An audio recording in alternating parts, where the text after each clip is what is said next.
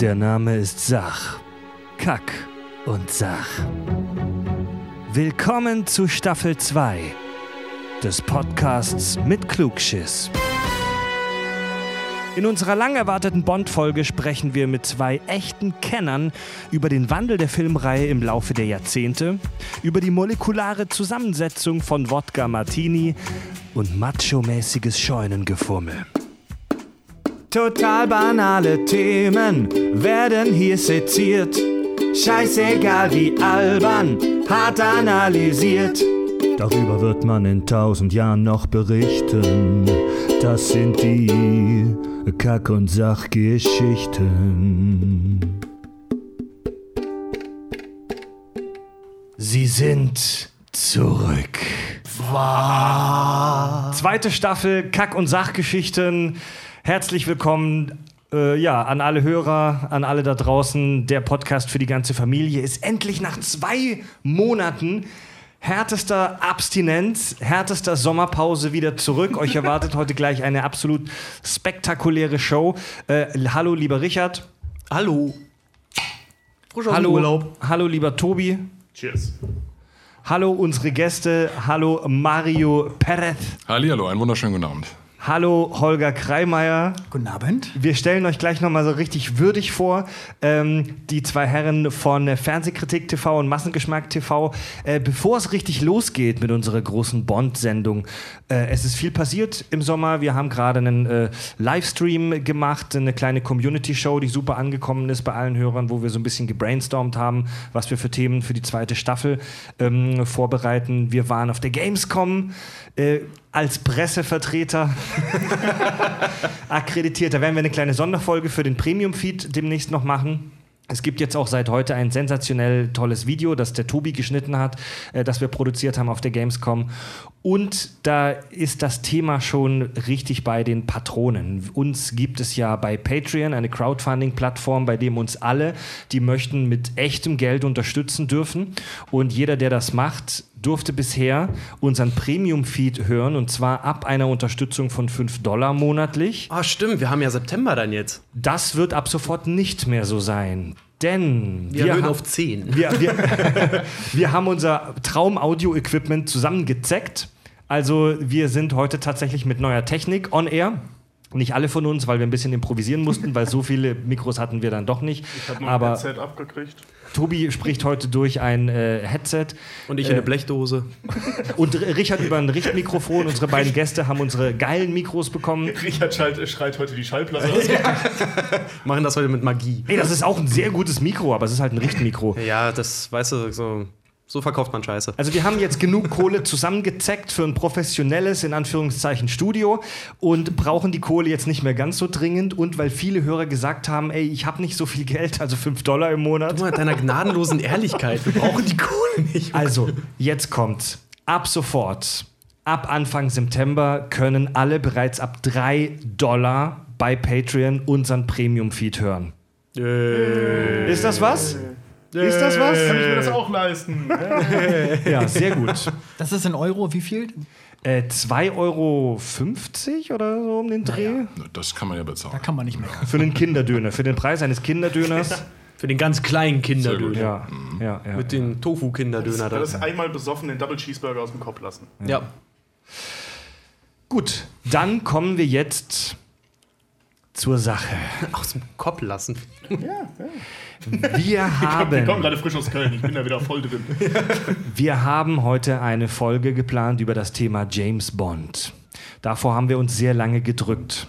Da werden wir auch noch drüber sprechen, wieso wir uns vielleicht so lange davor gedrückt haben. Auf jeden Fall, unsere Hörer haben Gewalt auf uns ausgeübt. Wir haben bei Patreon im internen Poll, also wo alle Patreon-Unterstützer mitvoten konnten, eine Umfrage gemacht. Nächstes Thema. Und die Hörer haben uns gezwungen, Bond zu machen. Es wird eine epische Folge. Und dafür haben wir uns zwei epische Gäste eingeladen. Einen großen Applaus bitte zunächst für Holger Kreimeier. Dankeschön, vielen Dank. Man kennt dich von äh, Fernsehkritik TV. Ja, ist richtig. Kannst du vielleicht ganz Das kurz. heißt Mann, ja, viele kennen mich. Kannst du vielleicht so, Wir wollen's- Moment, da müssen wir gleich mal hier, ne? Wie viele kennen dich denn? Ich war auch auf der Gamescom, genau wie ihr. Und wurde auch ein paar Mal er erkannt, ja. Äh, so Gut oder schlecht erkannt? Also Eierwurf oder Nee, Hey, eigentlich immer sehr freundlich. Also, Salat. Eigentlich. Die, die mich scheiße finden, die gucken mich nur grummelig an und gehen weiter. Die. Waren die ja RTL-Vertreter? immer Ich kann das, sagen, die von RTL. ja, nee, die im Forum, die einen alle mal beschimpfen, die trauen sich ja nicht, einem das ins Gesicht zu sagen. Das ist ja immer das. Das stimmt. Ah, das Also ich reiche dir erstmal ein Bier und unseren sagenhaften Holzpimmel. Wahnsinn. Was soll, also, also. Du kannst es auch mit dem anderen genau, Ende Du versuchen. kannst, es ja ganz, du äh, kannst es auch mit dem anderen Ende versuchen. Hätte ich vom Mikro machen sollen? Also, Sehr, das hören wir. damit der Hörer auch Wir fühlen es. Mario macht auch sein dann mache ich das vom Mikro, ne? Zunächst mal zu dir, Holger. Deine Chance, Werbung zu machen. Äh, Fernsehkritik TV, was ist das? Das ist ein äh, Magazin, das sich mit Fernsehen beschäftigt, wie das der Name ja schon sagt. Ähm, journalistisch, kritisch, aber auch teilweise ein bisschen äh, satirisch, ähm, spöttisch, je nachdem, was das Thema so hergibt. Das mache ich schon seit über zehn Jahren. Wow. Und das ist die Grundlage für Massengeschmack TV gewesen. Da habe ich drumherum sozusagen so ein Universum gebaut von weiteren Sendungen.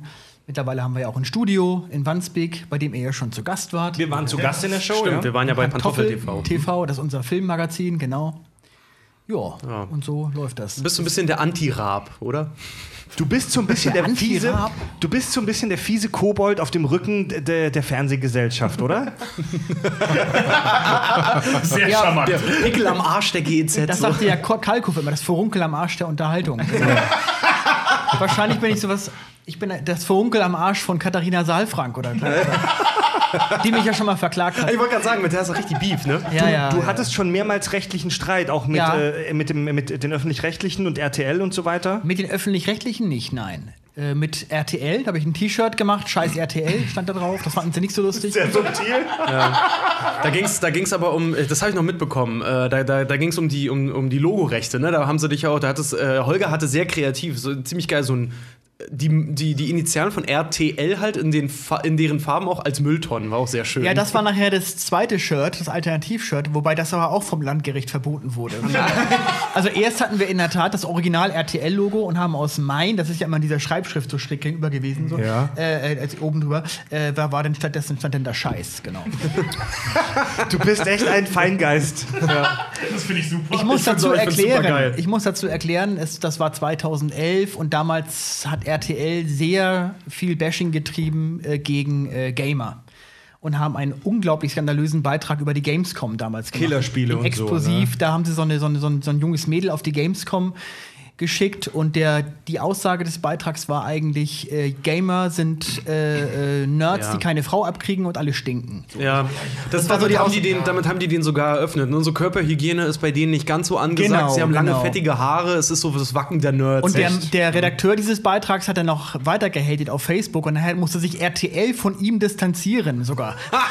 weil er einfach nicht aufgehört Und das war so mit so ein Grund, weil ich habe ja auch viele Gamer in meiner Community, die Ja. gesagt haben, mach unbedingt mal ein, ein Anti-RTL-Shirt. Das wird einfach mal nötig. Die, machen, die bauen da nur Scheiße. Das heißt, du warst der arme Sündenbock, Und da habe ich gesagt, mach doch mal ein paar Vorschläge. Und dann haben Leute gesagt, ja, mach doch mach mein RTL, scheiß RTL.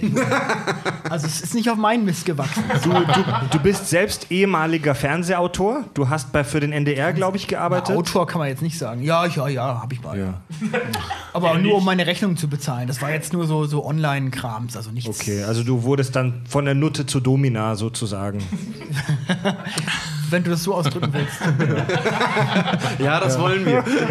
Ja. Zu deiner Linken sitzt dein äh, treuer Wegbegleiter und Mitbasher Mario Perez. Genau. Mhm. Du, du bist aber kein Journalist, oder? Nee, ich bin einfach nur Filmfan. Ähm, Holger und ich, wir machen seit 2010 Pantoffel TV, Pantoffel Kino TV hieß es damals.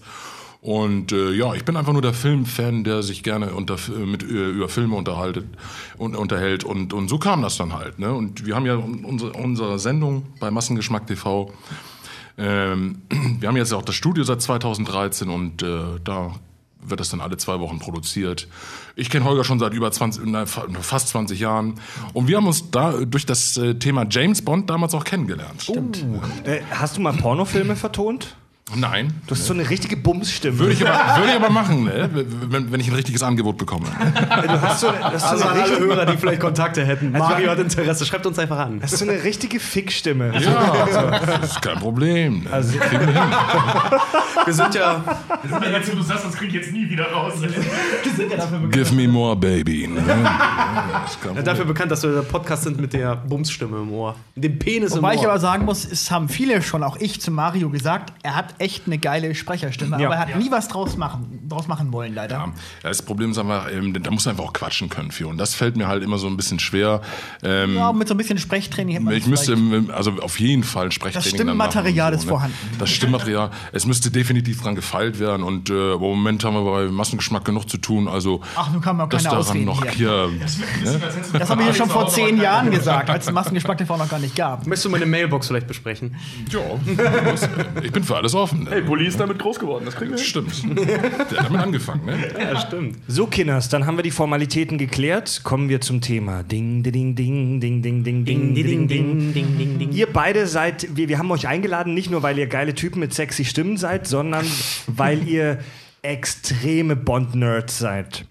Ja. Äh, du, äh, Mario, du bist hier mit einem mit Roger Moore Gedächtnisshirt angekommen.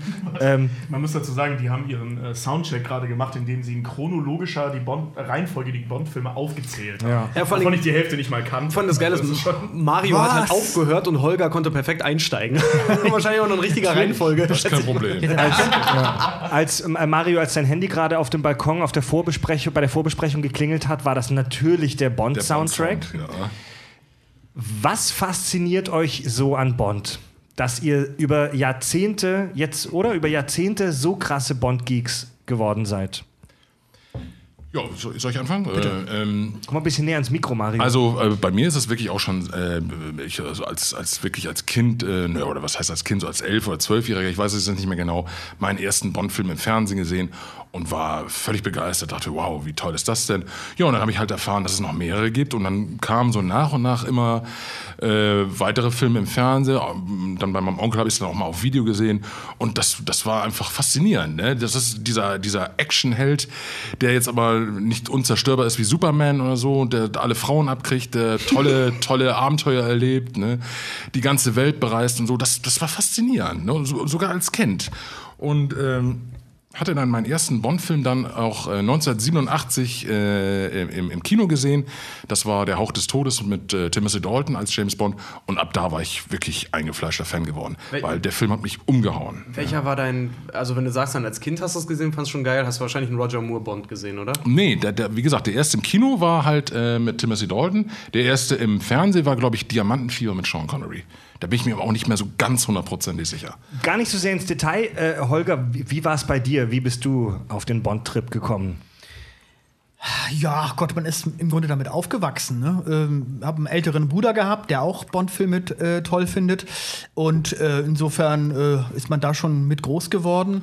Denn auch ins Kino gegangen. Damals waren das ja noch andere Zeiten. Ich weiß, dass ich 1981, da war ich noch ne, nicht mal ganz zehn Jahre alt, da war ich neun, aber ich konnte da schon ins Kino gehen und in tödlicher Mission gucken, obwohl der eigentlich ab zwölf war. Damals war das noch andere Zeiten. Drum Jetzt, jetzt, haben wir, jetzt haben wir endlich mal die Gastrige da, die wirklich zu Recht sagen kann, damals war das. Damals war das so, ja, das das, war war, damals wirklich. so. Ja, ja, hat keine Sau interessiert. Und, das war, und im Savoy-Kino, das ist ja äh, mittlerweile wieder auch ein Kino im Stein, das war ja jahrelang so ein, so ein türkisches Kino, jetzt ist es wieder ein richtiges Kino. So ein kleines, kleines Kino hier Hamburg. Der, ja, klein ist es gar nicht, das ist der kleinste, groß. der, das beste Kino in Hamburg, wenn du mich fragst. Und der beste Geheimtipp eigentlich auch. Und das war früher auch eben ein ganz normales Kino und da haben sie jede Woche immer die James Bond Filme in Abwechslung, äh, Abwechslung gezeigt. Immer wieder von, von vorne wieder angefangen, immer bis zum neuesten und dann wieder und da bin ich dann dauernd, immer hin, hab mir die alle angeguckt. war so das Tele 5 der Kinos, ja. genau. Jetzt ist es bei uns so, wir haben sehr fachkundige Hörer, wir haben aber auch viele sehr junge Hörer, wo ich mir sicher bin, dass, dass der ein oder andere vielleicht gar nicht so krass äh, in, der, in dem Bond-Universum drinsteckt. Ähm, Klar, Casino Royale. ich, also wir haben eine Tradition im Podcast, dass wir am Anfang einer Folge immer das Thema wirklich ganz basic in ein paar Sätzen erklären. Und ich äh, überlasse jetzt euch die Ehre, in der ersten Folge der zweiten Staffel Kack und Sach mit unserem Alien zu sprechen. Kommt ein Außerirdischer auf die Erde. Wie erklärt ihr ihm das Phänomen James Bond? Also der Alien fragt, was ist das? Zum Anfang? Ja, lieber Alien, ähm, James Bond ist ein, ein Geheimagent, weil jeder Staat, auf der Erde gibt es ja Staaten. Oh, ist aber. Ja, wieso? Ist ein Alien. fängt, der Holger fängt so, ja, hat gut aufgepasst. Der fängt, ja, ja, Und das ist 1A. ähm, äh, da ist ja auch so, dass die sich nicht alle so grün sind. Damals noch mehr als heute, als es noch den sogenannten Kalten Krieg gab. Das war damals, ne, da haben die äh, sich noch gegenseitig mit Waffen und Raketen bedroht und so. Und da gibt es natürlich auch sogenannte Geheimdienste. Das heißt, die einen spionieren die Politik der anderen aus. Und das sind dann sogenannte Agenten, die für den Geheimdienst arbeiten. Und so einer ist James Bond. Das klingt ein bisschen so, als wäre das Alien noch leicht minderjährig. Ja. Aber und das ist dann Holger James macht Bond. das super. Ja. Du hast nur eine wichtige Sache vergessen, dem Alien zu sagen, dass es sich um eine fiktive Figur handelt. Ja, gut. Ja, nee, Moment. Das, das, das, kann man, das kann man sehen, wie man will. Da ich, nee, nicht, das kann man nicht nur sehen, wie man will, da, da habe ich aber später was. Ist Running Gag bei uns, das Naja, vergessen da, wir immer. natürlich gibt es ja auch tat- es gibt ja den britischen Secret Service natürlich wirklich. Das ist ja nicht fiktiv. Ja. Das, diese Figur natürlich ist fiktiv, Ja. aber es gibt natürlich britische Geheimagenten. Das ist ja nichts. Also, Ja. also 00-Agenten wahrscheinlich eher nicht, wusste ich zumindest nicht, aber Das wäre mir auch neu. dieses System hat sich Ian Fleming ausgedacht, aber Genau. Das ist dieses äh, MI6, ist das, ne? Nein, das M16. MI6. MI6, genau. Kommen wir, noch, kommen wir auf jeden Fall noch dazu, zu MI5, 6 und so weiter. Genau. Ähm, und wenn das Alien fragt, Mario, wie würdest du diese Figur James Bond in kurzen Worten charakterisieren? James Bond, wie gesagt, ist der britische Geheimagent, der die Lizenz zum Töten hat. Ne? Wenn es also äh, wirklich äh, Schlag auf Schlag geht, darf er seinen Gegner töten. Dafür steht halt die 00 in seiner Nummer. Und äh, ja, wie gesagt, was ich ja schon angesprochen hatte, er bereist die ganze Welt. Er hat äh, überall auf, in allen Ländern irgendwelche Aufträge, äh, wo er dann den Bösen das Handwerk legen soll. Er ist ein großer Frauenheld. Ne? Er liebt, äh, er liebt den Alkohol in Maßen, ne? so einen guten Champagner, den berühmten Wodka-Martini geschüttelt, nicht gerührt. Und äh, ja, er ist halt der englische Gentleman-Agent, kann man so sagen. Also, um das für die Millennial-Hörer zu übersetzen, der Typ ist der Shit. Ja, also er ist, er ist jetzt Er, nicht. er hat halt Swag. er kleidet sich sehr gut, Er, immer er, gut frisiert. Genau, er hat einen eigenen Schneider in London, ne, sowas, genau, richtig. Ja. Verprasst das gesamte Agentenbudget des MI6. Für Autos und schnelle Frauen. Um uns in das Thema reinzuführen, habe ich eine Kleinigkeit vorbereitet. Und zwar habe ich, es gibt mittlerweile 24 Bond-Filme. Und ich habe jeden Bond-Film mit einem oder maximal zwei Sätzen zusammengefasst, um uns da nochmal so ein bisschen zu, zu setteln. Ähm, und versuche das mal relativ flott jetzt hier rüberzubringen. 1962, James Bond jagt Dr. No. Von einer kleinen karibischen Insel aus lenkt Dr. No mit einer geheimnisvollen Strahlung die Raketenstarts der Amis ab. James Bond soll ihn aufhalten. 63, Liebesgrüße aus Moskau. James Bond stiehlt mit einer heißen Frau eine äh, Dechiffriermaschine von den Russen. Wie sich herausstellt, war es eine List des Verbrechersyndikates Spectre. Er ist auf der Flucht. 1964, Goldfinger. Ein mächtiger Goldhändler namens Goldfinger plant die Goldvorrate in Fort Knox zu vernichten, damit sein eigenes Gold im Wert steigt. James Bond soll ihn aufhalten. 1965. Nicht Fo- ganz richtig, sorry. Echt? War aber nicht ganz Auch richtig. bei Liebesgrüße war es schon ein bisschen Ja. komisch. Aber red, red ruhig weiter. Wir, wir haben schon den ersten einen. einen Ja, warte, mer- merkt euch das. Merkt, Es ist wirklich euch so auf einen Satz runtergedampft. ja, Wo hast du das denn her? Ich habe also ich habe mir die nicht alle komplett äh, angeguckt. Ich habe das aus einer Zusammenfassung aus dem Web und die Ja, nochmal klar, selbst alles klar. eingedampft. Okay, alles klar. 65, Feuerball. Das Verbrechersyndikat Phantom baut ein Flugzeug mit zwei Atombomben, klaut ein Flugzeug mit zwei Atombomben und erpresst damit die USA und Großbritannien. James Bond soll sie aufhalten. 66, Nee. red ruhig weiter. Äh, Phantom ist dasselbe wie Spectre. Das ist nur die deutsche Fassung. Ne? Also, so. Genau. Weil für den geneigten Hörer könnte es so klingen, als wenn es zwei verschiedene Syndikate Oh, gibt. Guter, guter Einwand. Ja, ja. Ich bin gerade ein bisschen, bisschen davon erstaunt, so von drei, 62 Jahren jedes Jahr ein Bond-Film, Alter. Die haben den ja echt am Fließband Zunächst ja. ey. Zunächst ja. Mega. In einem Jahr sogar, einmal gab es sogar zwei in einem Jahr. Das war so das Richtig. Star Wars eurer Generation. Da, In dem Jahr 1983 gab es ein Remake von Feuerball und das- der hieß Sag niemals nie. Deswegen ist es für mich eigentlich auch, es gibt eigentlich für mich offiziell 25 Bond-Filme. Es ist zwar kein offizieller Bond-Film, aber war immerhin mit Sean Connery. Der wird aber immer gerne immer so ein bisschen unter den Teppich gekehrt. Ist ein Remake von Feuerball. Genau. Gäbe es da nicht sogar eigentlich sogar 26? Weil Casino Royale gab es ja auch schon mal. Das war doch eher so eine, so eine, so eine Parodie. Das- ne? Ja, ja. Zweimal. Es gab da immer diese Parodie mit, mit Genau. hier Dings, Mel Brooks, war das, glaube ich, sogar, ne? Nee, Nee. nee, Woody Allen, David David. Neville. Und genau. Ja, aber das ist doch unkanonisch. So. Oder? Und das ist der gleiche, dieser Fernsehfilm. Es gab ja auch mal einen Fernsehfilm. Das war in den 50ern. Das war eine, Se- genau, der genau. Film, Ja, genau, eine ja, ja. TV-Serie war das sogar. Ne? Eine, kleine, eine kleine Schwarz-Weiß-Serie war das. Okay, Leute, es geht weiter. So. 66, man lebt nur zweimal. Die USA und Russland vermissen jeweils eine ihrer Raumsonden. James Bond soll sie finden. 69. Das ist jetzt sehr eingedampft. Ja, Ey, Casino Leute. James Bond spielt. Ey, Leute, ey, Er wenn sucht wir, eine schöne Frau, er hat Sex mit ihr und sie spielen da Karten. wenn wir über jeden Film fünf Minuten sprechen, sitzen wir halt noch morgen früh. Okay, alles klar. Sorry. Du sollst doch nicht falsche Infos Ja, verbreiten. das Das, ist ist ja auch ja- scheiße. Das könnt ihr ja gleich alles richtig Alles klar. stellen. Okay. 69. Im Geheimdienst ihrer Majestät. Der Chef des Verbrechersyndikats Spectre plant über England eine Seuche freizusetzen. James Bond soll ihn aufhalten. Das ist richtig. Richtig. 71. Diamantenfieber. Ein Superschurke stiehlt weltweit Diamanten, um daraus eine Laser-Weltraumwaffe zu bauen. James Bond soll ihn aufhalten. Warum ist es jetzt ein Superschurke? Das ist derselbe wie im Geheimnis ihrer Majestät. Immer noch Blofeld. Immer Blofeld. Ah, das ist doch ein Superschurke, oder? Nur ein anderer Schauspieler. Ist das, ist das nicht der, dessen Gesicht man nie sieht? Nee, das ist der mit der riesen Dann, Narbe, hab, oder? dann sieht man es ja schon. Dann sieht man. Am Anfang. da sieht man- Am Anfang. ja. Richtig. 73. Leben und sterben lassen. Ein Drogenhändler aus der Karibik ermordet Geheimagenten und verteilt kostenlose Heroinproben. James Bond soll ihn aufhalten. Ja, ist richtig. Korrekt, korrekt. Jetzt wird hier schon ganz vorsichtig drauf geguckt. 74. Der Mann mit dem goldenen Colt. Ein Superschurke plant mit Hilfe von Sonnenenergie eine mächtige Waffe zu bauen. James Bond soll ihn aufhalten. Ist das nicht die war der Mann der, mit dem- der, Hälfte der? Waffe? Nein. Da müsste es ein bisschen Waffe. konkreter werden. Weil wir hatten jetzt schon Ja, einen Ende Laserstrahl, wir doch- hatten äh, eine mächtige Waffe mit Diamanten, Wer- dann kommt der da- Warte, nicht Achso, sorry, nicht- Entschuldigung. Ja. Tobi. Wa- Was, wollte, was, Mario, was wolltest du gerade sagen? Nee, äh, mit- mächtiger Waffe, also er er will ja die Sonnenenergie dann äh, verkaufen und so. Also es ist im Grunde genommen keine Superwaffe draus gemacht wird. Na, Sonnenenergie verkaufen, das ist schon noch ein bisschen mehr als das. Ja, aber, aber, aber eine Superwaffe kommt in dem Sinne nicht drin vor, das meine ich. Das ist ja nur der Laser, der da am, am Schluss ist, aber das ist ja keine Superwaffe. Ja, eine. Superwaffe, muss man definieren. Das mit der Superwaffe ist ein bisschen irritierend. Aber gut, Ja. alles klar. Na gut. Wir versuchen mal die Klappe zu halten.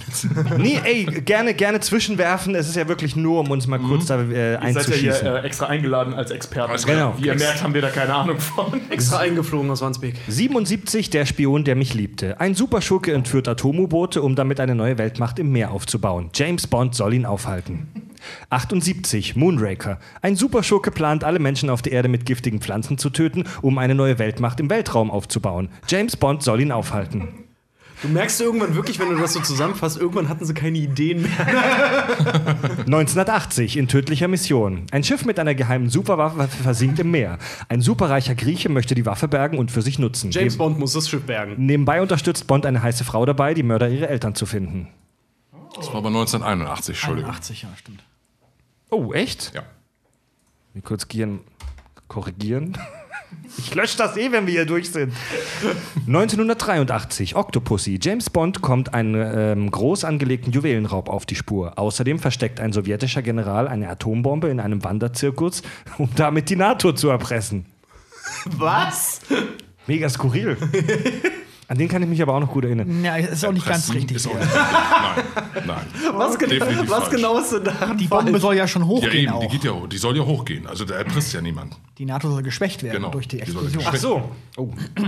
Was habe ich da wieder für Weil das quasi wie ein? Unfall der NATO selber aussehen Genau. soll. Okay. 83, sag niemals nie. Das Verbrechersyndikat Spectre plant die Westmächte mit zwei geklauten Marschflugkörpern zu erpressen. James Bond soll sie aufhalten. 84, Mann Gesicht des Todes. Ein Geschäftsmann und Schurke baut einen extrem leistungsfähigen militärischen Computerchip nach. Er plant Silicon Valley zu zerstören, um das Weltmonopol darauf zu haben. James Bond soll ihn aufhalten. James Bond muss den beschissensten Arbeitsvertrag der Welt haben. Das war aber 1985. Immer zwei Jahresrhythmus. 87. Der Hauch des Todes. James Bond hilft einem sowjetischen Offizier, der zu den Westmächten überlaufen will. Dieser täuscht aber beide Seiten. Es zeigt sich, dass mit KGB-Geldern ein groß angelegter Drogenhandel finanziert wird. Sie, Sie nicken ab. Korrekt, ja. 89, Lizenz zum Töten. Felix Leiter, Bonds langjähriger CIA-Freund, wird in einem Haifischbecken verstümmelt. Obwohl Bond der Doppel-Null-Status entzogen wird, sucht er auf eigene Faust nach Rache. Daumen hoch. Na, die, die Frau wird noch umgebracht von Le- Felix Leiter. das, das, ich, das war jetzt nicht wichtig genug für die, für die Zusammenfassung. Das ist wie in der Schule gerade so. Jedes Mal, wenn Ja, ich ja, vorgelesen habe, ja, gucke ja. ich zu den beiden Herren. Ob Ja. Mach das bloß ordentlich, du. sie, so, jetzt kommen wir zu, zu, ähm, zu ja. Pierce Brosnan. 95, GoldenEye. Ein russischer General erlangt die Kontrolle über eine geheime Weltraumwaffe. James Bond soll ihn aufhalten und nebenher seinen alten Kollegen 006 stoppen, der mittlerweile zum Verbrechersyndikat Janus gehört. Anus. Nicht Anus, Janus. Ja. 97, der Morgen stirbt nie. Ein Medienmogul aus Hamburg provoziert einen Krieg zwischen China und Großbritannien, um mit Schlagzeilen darüber Gewinn zu machen. Den- James Bond soll ihn aufhalten. Den haben sie doch hier in Hamburg gedreht, Ja. ne? War das nicht? Ja, War das ja. nicht das, wo er aus dem Atlantik direkt in die Mönckebergstraße springt? Ja. Mega gut. Und wer war dabei? Was? Ich war Statist, ich war Statist damals. Das Stimmt, da habe ich Genau, Fotos ja. gesehen. Ja, wie du stimmt, die hast du hochgeladen, ne? Er ist im Film zu sehen, ja. Mega gut. Es Ich gibt eine ein- geschnittene Szene, wo er sehr gut zu sehen ist. Die ist leider aber nur als extra auf der DVD mit drauf, die nicht im Film integriert. Wie bist du da drangekommen an die Rolle? Das ist ein Riesenzufall gewesen. Da kann ich gleich mal drauf zurückkommen, weil das ist eine etwas längere Geschichte. Ähm, Okay. Aber ich bin einer der Statisten, die wegrennen von dem, äh, von dem Wagen, der in, den, in das Schaufenster da reinknallt. Für alle, die in Hamburg wohnen, ist ganz witzig, das Atlantikhotel und die Mönckebergstraße sind so weit auseinander, dass es etwas schwierig wird mit, mit einem, ja. Obwohl in Zeiten von Comic-Verfilmungen kann man da schon mal ein Auge zudrücken. Wo waren wir? Äh, der Morgen stirbt nie. Es geht weiter. 99. Die Welt ist nicht genug. Vier Unternehmen konkurrieren um die Lizenz um ein gewaltiges Ölvorkommen. James Bond soll irgendeine Frau vor irgendwelchen Mördern beschützen. Wer hätte es nicht schöner sagen können? Geht's, geht's, eigentlich, geht's eigentlich abwertend? Ey, das ist keine leichte Aufgabe, die zusammenzufassen, weil die halt auch echt komplexe Handlungen haben teilweise. Vor allem der Fred hat auch schon so leichten Schweiß auf der Stirn, weil er hier von hinten beäugt wird die ganze Zeit, wenn er vorliest. 2002. Stirb an einem anderen Tag. Ein Superschurke plant, die Polkappen zu schmelzen. Außerdem war irgendwas mit den Nordkoreanern und Hellberry. Dir verging langsam die Lust bei der ganzen Geschichte, glaube ich, oder? Es wird immer alberner. Ja, aber das, ja, aber das stimmt, also so kann man den eigentlich ganz gut Vor zusammenfassen. allem so, das ist ja nicht Freds Schuld. Die Handlung war ja nun mal leider so blöd. Das stimmt, ja. Nein, nein, war wirklich, der war wirklich. 2006, Casino Royale. James Bond erhält ganz frisch seinen Doppel-Null-Status und den Auftrag, einen Superschurken beim Poker abzuziehen. Naja. Da, da Ja, muss, da muss ich, ja, aber das, ja, das Ja, ist korrekt. die Handlung. Ja. Nee, nee. Ja, was denn noch? Stimmt, der springt cool über Kräne. Nee, aber es, das, das es geht halt um ein Verbrechersyndikat, bei dem äh, versucht wird, ähm, Geld im Prinzip auf der ganzen Welt bereitzustellen für den mobilen Terrorismus, damit er finanziert werden kann. Und James Bond vereitelt, dass die Finanzmärkte halt auch da aber zusammenbrechen. ist das nicht Und die Handlung von Quantum Trost? Ah, in, ja, wie gesagt, in einem Satz. Ja, eben. Das kommt auch in Casino Royale vor, ist aber nicht das Pokerspiel, sondern es ist vorher ein Flugzeug, das äh, explodieren Genau, soll und das genau. er verhindert. Der hat nämlich zwei Plots und über das Pokerspiel versucht ja dann der, der das Geld angelegt hat, weil er eigentlich diesen, Aber diesen interessant ist die Kohle wieder reinzukriegen. die Kohle wieder reinzubringen. Ja. Also, wenn du den Film zusammenfassen willst, ist es halt Bond spielt Karten. Okay, gut, fassen wir es noch einfacher zusammen. James Bond kriegt richtig auf die Eier. Das ist auch richtig. Das große Finale 2012, Skyfall, äh, nee, Quatsch, 2008 zuerst. Ein Quantum Trost. Den, den gibt's nicht. Bond rächt den Tod seiner Geliebten, die in Casino Royale ermordet wurde. Habe ich den Film zusammengefasst. Der war so scheiße, ey. Gar nicht zu Ende geguckt. Ey, Quantum Trost verleiht, Alter, den musst gerade du als Cutter, das ist eine Sch das Lasst mich meine Zusammenfassung erstmal beenden. 2012 Skyfall. Ein ehemaliger Agent und jetzt Superschurke plant einen Rachefeldzug gegen M und den ganzen MI6. Es kommt zum Showdown auf dem Landsitz von James äh, nicht Eltern, sondern Doch, Ist richtig. Doch, ist, Doch, seine Alles seine Eltern? Ja, ist richtig, alles korrekt. Ja. auf dem Landsitz Skyfall. Und zu guter Letzt, der letzte 2015 Spectre, als das Doppel-Null-Programm eingestellt werden soll, kommt James der Terroristenorganisation Spectre auf die Schliche. Am Schluss passiert noch irgendwas mit Christoph Waltz. Sehr schön. Sehr schön. That's it, Leute. Uh, 24 Filme. Ich lehne mich zurück. Viel Das waren Spaß aber beim jetzt Rennen. 25, weil du ja sagst niemals nie mit. Genau, Äh, weil wir den auch noch Ach so, oh, hatten. habe ich den? Okay. Genau. Gut, den Rest der Show, viel Spaß. Ich lehne mich jetzt erstmal zurück. Welcher Ja. ist denn euer Lieblingsbond? Also nicht Film, sondern erstmal die Figur, der Schauspieler. Und natürlich, wie das aufgezogen wurde. Ach, jeder hat so seine Zeit irgendwie gehabt. Ich bin groß geworden mit Roger Moore, da hat man natürlich eine besondere Beziehung dazu. Timothy Dalton war aber auch ein ganz toller James Bond-Darsteller. Der wird leider etwas äh, unterschätzt im, immer von viel oder, oder wird immer so als, ach, das war der, der nur zweimal gespielt hat. Timothy Dalton. Aber der hat ist der einzige der James Bond Darsteller, der auch wirklich ein äh, Shakespeare Darsteller ist, also also schauspielerisch auf jeden Fall der beste Schauspieler, der Tim, Bond Tim, jemals gespielt hat. Äh, Timothy Dalton war doch auch der, der dann später auch äh, bezeichnet wurde als der kalte Bond, weil der so, so eine ganz kalte Attitüde hatte, einfach nur Auftrag, killen und irgendwie alles andere beiseite Das würde lassen. aber, wenn nur auf Lizenz zum Töten passen. Und da hat er ja einen Grund gehabt, weil er ja Rache genommen hat. Bei Hauch des Todes ist er ein sehr netter und rücksichtsvoller Richtig, James genau. Bond. Also er ist vor allen Dingen der harte Bond gewesen. Was ich aber persönlich sehr, sehr gut fand, weil äh, Roger Moore war ein toller Bond, aber die Filme von ihm waren mir immer ein bisschen zu lustig. Lasst uns, lasst uns bitte besonders für die, für, nicht nur für die jüngeren Hörer, für alle, fuck, 24 Filme, das ist eine Menge Holz. Lasst uns ganz kurz, wie wir gerade die Filme zusammengefasst haben, nochmal die Bond-Darsteller Ja. chronologisch durchgehen. Das wäre schon Connery dann. Allererster, Sean Connery. Der Bekannt- allererste wäre eigentlich die, in der Fernsehfassung Barry Nelson. Ja, okay. Ja. Mhm. Den kennt keiner mehr heutzutage. Doch, ich kenne ihn noch. Ach, da gab es eine, einen Fernsehfilm zuerst. Genau, oder? also der erste Bond-Bösewicht war eigentlich Peter Lorre. Der hat den, äh, den Dings gespielt, den Le Chiffre. Le Chiffre, aus der Casino Von Royale. Mads Mikkelsen in Casino Royale den gespielt wurde, genau. Ja. Und Barry Nelson, ich weiß nicht, wer sich an Shining erinnert, das ist der, der am Anfang äh, Jack Nicholson äh, da einweist in dem Gespräch, mhm. der Hotelmanager. Der im Deutschen witzigerweise die aktuelle Synchronstimme von Jack Nicholson hat ja. und das total irritierend ist als jemand, stimmt, der Jack stimmt. Nicholson erst sehr spät kennengelernt hat. Und dann ja, ja. da, was?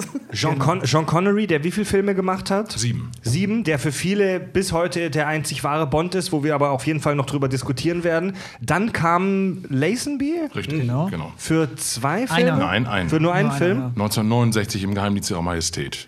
Und das war auch der einzige, der irgendwie aus, aus, aus Australien kam. Normalerweise kamen, kamen die ja alle aus der britischen Ecke irgendwie so. Lazenby ja auch verhasst, weil der war kein Schauspieler, der war ein Model. ne? Richtig, genau. Ne? Ja. Hat aber seine Sache auch auf seine Art und Weise gut gemacht. Hat sich leider, ist leider so ein bisschen größenwahnsinnig geworden und äh, dadurch hat er sich die Bond-Rolle auch versaut. Weil sonst hätte ich mir vorstellen können, dass er auch mindestens noch zwei oder drei gemacht hätte. Er hat auch falsche Berater gehabt, weil ihm Ja. gesagt wurde, ach, wenn du da auf Bond festgelegt wirst, das hat keine Zukunft und so. Und dann hat Okay. er- hatte sich auch mit dem, Reg- er sich auch mit dem Regisseur angelegt und sowas. Also alles, alles so Sachen, die man als, äh, als, als Frischling nicht machen sollte. Halt. Hat, hat so im Bond-Universum keinen so heftigen Eindruck hinterlassen. Ich glaube, viele kennen den gar nicht mehr. Den Film zähle ich zu meinen Lieblingsfilmen. Echt? Ja. Ja, weil der eine unglaublich geile Ski-Action hat und äh, weil die Geschichte sehr berührend ist. Äh, er heiratet ja, die Frau wird am Ende ermordet. Das wäre eigentlich der ideale Abschlussfilm für John Für Connery, Connery gewesen. Also wenn, wenn er den gedreht hätte, das wäre sein, sein. haben sie ja zunächst auch geplant. Also was man lebt nur zweimal sollte Ja. zunächst eigentlich der sollte zunächst gedreht werden. Das wäre schön gewesen. Das wäre schön gewesen. Nach. Lazenby kam dann Roger Moore. Nochmal, nein, Noch nochmal einmal Connery John zurück, Connery, genau. weil sie ihn dann über nochmal finanziell überredet hatten, noch einmal mitzumachen. Das war 1971 bei Diamantenfieber. Und dann hat er aber gesagt, nee, jetzt ist definitiv Schluss. Und dann war wirklich äh, die große Suche nach einem neuen Bond. Dann kam Roger Moore. Korrekt, genau. Der Lightbond. der bereits drei Jahre älter oder zwei Jahre älter Zwei ist als, Jahre, als John genau. Connery und sein Nachfolger wurde. Der hat ja auch bei seinem, Roger Moore, war bei seinem letzten Bond-Film, war der schon 57 oder so. Ja, Da hatten genau. sie ja schon Ja, ja, Schwierigkeiten, ja, ja. den überhaupt noch weiter zu Eigentlich wollten sie ihn ja noch weiter haben und haben dann aber gesagt, so, irgendwann nimmt man dem Mann leider, also, weißt du, so ein guter Wein, je älter der wird, wird der besser, aber irgendwann ist er auch vergoren. Aber Actionhelden ist das ein bisschen schwierig. Ja. Ähm, Gerade auch bei dem Film konnte man, also bei seinem letzten, das war im Angesicht des Todes, konnte man auch schon sein Alter, äh, man sah, dass der auch nur noch gedoubelt worden ist. In einigen Szenen ist das so deutlich zu sehen. Und äh, für mich aber persönlich sein bester Bond-Film. Äh, Bitte? Nein, nein, nein, nein, nein, deswegen nicht. Nein, nein, grad so, nein, nein, nein, wurde nein, nur nein, nein, nein, nein, Bester nein. Film. Nein, nein, nein, die Handlung ist einfach super, die Action ist fantastisch, der Bösewicht ist super äh, gespielt von Christopher Walken und äh, Grace Jones als, als böse äh, äh, Amazone da und so. Also das ist einfach ein großartiger Abschlussfilm gewesen, aber man sieht ihm halt an, äh, der wurde fast also nur noch gedoubelt, ähm, ja, und das hat, hat er keinen Zweck mehr gehabt. Also wir, wir können und werden uns bestimmt nachher noch Zeit nehmen, über die einzelnen äh, Darsteller nochmal zu sprechen, in, auch im Sinne vom Zeitgeist, Jahrzehnt etc. Nach Roger Moore kam dann Timothy Dalton für Zwei Filme. zwei Filme. Dann kam äh, Pierce Brosnan, Vier Filme? Vier. vier Filme. Was sie noch? Eine Ikone der 90er. Das ist auch mein, mein Lieblingsbond, auch wenn es nicht die besten Filme waren. Außer Goldeneye, der war stark. Kommen wir noch dazu? Für mich ist das so der Krach-Bum-Bond. So, weißt du, großes Feuerwerk und Lasershow. Ja, ja, das waren halt die 90er Jahre Filme, ne? Aber Ja. Er war ein großartiger Bond, er hatte leider so ein bisschen Pech, dass die Filme halt nicht so der Burner Genau, waren. ja. Ne? Also gerade Die Another Day war echt dieser Laser da, der da die Arktis. Oh Gott. Und äh, nach Pierce Brosnan dann kam der aktuelle Bond, heiß geliebt und äh, abgrundtief gehasst, Daniel Craig. Ja. Ich ich finde den persönlich ja irgendwie egal. Also ich glaube, wenn die Bond-Nummer jetzt noch 50 Jahre weitergeht, wird man Daniel Craig recht schnell vergessen haben. Weil ich meine, der macht ja relativ viele Filme jetzt. Ich glaube, fünf ist gerade der aktuelle Der Plan. kommt. Ne? Genau, der genau, das soll ja, Mhm. ist ja Stand jetzt auch erstmal der letzte. Aber wer weiß, was dann kommt. Skyfall sollte ja auch mal der letzte sein. Mario, wie nennst du den Bond immer, den Daniel Craig-Bond immer so schön? Ich nenne ihn immer den Kneipenschläger-Bond. weil er ist für mich überhaupt so überhaupt kein Bond. Also da bin ich ganz ehrlich, äh, er ist ein großartiger Schauspieler, Daniel Craig. Äh, das, da, also da, da gibt es nichts zu bemängeln, aber er ist überhaupt kein Bond-Typ. Ne? Also äh, der hat, äh, die Filme sind so äh, teilweise düster, brutal, hart geworden. Null Humor oder sehr, sehr wenig Humor, zumindest die, die, die Anfangsfilme.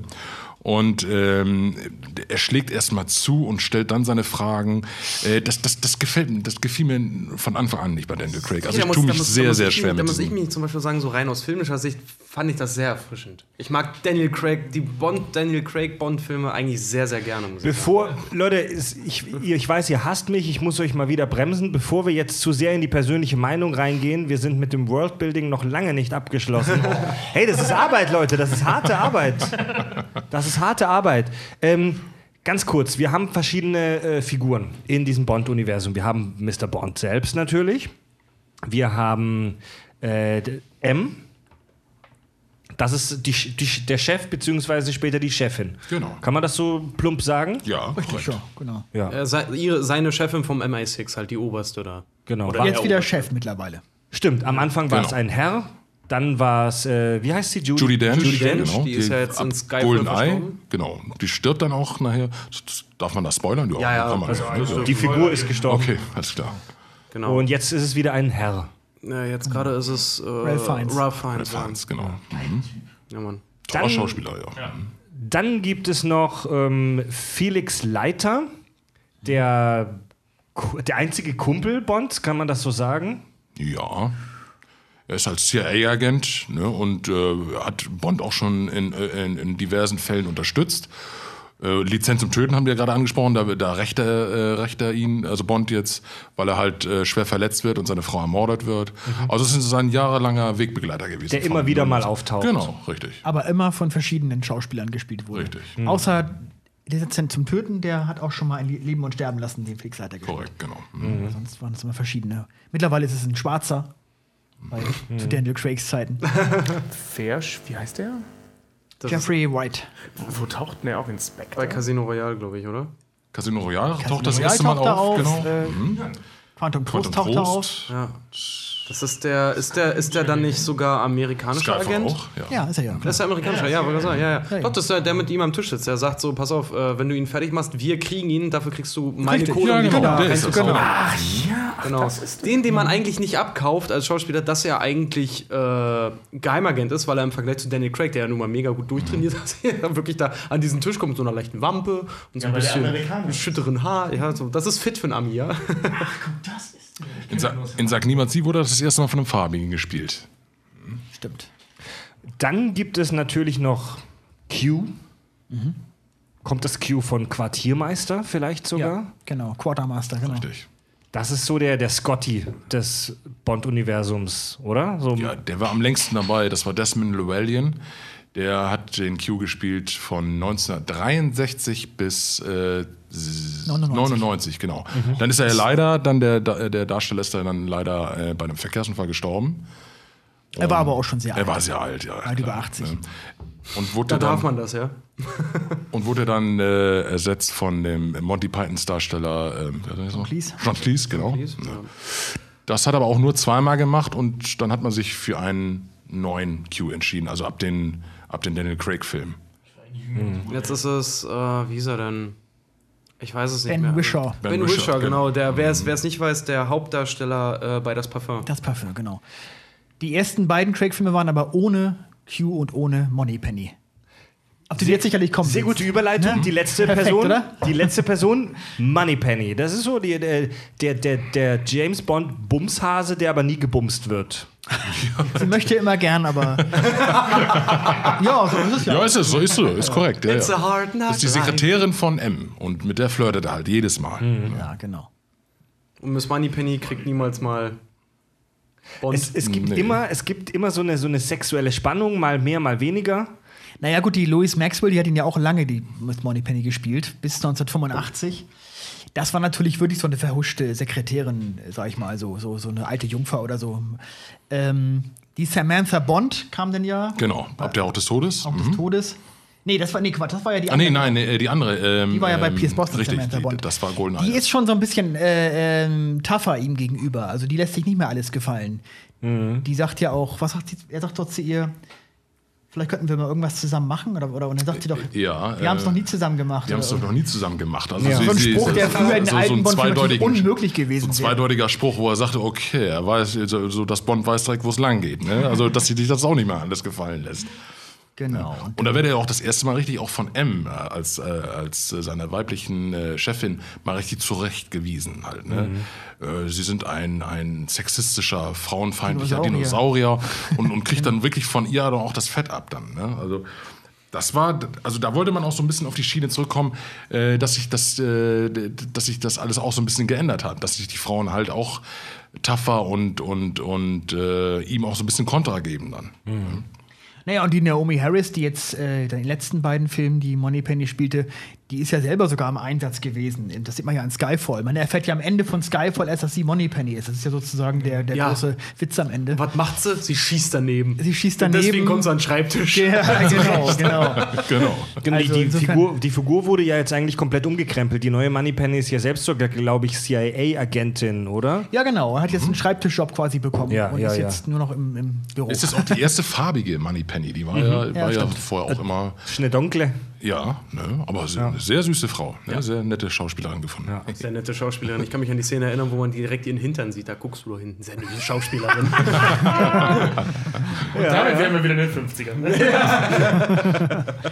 ja, Bond steht ja auch immer in der, in der, in der äh, Sexismuszange, ne?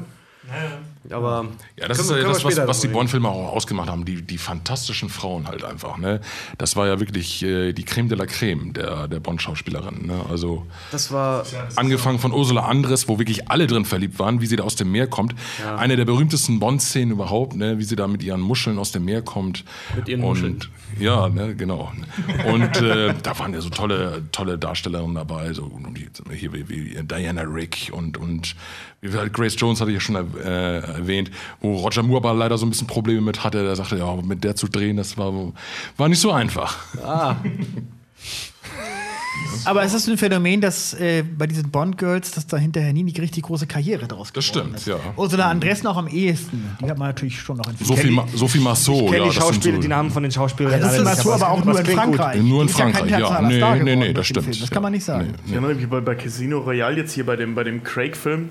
Ich weiß, wie hieß sie da noch? Ähm, Evergreen. Eva, Mendes. Eva Green. Eva, Eva, Eva Green, Eva, Quatsch. nee, nicht Im Film. Im Film. Vespa. Vespa. Das war Casino Royale. Oder meinst du Monica Bellucci aus Spectre? Nein, nein, nein, ich meine die, die danach, also wirklich ein Jahr später oder zwei Jahre später, ähm, mit hier Timothy Elephant in, in ähm, wie heißt der, der, der? Sin City? Nee, Leute, die schaut, die Namen von den Hitman. Schauspielern, Hitman. die Nein, sind Hitman echt subwichtig. ich fand das ganz witzig, weil die in Hitman ein Jahr später dann oben ohne durch die Gegend rannte. Und ein Jahr vorher noch als Bond-Girl, oh Gott, oh, schärfste Frau der Welt. Das ist ja so eine Art Ritterschlag in dem Jahr dann eben für, für ich bin offiziell heiß. Und äh, ein Jahr später rannt sie halt oben ohne in so einem blöden Action-B-Movie durch die Gegend, den kein Mensch interessiert hat. Also so viel zum Thema, da wurde dann nicht so viel raus aus den meisten. Also Halle Berry kann sich jetzt, glaube ich, nicht beschweren, aber... Oh, die war auch schon mal oben. Gut, oder? Diana Rick Ja, war auch noch das ist eine ganz witzige warum. Diana Rick ganz natürlich, cool, vor allen Dingen durch Aber die war schon Malone. bekannt. Diana Rick war Ja, vorher schon durch richtig. Avengers schon ein Genau. großer Star. Mhm. Insofern, das ist in dem Fall eine andere Konstellation gewesen. Kim Basinger ja auch, ne? Die ist ja auch äh, nach Bond Stimmt. sehr, sehr groß geworden. Halt. War ja auch die Sexbombe der 80er. Leute, wollen wir zuerst über Sexismus und Bond sprechen? Oder wollen wir zuerst, oder wollen wir zuerst die einzelnen Bond-Darsteller in ihr Jahrzehnt einordnen? Geht das nicht Hand in Hand? Ich wollte gerade sagen, lass. Es geht doch super Hand in Hand, weil gerade das, äh, was wir jetzt gerade hatten, dass das äh, äh, M dann irgendwann angefangen hat, dagegen zu bashen, ist ja eben genau dieser Zeitgeist gewesen, dass die Leute sich das nicht mehr haben gefallen lassen, wie Sean, äh, Sean Connery damals mit den Frauen umgegangen ist. Okay, dann, dann, dann verbinden wir das so ein bisschen, Tobi. Ist eine ganz gute Idee. Ja. Also, ähm, ich habe mir in der Vorbereitung jetzt äh, die, den allerersten Bond, ähm, Dr. No und Goldfinger, habe ich mir noch mal extra jetzt angeguckt, weil ich vorher die alten Filme nicht mehr so gut in Erinnerung hatte. Ich liebe und, Gold so sehr, dass mir meine Genitalien habe vergolden lassen. und Goldständer, ja. also jetzt muss ich ja mal wirklich was sagen. Ich, ich mag Jean Connery sehr gerne. Ja, Nicht aber Jean Connery. Sean Connery, oder wie meine Oma immer so, schön- so schön sagt, der Sean Connery. der sehr Connery, danke für diesen sinnvollen Sean Beitrag, Connery wird auch gerne gesagt. Sean, finde ich ganz schlimm. Sean? Sean Connery, sagen auch viele. Oh, ganz Also ich habe bei ähm, Das ist kein Witz. oder? Bei Goldfinger habe ich nur mal so ganz grob nebenher geguckt und nebenher so das iPad neben mir liegen gelassen mit meinen Google-Notizen und nur so ganz nebenher sexistische Szenen aufgeschrieben, die mir aufgefallen sind. Und es sind eine Menge.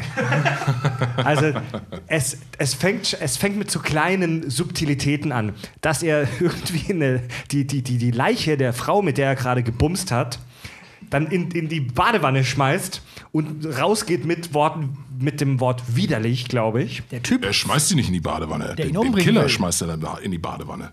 War es nicht die Frau? Nein. Nein. Oh, hättest man, hättest man nicht aufs iPad gucken sollen. Was wäre denn das für ein Arschlochheld? Die ist tot. Er schmeißt den Killer ins, in die, sagen, er schmeißt den Killer in die Badewanne und schmeißt dann äh, einen, einen, einen kleinen Ofen hinterher, um ihn auf diese Art und Weise zu töten. Nee, so eine, Aber so eine geht- Wärmelampe ist das, glaube ich. Ja, Er, so. er geht dann aber, glaube ich, ohne diese, die Frau eines Blickes zu würdigen, auch wieder aus dem Zimmer raus. Oder irgend, irgendwas Ja, er Sexistisches geht dann, sagt widerlich und dann geht er, das stimmt, Richtig, ja. ja. das- Genau, also Ja, das Die mal zu fragen, wie es ihr geht, das fällt ihm nicht ein. Nee, das, macht er nicht. Das, das macht er nicht, genau. Das stimmt. ja, stimmt. Da, sorry, zu kurze Notizen, mal wieder ne, selber falsch Das wäre interpretiert. wär aber richtig hart. Der, ey, stell mal vor, was für ein Skandal. James Bond wirft eine tote Frau in die Badewanne, sagt widerlich und geht. Wie bist Nee, du aber- drauf, Mann? aber das ist ja auch das wäre selbst da nicht tragbar gewesen. Also, Ey, Mann. das ist ja auch nicht ohne. Also die Frau hat gerade vielleicht den Schock ihres Lebens bekommen, hat gesehen, wie ein Mensch ermordet wurde und Bond verlässt einfach nach dem Koitus dann den Raum mit den Worten widerlich. Nee, vor allem, sie, sie kriegt ja eins auf die Rübe. Äh, Sie, sie fängt ja den Schlag ab, der eigentlich für Bond bestimmt war. Stimmt, er nimmt Genau. sie ja sogar So, als Schutzschild. genau. Das ist ja noch viel schlimmer, richtig. Alter. Genau. Das stimmt, ja. Ja, nach dem Kuitus. Ja, der war müde. Kannst du ihm das verübeln? Ja. Dann gibt es, dann gibt es ein, eine sensationelle Szene an so einem Pool. Ich weiß schon, was du meinst. Da gibt es einen, einen hammergeilen Dialog, der geht ungefähr so. Also äh, er und diese, dieser, dieser Bumshase, die sind da halt, ich sag das jetzt mal so, weil es ist so in dem Film. Dann kommt sein Kumpel Felix dazu und dann geht der Dialog ungefähr so. Sag Felix, sag Hallo Felix, Hallo Felix, sag Felix auf Wiedersehen, Wiedersehen, so Männergespräch und jetzt verschwinde. Und hau dir auf den Arsch dabei. Arsch, Und hau dir auf den Arsch dabei. Das ist ja der Witz. Ja. Das ist ja der. der Da, da haben sich halt einige aufgeregt. Ne? das So- ist ja der Witz. Ne? Ja, ja. Das andere ist ja vollkommen sagen, normal. das ist, äh, ähm, in, in, in der Traumwelt, die ich mir gerne um mich selbst herum baue, meine, also, so- Tobi, sei vorsichtig, was du sagst. Eine, Du hast es doch gesagt, du Idiot. dann, dann reißt er. auch bereuen.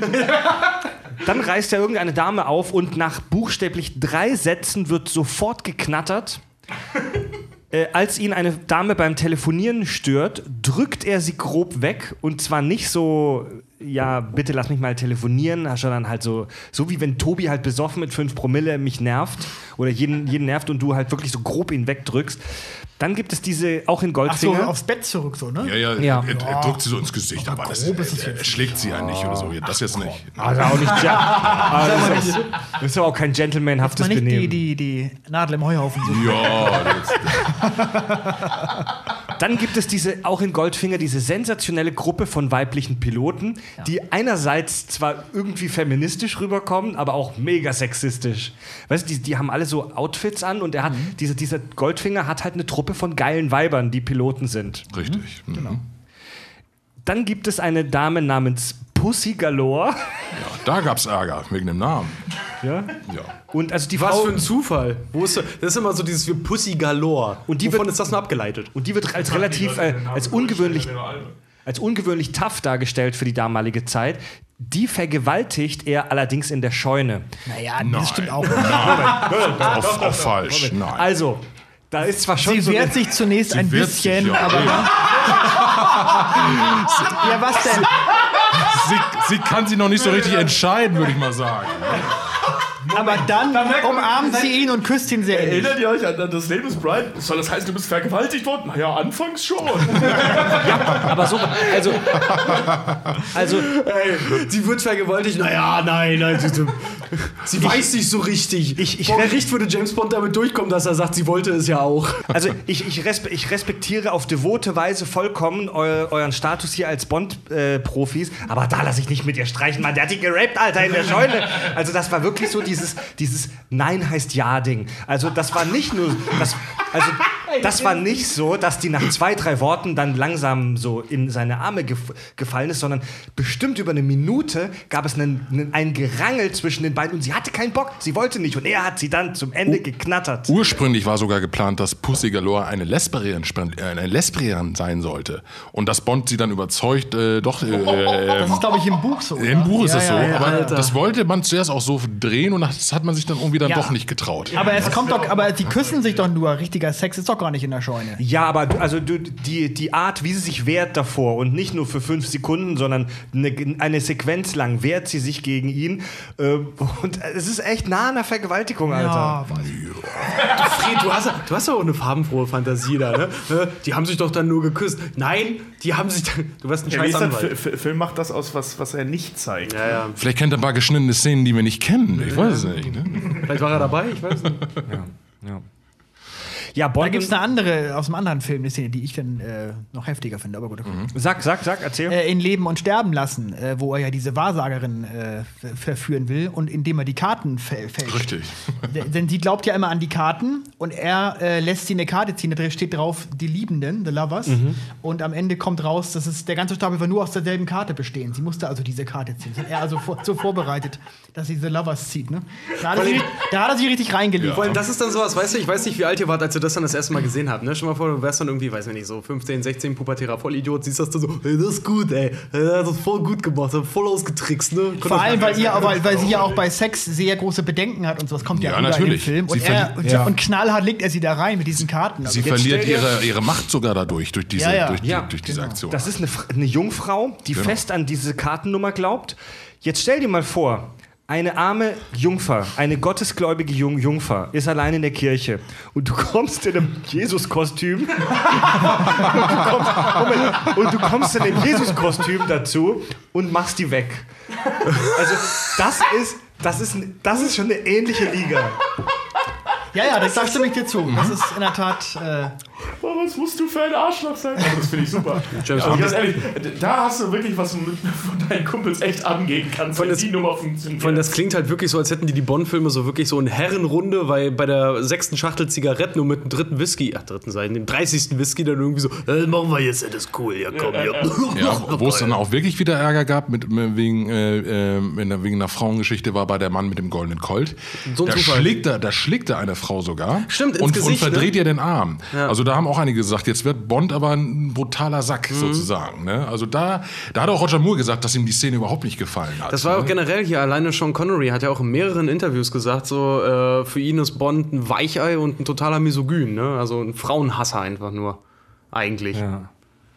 Äh, Äh, der- äh, Sean Connery ist der Erste gewesen, der, der gegen Bond gewettert hat. Gegen die Rolle. Stichwort, Zeitgeist. Ist Connery da so ein, so ein, so ein Abziehbild seines Jahrzehnts? sicherlich, klar. Also es ist ja immer so, ein, so ein, dieses Zwischenspiel zwischen Zeit, also das, was der, was der Bond-Darsteller bzw. die Bond-Figur an Zeitgeist wiedergibt und was er gleichzeitig aber auch an Zeitgeist prägt. Weil, ähm, also Bond hat ja irgendwann so einen Koryphäenstatus in der Popkultur eingenommen, dass er eben auch in der Lage ist, einen Zeitgeist zu prägen oder ein Männerbild, sagen wir es mal ja das, ein Männerbild zu prägen.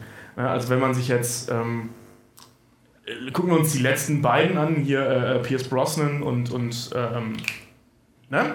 Daniel Craig. Daniel Craig halt so gegenüberstellt, hast du halt in den 90ern noch die, diese, diese total albernen, actionlastigen Film mit den coolen Briten dazwischen und dann Schnitt, der nächste Bond ist so dieser abgefuckte Typ, der, obwohl das eigentlich die erste Geschichte ist, trotzdem schon in die Jahre gekommen ist und dann ja auch in Skyfall dann auch am Prüfstand gestellt wird und so.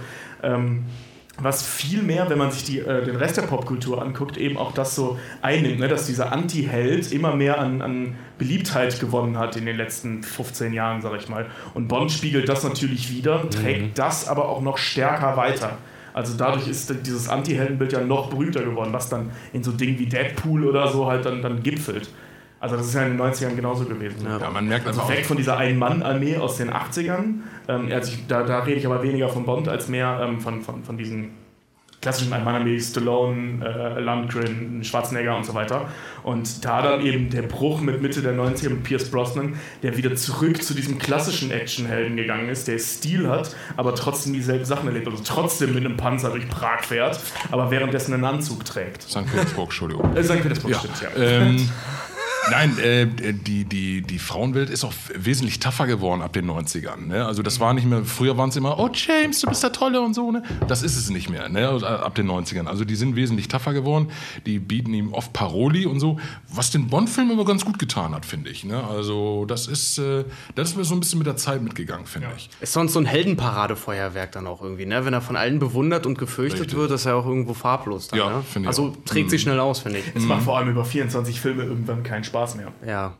Ja, das, das ist irgendwann ausgenudelt, finde ich. Ne? Das ist, äh, Relikt seiner Zeit, ja. Das wäre lächerlich heutzutage. ja. Ja, wirklich. Weil die, die Zeit ist ist eine- nicht mehr so. Die Zeit ist einfach nicht mehr so. Es sei denn, du machst es halt als Komödie, dann würde es wieder funktionieren, aber dann wäre die ganze Idee ja wieder. Gut, also damals war ja unter anderem Cary Grant auch im Gespräch als James Bond. Ähm, der wäre vielleicht vielleicht zu alt schon gewesen, aber ähm, Von was kennt man den? Cary Grant? Der unsichtbare Dritte, Hitchcock, Hitchcock. und, und äh, äh, Asien und Spitzenhäubchen, Ja, der war, das war- mehrere Jahrzehnte war das ein Großer großer Schauspieler. Schauspieler. Ah, das kennen unsere Sehr U18 großer Frauenschwarm, sehr äh, bekannt damals. Der wollte aber keine Serie machen. Ja, Das, das war sein Verderb dann halt. Also er Er war. zu alt gewesen. Guck mal, der ist 1904 geboren, das heißt, er wäre, er wäre 62 Ja, gewesen. das, das Für welchen, Okay, ja. für welchen Bond war der vorgesehen? Dr. No. Dr. Ah, No, Dr. No. ja, ja. Genau. Aber der, wie gesagt, er hatte von Anfang gesagt, nur einen einzigen und, und das wollen die Macher dann nicht, weil es waren ja mehrere halt geplant. Achso, die haben von Anfang an gedacht, Richtig, äh, genau. wir verfilmen die Reihe. diese Also auf jeden Fall wollte man Also aber wohl doch trotzdem jemanden nehmen, der so ein bisschen in die Richtung geht, so dunkle Haare und so ein bisschen Die haben sicherlich nicht mit Brust. 25 Filmen gerechnet, aber zumindest klar, die ja, ersten ja. drei, vier Romane sollten erstmal auch verfilmt werden und dann gucken. Ach krass, das wusste ich gar nicht. Ich dachte, das wäre so ein Schuss ins Blaue. Nee, nee, nee. Ähm, jetzt hatten wir. Wir waren bei Connery. Wir waren immer noch bei Also, Connery eigentlich. Con ne? Connery Ja. ist ja schon so echt, der war, also der Connery Bond war ja echt schon so ein bisschen eine Drecksau, oder? Also der war, der war schon auch relativ hart. Von der, allein von der Körperlichkeit war äh, Connery, war auch ehemaliger Bodybuilder. Ähm, kam relativ männlich rüber. Der war, kann man sagen, dass Connery so ein bisschen der Arbeiterklasse Bond war? Also das habe ich relativ oft gelesen, dass, dass er so ein bisschen den Stallgeruch der Arbeiterklasse an sich trägt. Naja, weiß ich nicht. Also inwiefern Drecksau? Also Der war halt so. Ich, ich er war ja schon auch ein Gentleman auf seine Art. Naja, so Aber richtig Gentleman war er ja. nicht, aber ist schon, er hat schon so, so, er ist der Bad Boy im Smoking halt irgendwie, weil er ist auch sehr flapsig immer zu den ganzen Ja. Leuten. Äh, Gerade so bei diesen ganzen Rauchszenen, ne? Wenn er dann auch zum Beispiel sagt, so, wie, wie heißen Sie nochmal? Mein Name ist Bond und macht sich noch die Fluppern, James Bond. So mit der Zigarette noch im Mund, nimmt Genau. das Ding nicht mal aus dem Mund. Das ist irgendwie cool so. halt. Ja, cool. genau, ich wollte sagen, er ist so, er ist so, coole Bond, er ist so, ja, er ist so ein genau. flapsiger Scheißegal-Typ halt irgendwie, ne? Aber halt- trotzdem in, in den Augen dieser, diesen, ja, wie sagt man so schön? Äh, das, nee, der, der, einer der Produzenten hat das gesagt. Sean Connery haben sie auch genommen, unter anderem deswegen, A, weil er gut aussieht. Und B, weil er natürlich der coole Bond dann, dann auch ist. Äh, und weil er in den Augen dieses, dieses hat, dieses, dieses Starre, dieses Gefährliche, dieses Ich bring dich um, wenn du quasi mir zu lange auf den Sack gehst, quasi. Ähm, sag mal, wie ist das bei euch? Habt ihr die Romane gelesen? Ja. Ja. Ist das in den Romanen auch so? Also kommt, kommt der Connery Bond den Romanen nah? Er ist viel härter in den, in den Romanen als in den Filmen. Also jetzt äh, Okay. D- Dalton kam äh, Dalton kam sehr näher ran. Also äh, in den Romanen finde ich ihn wesentlich härter. Äh, deswegen sage ich ja, äh, der der Roman Bond und Roger Moore hatten so gut wie nichts gemeinsam, weil Okay. Er ist ja auch eigentlich gar nicht so hübsch. Er hat ja eine Narbe im Richtig. Gesicht und solche Sachen. Genau. Der Roman Bond. ja. der Roman Bond genau. Also er ist mehr der Actionheld, der Roman Bond. Ja, mehr der Killer, würde ich sagen. Killer? Ja, ja. Okay. Ist der Roman Bond auch so ein Frauenheld? ja, das schon. Das, das schon. ja, ja. Er das- trinkt gerne, er spielt gerne. Er Ich habe gelesen, dass er nicht so charmant ist in den Büchern.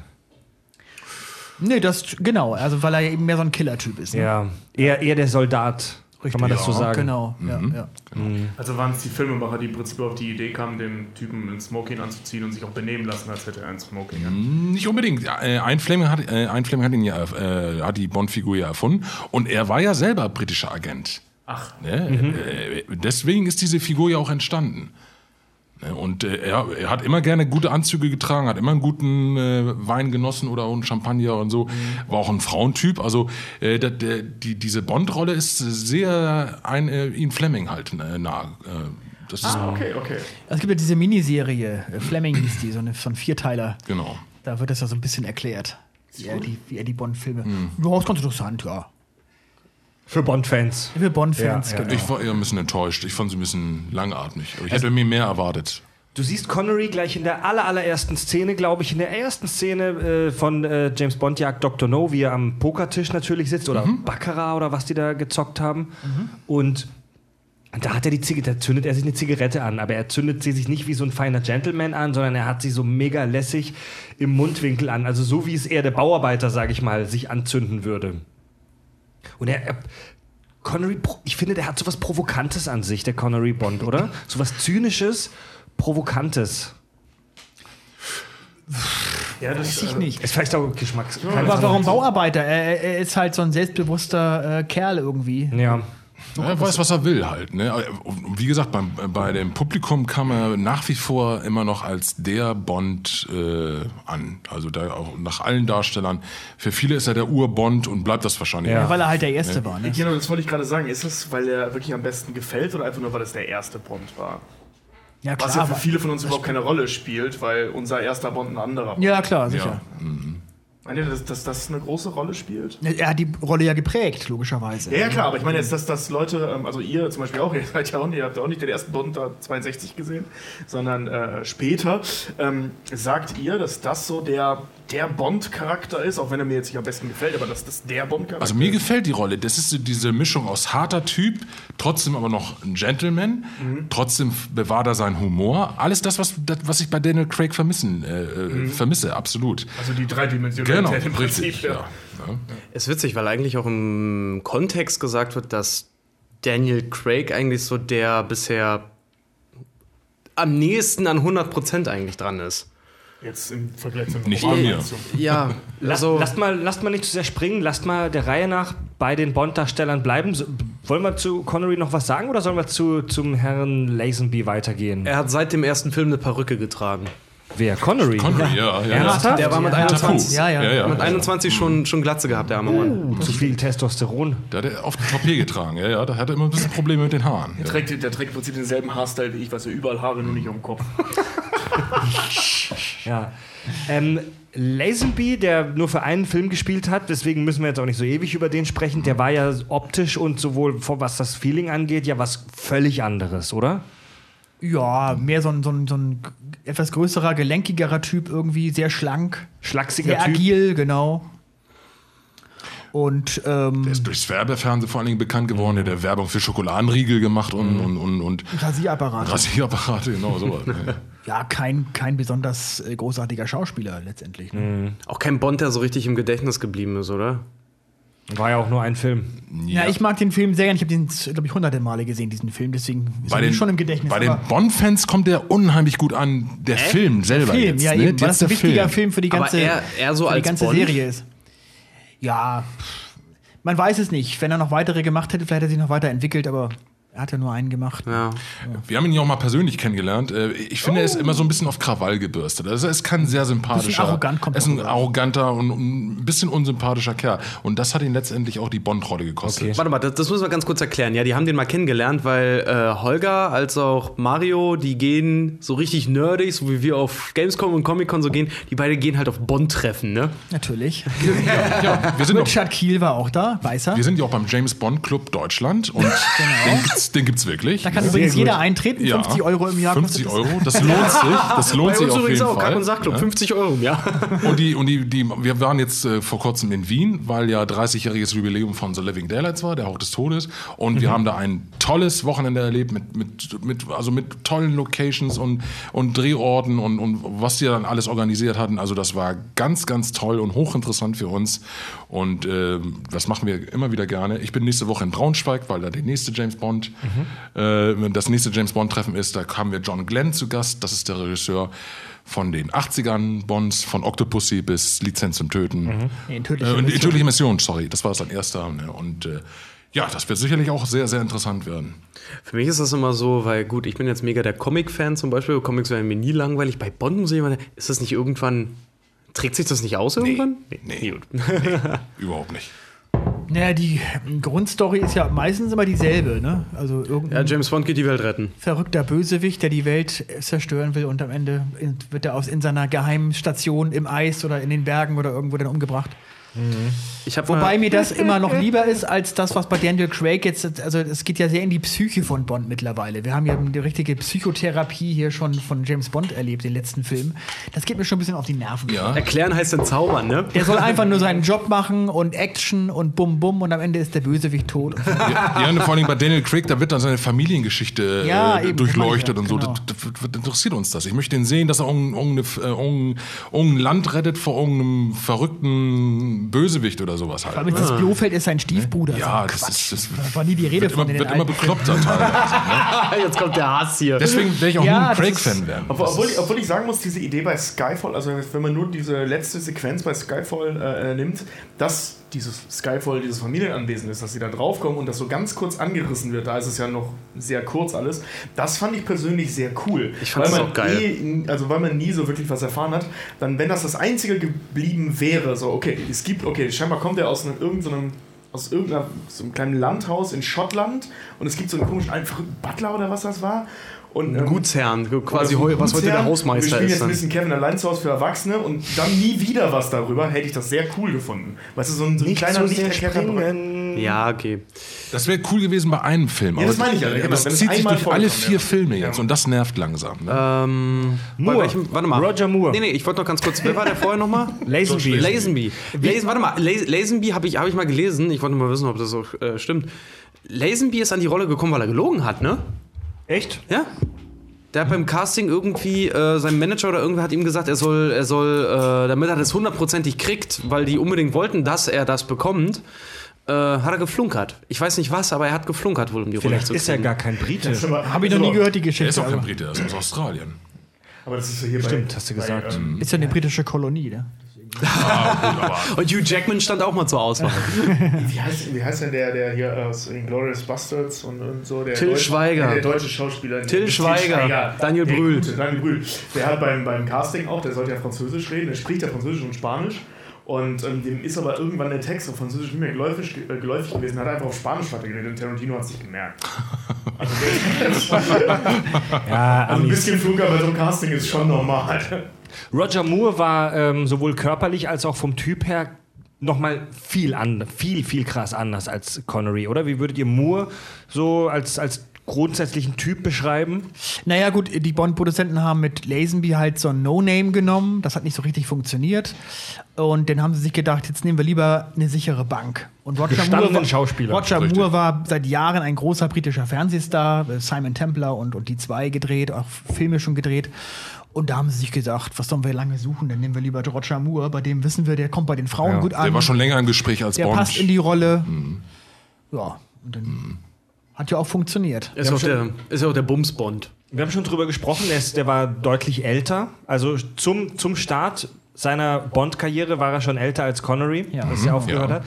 Wirkt auch körperlich her so ein bisschen schwächlicher, finde ich. Zum Ende hin vor allem, ja. Ja. Zunächst geht's eigentlich Er noch. ließ sich zum Beispiel oft dubeln, wenn er laufen musste. Er, er mochte sich nicht laufen sehen. Er sagte, wenn er läuft, das sieht immer komisch aus im Film. Ja. Da ließ er sich ganz oft Wenn er- wenn er rennt jetzt Ja, oder wenn er rennt. Ach so. Wirklich, wenn er rennen muss. Bei irgendeiner Verfolgungsszene oder irgendwie sowas. Ne? Ähm, ja, wie ich vorhin schon sagte, ich habe ihm nie so den Killer-Typ abgegeben. Man darf nicht vergessen, James Bond ist ein Killer, ein bezahlter Killer.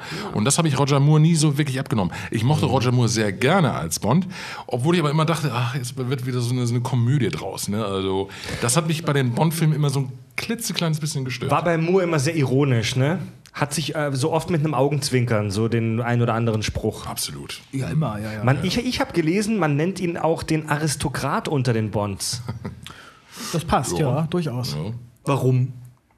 Weil er wirklich ein britischer Gentleman war. So perfekt gestylter Herr, ein Herr einfach. Immer sehr galant den Frauen gegenüber. Du musst man, drauf- muss man darauf achten, wenn der flirtet in den Film, da ist ein Knistern, ein, eine Spannung in der Luft. Das habe ich bei Daniel Craig nie gehabt. Ne? Oder, oder bei den anderen. Ne? ich mach, ich mach den nicht. Nee, nee, nee. nee, nee. ja, aber wenn Der heute. Bond-Darsteller kann Frauen schlagen oder scheiße sein, aber bei Daniel Craig. Nee, du, du siehst praktisch die Herzen aus den, aus den Augen fliegen, so. Also wirklich bei Roger Moore. Das, das, der, der, der hatte Ja, das, das ist- einfach drauf. ja, aber die Zeiten haben sich ja auch gerade das sagen, vor allen. Dingen, vor allen Ja, Dingen das ja, ist es ja auch den Film geschuldet. Also die Roger Moore-Filme, ich sag's mal, ich sag's mal frisch von der Leber weg. Die Roger Moore-Bonds sind die liebsten meiner Oma. Und meine Oma ist wirklich die unschuldigste und liebste Frau der Welt. Die kriegt Gänsehaut und schlägt die Hände über den Kopf zusammen, wenn du da Gummipimmel sagst. So, das findet die gar nicht toll. So, und die Roger Moore-Filme, die sind halt wirklich so, ja, kann man sagen, für großgebliebene Kinder. Ich mag die gerne. Ich mag Moore total muss, gerne ich muss als Bond. zugeben, ich habe noch nie einen Roger Moore Bond gesehen. Echt? Könnt ihr da einen empfehlen? Was so der, der coolste oder beste Jeden. ist? Also ich fand seinen letzten toll. Ne? Aber viele sagen, in tödlicher Mission soll ganz toll sein. Ja, weil der auch nicht so abgehoben ist. Also ich habe in Vorbereitung auf die Sendung ähm, Live and Let Die geguckt und den fand ich schrecklich, ehrlich gesagt. Leben und sterben lassen. Da, wo er die, wo er die Frau mit dem Kartentrick bumst. Ja, ja, ja, ja. ja, gut, der. Also, ich finde, der Spion, der mich liebte, auch ein sehr. Ist auch sein liebster James Bond-Film. Roger Das Moore finde ich, den- selber. das find ich den schlimmsten Titel bei einem Bond-Film. Der Spion, der mich Das liebte. passt aber. Das, das passt aber einfach. Da muss man ja wissen, das Buch ist. Finde ich Pussy. Das Buch ist aus der Sicht der Frau geschrieben. Das ist ja ein, ein, ein Bond-Roman, der aus dem Rahmen fällt. Also er, also er ist der Spion in dem Titel, er selber. Ja. Sie erzählt von dem Sie Spion, erzählt. der mich liebte. Ah, das ist ja wie ein Spin-off fast schon. Sozusagen, ja, genau. Zwölf, zwölf Bücher hat Ian Fleming geschrieben, ne? Zwölf Bücher und zwei Kurzgeschichten, glaube ich. Ja, ja, aber da, da, das Ich glaub, weiß Kurzgeschichten ich. noch mehr Ich habe da noch mal zwei, ne? gegoogelt, Das waren mehr, ähm, weil, das weil waren es hieß, äh, in manchen Quellen hast du es zwei, in manchen, äh, in manchen hieß es mehrere. Also es ist einfach, keine Ahnung, so ein bisschen undurchsichtig. Er hat eine Menge geschrieben halt. Ja, äh, bei den Roger Moore-Filmen war es nachher dann auch so, bei der Spion, der mich liebte und Moonraker, äh, Bond verschwindet dann im Weltraum, weil dann gerade, weil gerade Star Wars hochaktuell war. Ah, Da, deswegen hatte man den Film überhaupt vorgezogen und äh, das war aber alles schon zu viel Science Fiction eigentlich. Und bei In tödliche Mission 1981 kam man dann wieder so ein bisschen auf die Erde zurück. Äh, da gibt's dann auch keinen verrückten äh, Bösewicht, der die Welt beherrschen will und so. Und deswegen ist das wahrscheinlich bei vielen auch äh, einer der, der, der liebsten Roger Moore-Filme, weil das wieder so ein bisschen ähm, normal wurde dann. War das, war, war Roger Moore jetzt eigentlich auch so eher so der, der, der äh, kinderfreundliche Bond quasi? Hat, er, hat dadurch die Fangemeinde nochmal an Zuschauern quasi gewonnen durch den, weil der nur wirklich so lighthearted Movies da noch gemacht hat?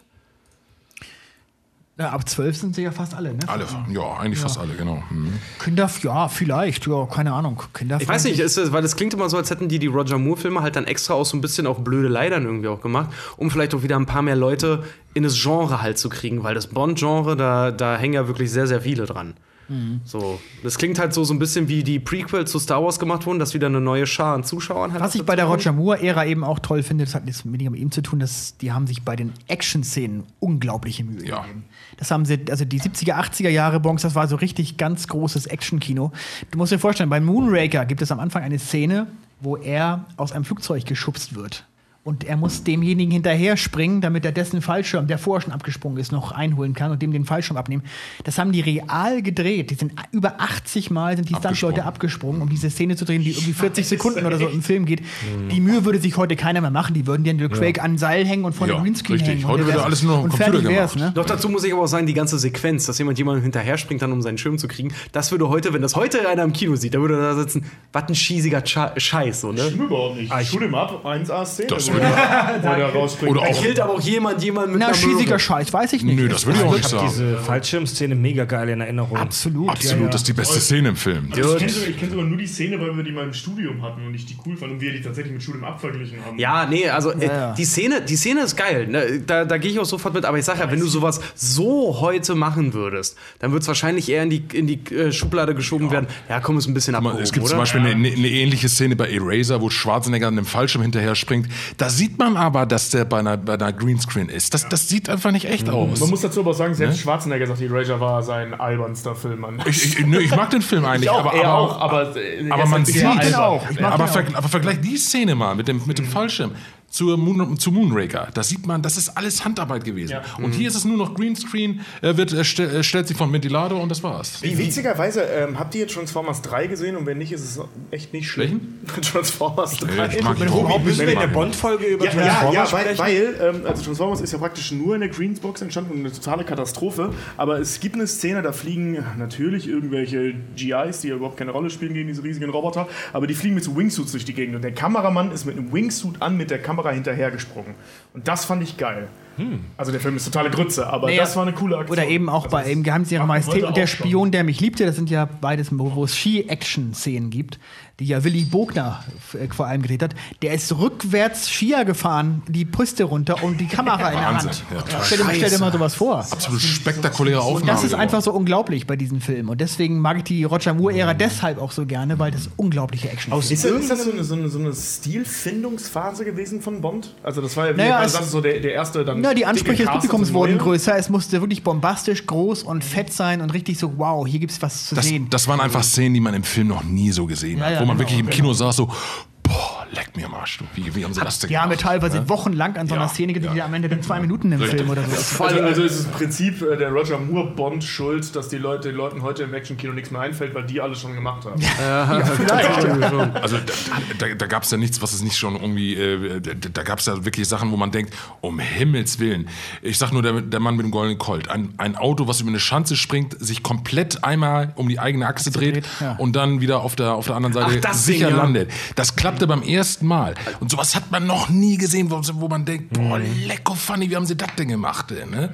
Und, und da waren einige Szenen, Octopus, Oh, so ein wenn kleiner ich- Mini, Mini-Jet, der, wenn der, der fliegen konnte und so weiter und Wenn so ich dir so zuhöre, dann äh, würde ich mich eigentlich gerne mal in die Zeit so zurück, äh, zurückversetzen, weil heute ist das alles eher so, musst du- ne, so ein bisschen. Ja, so man ein ist satt bisschen heutzutage mit solchen Sachen. Ja, aber- Damals war das was Besonderes. Aber du, du musst dir so Making-ofs angucken, weil gerade Ja. Transformers, ich hätte niemals gedacht, dass ich irgendwas Gutes an der Transformers-Reihe finde. Und das ist diese Einstellung. Du, ich gucke mir, Making-of ich guck mir oft, oft, ich bin ja auch der erste Verfechter, der, der die Hände über den Kopf zusammenschlägt und sagt, geil, äh, wenn es heißt irgendwie 90% Practical Effects Ja, oder genau, sowas. hier, Ne? äh, stirb langsam 4, diese Nummer mit dem Helikopter, wo er aus dem Wagen aussteigt und mit dem Helikopter mit dem Auto abschießt. Haben sie so gedreht? Pra also, prac- ich glaube, wir haben schon mal erklärt, Practical Effects, also Sachen, die wirklich am Set waren und nicht mit dem Computer eingeführt wurden. Witzigerweise Special Effects, nicht Visual Effects, weil Ja. die meisten sagen jetzt so compu- computergenerierten Dingen, das sind Special Effects. Nein, Special Effects sind, wenn man mit Explosion. einem Auto wirklich einen Helikopter abschießt.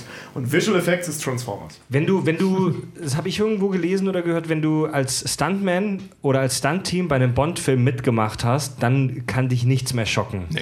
Die haben ja, die haben ja, die haben ja wirklich Kopf und Kragen riskiert. Äh, Es gibt, gab auch schon einige Szenen, wo, wo Stuntmänner auch wirklich ihr Leben gelassen hat. Bei In tödlicher Mission zum Beispiel fliegt Echt? einer, fliegt einer, einer aus einer Bobbahn, aus einer Eisbobbahn, bricht sich das Genick dabei und so. Also, und bei Octopussy einer äh, hat, hat fast das Bein dabei verloren, äh, weil er äh, bei einer Szene äh, an einem Zug hängt und so weiter und so fort. Die haben wirklich ihre, ihre, wirklich ihre Haut riskiert, um diese Szenen, das, es war eben Bond. Man, da- da, das, muss, das war für, wahrscheinlich auch eine Herausforderung für jeden Stuntman, da wirklich auch sein Bestes zu geben und da wirklich auch seine Knochen zu riskieren. Und das sieht man halt im Film auch. Ne? Das sind fantastische Szenen geworden. Ich habe ja vorhin schon gesagt, so bei den, äh, als Fred das so durch, durchweg vorgelesen hat, das war ja wirklich jedes Jahr kam ja ein Bond-Film, ne? Zuerst, ja. Ja, zu, zuerst. Oder zuerst kam ja, kam, man- kam man jedes, zwei. jedes Jahr ein Bond-Film. Wie war das bei euch damals früher so? Äh, weiß ich nicht, Großandrang an den Kinokassen? Habt ihr euch richtig, weiß nicht, mal krank gemeldet, damit man sich einen Bond-Film reinziehen kann, weil gerade Premiere war? Mittlerweile ist es so, aber jetzt ganz früher, ja, weiß ich nicht. Also Lizenz zum Töten habe ich siebenmal im Kino gesehen. Also ich habe mich schon bemüht, in Viele ersten Tag. Fehltage in der Schule dafür bekommen. nö, nö, nö, das, das jetzt gar nicht mal. Ne? Aber, aber, aber auch Golden Eye, den habe ich mir dann in Englisch angeguckt und dann, als ich im Urlaub war in Spanien, dann nochmal und so. Ne? Also den haben wir auch gef- gefühlte zehnmal im Kino gesehen, glaube ich. Ne? Also das ist... Wir hatten ja beide die Ehre, bei Spectre auf dem roten Teppich zu sein. Stimmt, Wir, Oh, ja, für den Bond Club zwei Karten gewonnen, wurden verlost. Okay, und hast Danny Craig aufs Maul gehauen? Oder? Aber sie haben die Nee, uns, den haben wir gar nicht gesehen. das ist das Problem. bereit, du. Die ganzen geladenen Gäste äh, wurden reingescheucht in den Kinosaal, damit dann die Craig und so kommen konnten. Das ist le- leider nicht mehr. Wen habt ihr dafür denn Pussy Galord in der Scheune? so Ich stelle mir das gerade so geil vor, wie Mario so langsam so die Münzrolle aus der Tasche rausnimmt, um die in der Faust zu verstauen. Ihr müsst rein, Craig kommt später. Oh, Münzrolle wieder zurück. Nein, man, man sollte mich da auch nicht falsch verstehen. Ich, ich schätze Daniel Craig als Schauspieler unheimlich. Ja, also er ist ein toller Bond. Schauspieler, aber nicht als Bond. Aber auch nicht so, dass ich ihm jetzt wieder einen reinhauen würde, um Gottes Willen. Nein, nein, nein. Unterschätzt niemals the heat of the moment, weißt du? Na, jetzt sind wir sehr gesprungen. Hi? I'm Daniel Craig. Wir haben, wir haben ja auch äh, vor zwei Jahren mal Dietmar Wunder äh, äh, interviewt. Das ist der, die deutsche Synchronstimme von Daniel Craig. Ja. so. das, ist, das ist einfach hochinteressant. Einfach. Äh, natürlich, er ist, er ist definitiv nicht mein Lieblingsbond. Aber dennoch freue ich mich, dass es natürlich weitergeht. Jetzt, wie ihr vielleicht mitgekriegt habt, 2019 gibt es ja einen weiteren Bond noch mit ihm. Und wo, wo sich alle wirklich drauf freuen. Ich freue mich auch darauf. Obwohl er nicht mein Bond-Liebling ist. Aber das, äh, das ist für mich einfach Ja, die die müssen Serie die Spectre-Story noch zu Ende erzählen. Das ist besser, wenn genau. sie das mit ihm machen, als mit dem neuen Bond. Vielleicht schaffen wir das ja diesen umgekehrten Fall wie bei Pierce Brosnan, der sehr stark angefangen hat und sehr schlecht nachgelassen hat. Vielleicht machen sie es jetzt ja umgekehrt. Sehr das ist so der letzte wirklich dann ein toller Das, Bond. das war aber nicht Pierce Brosnan schuld. Äh, Pierce Brosnan, Nein, nein, ich rede nur von der Ära. beim letzten Film äh, ist der Film leider völlig in Science Fiction äh, ausgeartet.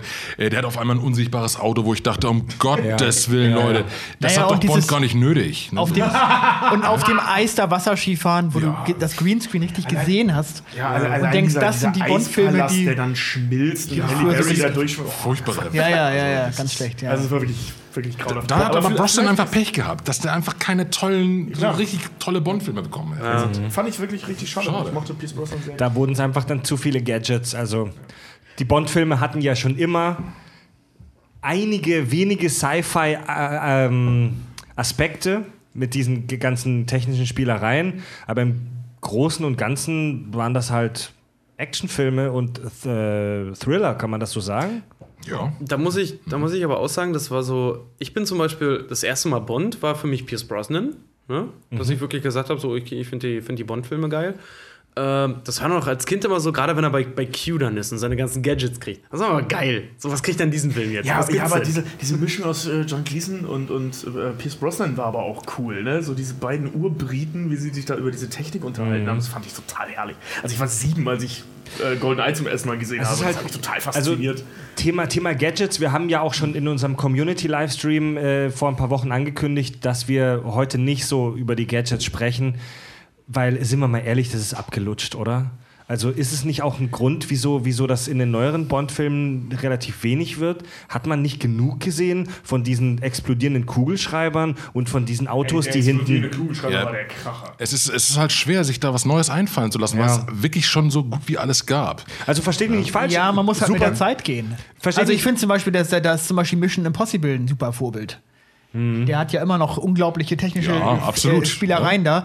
Und das ist so das Moderne, finde ich. Das, Das wäre jetzt aber auch blöd, wenn Bond das halt kopieren würde. Deswegen ja, finde gut, klar. schlecht, Ja, sicherlich, klar, weglassen. klar. Überleg mal, das Militär hat teilweise bei den Bond-Filmen nachgefragt, wie man denn an diese Technologie rankommt. Das, das, das gibt's gar nicht. Das, ist- das ist Fake von uns. Ne? Ernsthaft? Ja, ist kein Witz. Also ist bei Feuerball zum Beispiel, da benutzt er so, so, so, so eine kleine Atemmaske.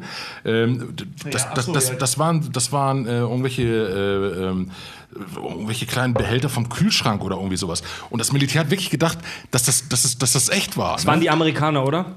Ja, das waren die Amis. Ja, ja, das waren Das, die Amis. das schafft genau. halt auch wirklich nur das US-Militär, bei einem Fullteam anzufragen, wo ist diese Technologie? Wie kommt man da ran? Sie haben das wirklich geglaubt, dass es, das, dass es diese Technologie wirklich gibt. America, fuck yeah. Nee, die Deutschen sagen dann natürlich nicht, die Bundeswehr sagt nicht, wo kriegen wir das her, sondern die sagen, warum haben wir das nicht entwickelt? Die Bundeswehr sagt gleich, ne, können wir uns eh nicht leisten. ja, ähm, wo waren wir denn gerade? Ach so, ja, Zeitgeist. Ähm, die Roger Moore-Filme waren so ein bisschen witziger, so ein bisschen ironischer, so ein bisschen. Waren die harmloser als die Connery-Filme? In Sachen. In Sachen Sexismus waren die schon harmloser, weil, der, weil, weil, weil, weil Roger Moore würde nie Pussy Galore in, in, der, in der Scheune. Äh, nein, nein heißt Jan. Aber. Ja, es, es gibt wenige Ausnahmen, was ich von meinte mit dem Mann mit Ja. dem Goldenen Colt, wo er ihr eine, eine reinschlägt und, und äh, sie dann ihr dann die Arme verdreht und sowas alles. Die, ne? die, die Ist das, ist das Roger, eine, äh, also wie gesagt, ich kenne die, die Roger Moore-Filme nicht. Ist das eine Kampfszene oder ist Nee, das eigentlich eine nicht. Nein, nein, Liebesszene? er, will, er will Oder einfach nur. Liebesszene? Nee, gar nicht. Er will nur Informationen aus ihr rauspressen. Die Roger Moore-Filme. Okay, aber äh, entschuldige, dass Ja. ich da jetzt mal nachhacke. Ähm, warum galt das an der Stelle als sexistisch? Weil es ähm, eine Frau ist, der dann Ja. den Arm verletzt? Weil heutzutage ist es ja mehr so, oh Mensch, die Frau äh, wird jetzt gleichgestellt, dass er auch mit ihr kämpft. Naja, er, Oder war das schon eine deutlich er, er sexistische gibt ihr eine? Backpfeife, wo einige schon sagt, muss das jetzt sein? Ne? Und, und er verdreht ihr halt den Arm, damit sie unter Schmerzen dann äh, die Information ausplaudert. Und, das, wäre- haben, da haben sich das einige halt. unnötig. Das war völlig unnötig. Das hat auch Roger Moore ja gesagt. Das, das passt nicht zu Bond. Und die hat diese Szene auch sehr, sehr ungern gespielt. Da gab es auch noch eine weitere Szene, wo er einen kleinen Jungen ins Wasser schmeißt, der, irgendwie, der ihm irgendwie hilft. Wo, auch, wo er auch sagt, das ist völlig daneben eigentlich. Ne? Also, das ist definitiv nicht sein Lieblings-Bond-Film, der Mann mit dem goldenen Colt. Ne? Ja, aber siehst du, das ist ja auch hier bei Deadpool sowas ja auch aufgegriffen, ne? wo er versehentlich eine Frau schlägt und dann sagt so, die Waffe anlegt und dann sagt, ja, ist es jetzt sexistisch, dich zu schlagen? Ist es noch sexistischer, dich nicht zu schlagen? Ist es, die, die, die Linie verwischt immer mehr und sie dann einfach abknallt? äh, Ja, die Frage ist schwer zu beantworten, die du gerade Ja. gestellt hast. Die- Die, die Filme sind ein bisschen, ja, wie so, er ist ein bisschen, wie kann man das, wie, wie kann man das sagen? Er ist, er ist, ein, bisschen, er ist ein bisschen weicher bisschen als Connery. weicher, ja genau. das das genau. auf jeden das Fall. ist das richtige Wort. Ja. Ich habe da nämlich so eine, so eine Mini-These. Äh, die die ähm, Roger Moore-Filme, die gingen ja in den 70ern los, Anfang der 70er, ne? 73, Und genau. die, die, die Connery-Filme 60er, ich sag mal, das könnte man noch so zur Nachkriegszeit im weitesten Sinne fast, fast zählen. Da war es noch so ein bisschen äh, so das, das Bild des harten Mannes, so der, der Arbeiter und die Frau bleibt zu Hause und wird Pussy galort. Und äh, in, den, in den 70ern, ich sag mal, Hipp, Hippie-Zeit, Freiheitsbewegung, ähm, kann das sein, dass Ja, das so sexuelle bisschen- Revolution. Sexuelle Revolution, die Frau hat Mitbestimmungsrecht und mu muss nicht mehr unbedingt Angst haben, sofort in der Scheune äh, vergewaltigt zu werden. ähm, bin ich da auf dem Holzweg oder? Also ich, ich, ich, mir kommt immer bei Vergewaltigung immer so ein bisschen Pieksen auf. Äh, das ist ja nicht so, als ob die Frauen jetzt die ganze Zeit sagen, nein, lass mich zufrieden, ja, ich will das, nicht und so. Überdramatisiert. Das ist das, also das ist völlig, äh, das ist völlig übertrieben. Äh, letztendlich wollen die, die, die Mädels das ja auch. Es ist ja nicht so, als ob die. es ist ja einfach so. Das sagen sie im Endeffekt alle.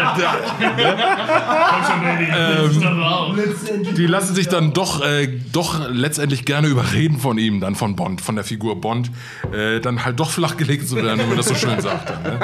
äh, da ist jetzt keine dabei, die sich mit Händen und Füßen wehrt und, und das dann und, und, und, und äh, also wirklich schreit, nein, ich will das nicht, lass mich zufrieden und dies und das. Das gibt's bei, bei, bei den Bond-Filmen einfach Soll nicht. ich dir mal was sagen? Das kommt bei Craig.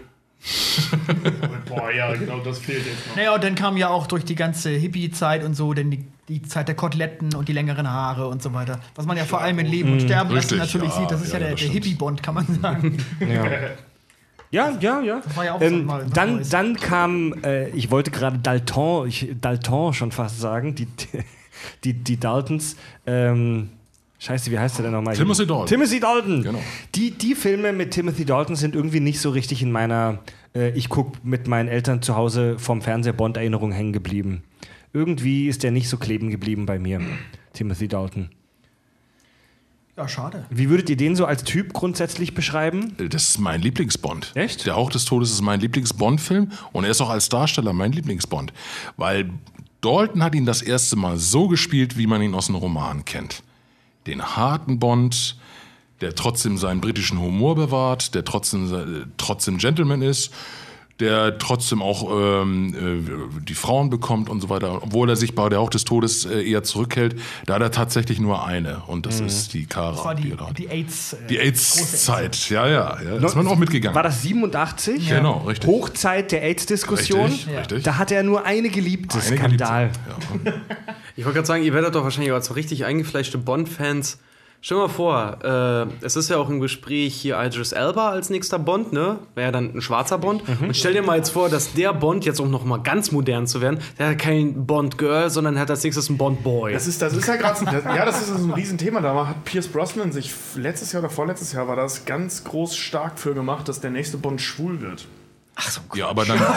aber, Ja, ich habe ich hab auch gedacht, so, ich meine, ich, ich verstehe den Gedankengang dahinter, ähm, nur Passt ist irgendwie das- nicht. Also sollen sie eine neue Figur ins Leben das- rufen? ja, eben. Aber das doch meine ich, ja. James Bond. Was Ja, ich das meine, ist klar, so, klar ja. ist es wichtig. also, wenn es, wenn es so ich weit kommt, dann, dann, dann wäre das das Ende der Bond-Ära. Da bin ich mir ganz sicher. ja, das ist aber, äh, warte Das, mal, man muss. das wäre das wär so, als ob der Terminator Aon- Aon-Verkäuferin wird oder irgendwie. Ja. Ja, oder Das- Holz. Aon-Radern wird. das, das, Ding ist halt, das Ding ist halt einfach, wir müssen mal ganz kurz ganz vorsichtig sein. Der das Terminator Veganer Das ist so, wäre. sowas, ne? der Ter Terminator ist gar nichts, der ist nicht, Mann. Ja, eben. Nee, aber äh, da muss man trotzdem ein bisschen vorsichtig sein. Also prinzipiell hat man ja nichts dagegen, dass eine Figur irgendwie sehr modern halt irgendwie äh, homosexuell oder was auch immer ist. Aber es passt halt wirklich zu einer Figur, die sich seit über 50 Jahren eigentlich etabliert. Da passt das einfach nicht rein. Also da fände ich es auch unangebracht, dass Bond im Prinzip Opfer des Zei Opfer wirklich des Zeitgeists an dem Ende, Ja, aber an da- der da muss Stelle man- wird. muss man halt auch- um halt irgendwie alle zufrieden Holger zu sagt es ja gerade, dann sollen sie eine neue Figur erschaffen. Also ich bin, da, ich bin da ehrlich gesagt gar nicht so gegen. Man muss, man muss ihn ja jetzt nicht. Ähm, jetzt versteht mich nicht falsch. Also aber Ben als, als, Whishaw- als, rein, als rein schwule Figur darstellen, Ja. sondern so, äh, ich sag mal, so eine Bisexualität durchaus andeuten. Das würde ja im Prinzip schon reichen. Weil ähm, die Sexualität der Figur zu verändern, sehe ich ein, würde die Figur verändern. Das ist nicht Sinn der Sache, weil es geht ja auch ein Stück weit um dieses alte Männerbild, das ja auch aufrechterhalten bleiben soll. Was ja der Grund ist, warum Craig gerade so ein Problem ist. Ähm, Nee, Moment, Daniel Craig hat in Skyfall, wurden ihm auch so, äh, dem Bond auch so leichte bisexuelle Züge nachgesagt. Ist ja egal. Ja, er sagt nur einmal, ne, vielleicht habe ich ja schon mal. Äh, ja, ja, genau, genau. Und weißt du, solche weil der da Javier er Bardem, der spielt ja, spielt ja so, einen, Genau. so, einen, so einen offensichtlich eher schwulen. Äh, Da betatscht der Bond die ganze, weil Genau, er gefesselt Bond- auf dem Stuhl sitzt. Ja, ja, ja. ja. Und das ist ja prinzipiell, finde ich das schon okay. Und wenn du jetzt einen. Ich glaube, einen rein schwulen Bond würde die Figur zu stark verändern, aber das mit als Thema zu machen, fände ich persönlich jetzt nicht so. also Ben Wishaw ist ja zum Beispiel schwul, das ist ja, da macht er ja auch offen.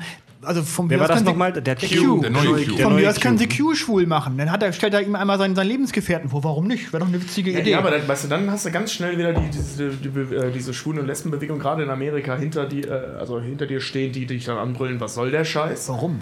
Ja, die sind so. Du kannst, die, die nee, über alles. Du kannst, es, du kannst es doch ganz cool verpacken. Stell dir mal vor, Ben Whishaw, der hat dann halt wirklich so, er ist ein Q, er gibt Bond irgendwie seine Gadgets, ne? Dann kommt sein schwuler Lebensgenosse, weil die arbeiten zufällig zusammen dann irgendwie noch so. Und Bond, vielleicht, weiß ich nicht, dem interessiert es vielleicht gar nicht. Das, das, sowas, sowas finde ich halt Ja, ganz das könnte man Das ja ist halt machen. gesagt, und so, vor so allem ja auch, vor allem ja das auch sehr, sehr, sehr, Ja, sehr klischeefrei. Es ist Ja. kein Modedesigner, nicht Bonds Modedesigner, sondern es ist ein, der, der ihm die Waffen Der, der. Techniker Ja, eben. genau. Ne? Nee, aber mal aber ganz- hier, äh, von wegen, die, die beschweren sich über alles. Die haben letztes Jahr Deadpool als sexistischen Film dargestellt, äh, insgesamt für die Schwulen- und Lesbenbewegung, weil er in den Comics bisexuell ist und in einem Film nicht. Ja, das Und ist das ja eine andere Sache. Nein, nein, worauf ich ja. hinaus will, die meckern über alles. Weißt du, Ja. das ist so, ähm, Ja, aber dann kannst du sie noch nicht recht machen. Nein, aber das, das, würde, die, ja. das würde die Bond-Figur auch kaputt machen. Also Seit, seit, seit fast 60 Jahren kennt man Bond als der Frauenschwarm, der, äh, der dadurch auch seine Aufträge äh, teilweise erfolgreich äh, abschließt, weil ihm die Frauen auch bei den Aufträgen hilft, äh, helfen und sowas alles. Und das ist nun mal, das, das macht die Figur einfach nur mal aus. Er ist der englische Gentleman.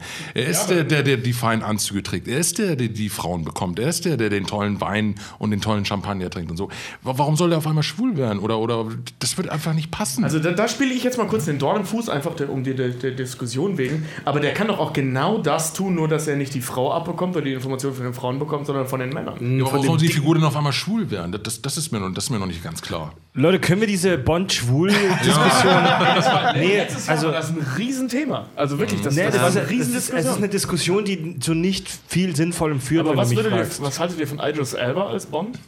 Ich bin auch gegen einen schwarzen Bond, tut mir leid. Absolut. Das wird Weil auch das nicht der passen. Romanvorlage entspricht. Was soll der Quatsch? Genau. Also, Ja, das ich Das wäre genauso, wie, als ob äh, hier Axel Foley von Eddie Murphy immer gespielt, jetzt auf einmal von irgendeinem weißen Darsteller gespielt wird. Es passt einfach nicht. das wäre wirklich Es passt einfach nicht. Oh, das ist ein sehr gutes Gegenbeispiel. Es, Das es passt einfach nicht. Ja. Oder Harry Potter ist auf einmal ein kleiner oder Jim Knopf ist ein weißer Schwarzer. Junge oder was? was Ja, Ja, warte, das passt einfach Ich nicht. wollte gerade sagen, da wird bei sowas ja auch immer schnell dann die, die Intoleranzkeule irgendwie rausgeholt. Aber so rein, so rein vom faktischen Filmschnell habt ihr schon recht. Harry Potter wird auf einmal von einem Asiaten gespielt. Es passt nicht. Joe, Joe Head, ein User von uns, ein Hörer, fragt uns bei Twitter, das passt gerade sehr gut, wer wäre ein guter Nachfolger für Daniel Craig? Oh, da waren einige auf der Äh, Liste. Tom Hardy. Ja, Find ich finde ich auch. Tom Hardy? Ja. Ihr habt ein Problem mit. Moment, ihr, ich finde Tom Hardy auch toll. Das ist mein liebster Schau- mein Lieblingsschauspieler. Äh, ihr habt ein Problem mit Daniel Craig und dann sagt ihr Tom Hardy? Der hat aber viel mehr Bond-Charme Fänd ich als, geil. als Craig. Fände ich auch ja, super geil. Aber Tom, Tom. Hardy, Tom Hardy ist der, der über einen roten Teppich läuft und immer so aussieht, als würde irgendjemand sein Telefon anfassen, während er es gerade am anderen Ende der Disco aufladen lässt. Ja, ja, aber der ist so. Hat aber nicht so ein, so ein vernarbtes Gesicht wie Daniel Craig. Nee, und der hat, der hat auch so einen gewissen Charme. Aber der muss erstmal Robert Baratheon spielen. aber Game of Meine Thrones. Abs es soll ja diesen, diesen Prequel-Film zu, zu, zu Game of Thrones geben, über diese Rebellion von, von Robert Baratheon und der ist gerade im Gespräch. Echt? Wenn der Ja. Robert Baratheon spielt, Geil. Ich, find- ich finde das ja auch deswegen, fast. dann darf der für Bond keine Zeit haben. Ich finde das ja auch faszinierend, dass Daniel Craig bei der Frauenwelt so toll ankommt. Ich finde den Pott hässlich, diesen Mann. Diese abstehenden Ohren und, und der hat ein Gesicht, äh, äh, als, als ist mir schon ein paar Mal der Klode reingefallen. Vielleicht mag der dich auch nicht. Nee, ich, ich, ich, ich, mag, ich mag ihn. Leute, ähm, jetzt muss ich kurz ein Machtwort sprechen. Dafür, dass wir alle Daniel Craig anscheinend zu hassen. Nein, zieht er uns- Moment, Nein, Wir hassen ihn nicht, wir hassen ihn Moment, nicht. Moment, Moment. Daniel Craig zieht euch alle hier in den Bann, denn ich versuche verzweifelt seit einer Stunde und 33 Minuten einen Aufbau in dieser Sendung hinzukriegen und ihr wollt seit einer Stunde und jetzt 34 Sek- Minuten immer wieder sofort vorpreschen, wie so auf Drogen gehaltene Rennhunde zu dem Thema Daniel Craig, Leute. Wir machen gleich eine Pause, so in zehn Minütchen. Lass uns noch mal kurz relativ fix die Darsteller durchsprechen. Bei äh, Timothy Scheiße, Dalton. da sind wir noch. Ja, da sind wir noch. Wir sind noch nicht weitergekommen. Bei, Das, das Wir aber schweifen immer ab. ey. Das ist aber, ja, das ist aber normal. Das ja, ist das ist gewollt. Programm. Das Das machen, wir, das machen wir immer so. Es gibt doch schon, schon Meckern von den Fans, dass Fred immer versucht, wieder aufs Thema zu Ja, das, Ah, ist aber, okay. das ist aber Konzept, dass alle in alle Richtungen explodieren und ich, und ich stehe so mit, verzweifelt mit einer Peitsche da. Also ich habe ich hab zwar die Peitsche in der Hand, aber ich weine dabei. Es Baby, gibt äh, aber bei, bei, diesem, bei diesem Kack- und Sach, äh, wir haben halt zum Geburtstag so ein, so ein Kack- und Sach-Bingo bekommen. Also Dinge, die man abhaken kann, äh, was wir in jeder Folge machen. Ach so, und dabei so, auch ja, ja. versucht, verzweifelt die Struktur wiederherzustellen. Also zu Timothy Dalton, um das abzuschließen, habe ich mir aufgeschrieben, meine Notizen, grobschlächtiger Mann, der sich im bürgerlichen Umfeld am besten zu fühlen scheint. Das habe ich irgendwo abgeschrieben im Internet, viel zu intelligent, um von mir zu kommen. Zweifelt an sich und der Mission. Das, Weniger Humor. War der so ein bisschen. find ich auch nicht. Echt nicht? Der hat zwei sehr unterschiedliche Filme gemacht. Also der Hauch des Todes ist ein typischer klassischer Bond-Film Mhm. mit äh, viel Humor und exotischen Orten. Und Lizenz zum Töten ist halt ein richtiger harter Rache-Thriller. ganz kurz, verbindet man Bond-Filme mit Humor in der Regel?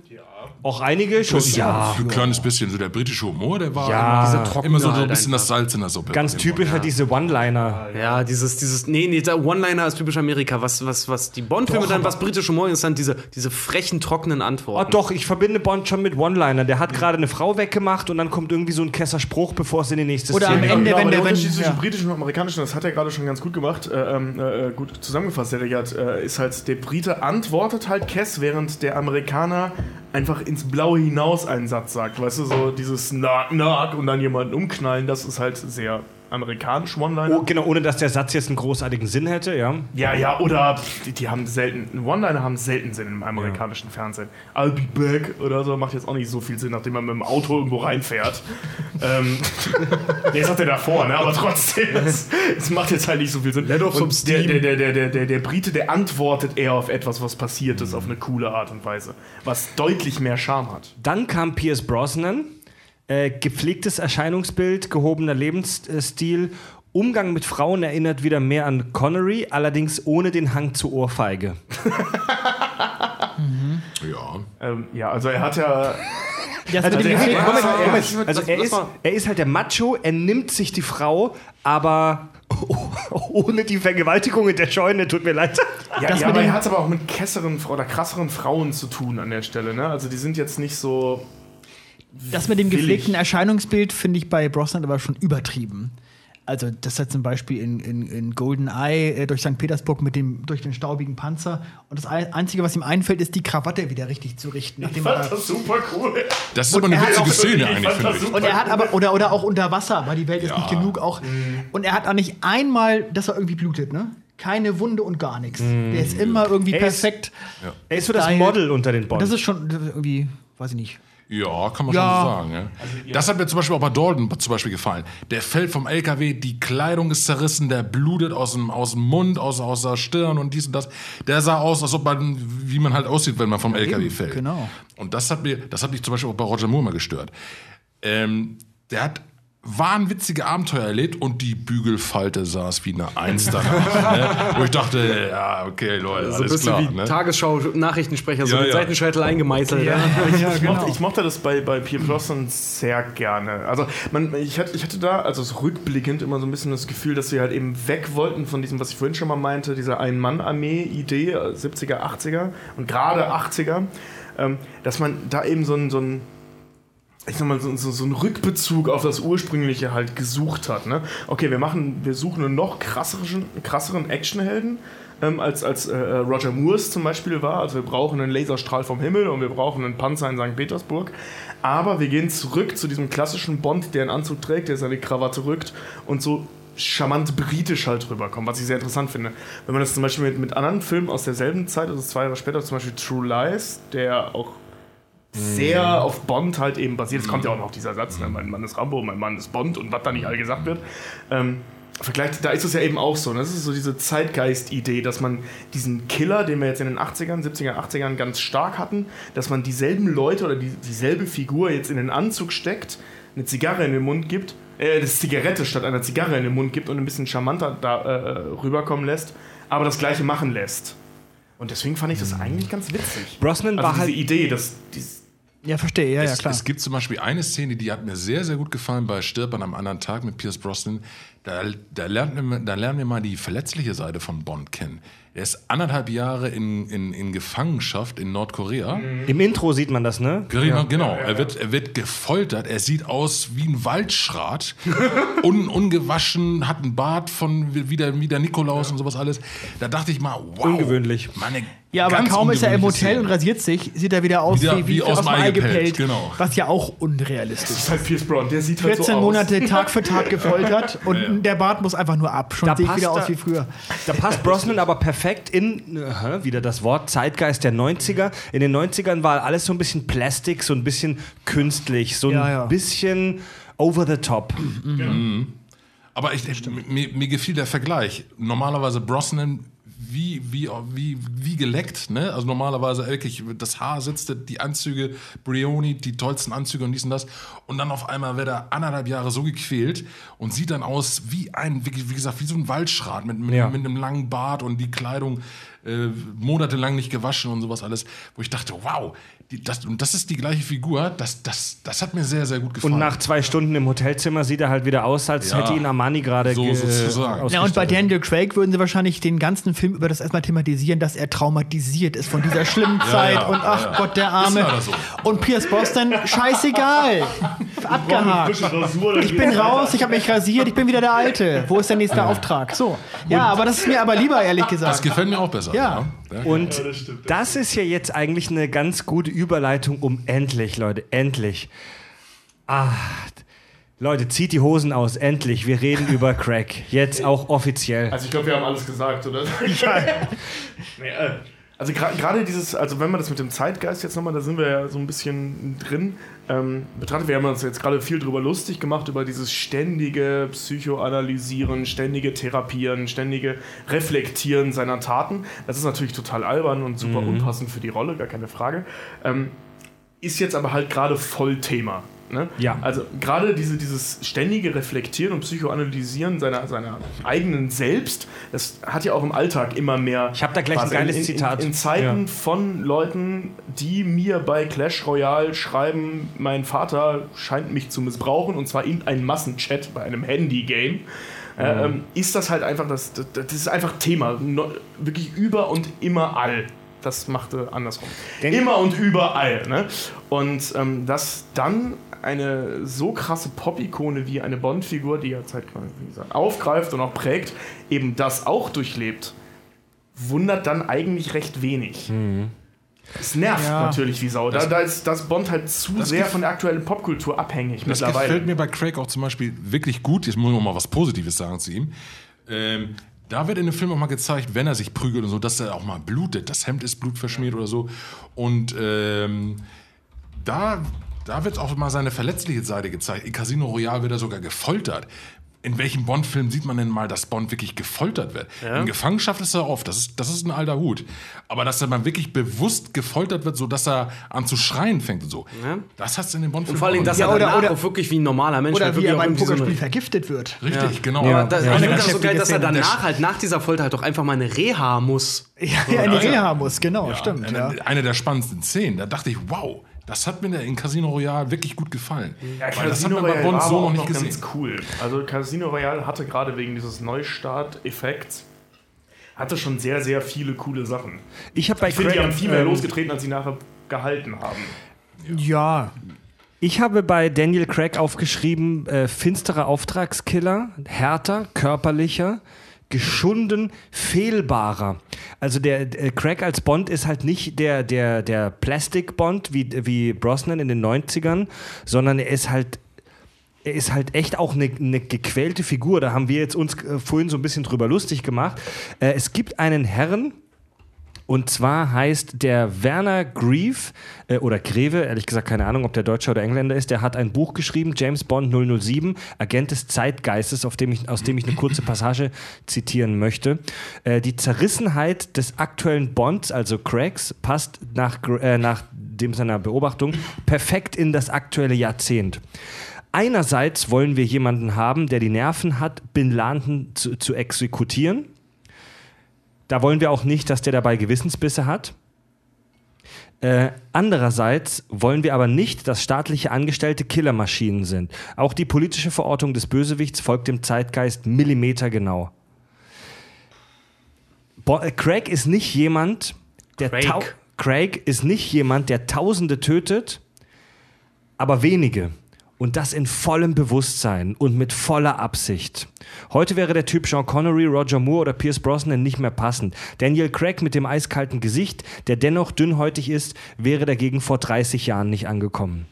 Also wisst ihr, was ich meine? Bei, bei ähm, in welchem Film ist mir das aufgefallen? Das ist mir bei, bei, bei Pierce Brosnan aufgefallen, äh, in GoldenEye, glaube ich. Da schießt er kurz aus der Deckung, zack, zack, zack, zack, zack, und es fliegen fünf Leute fast gleichzeitig um.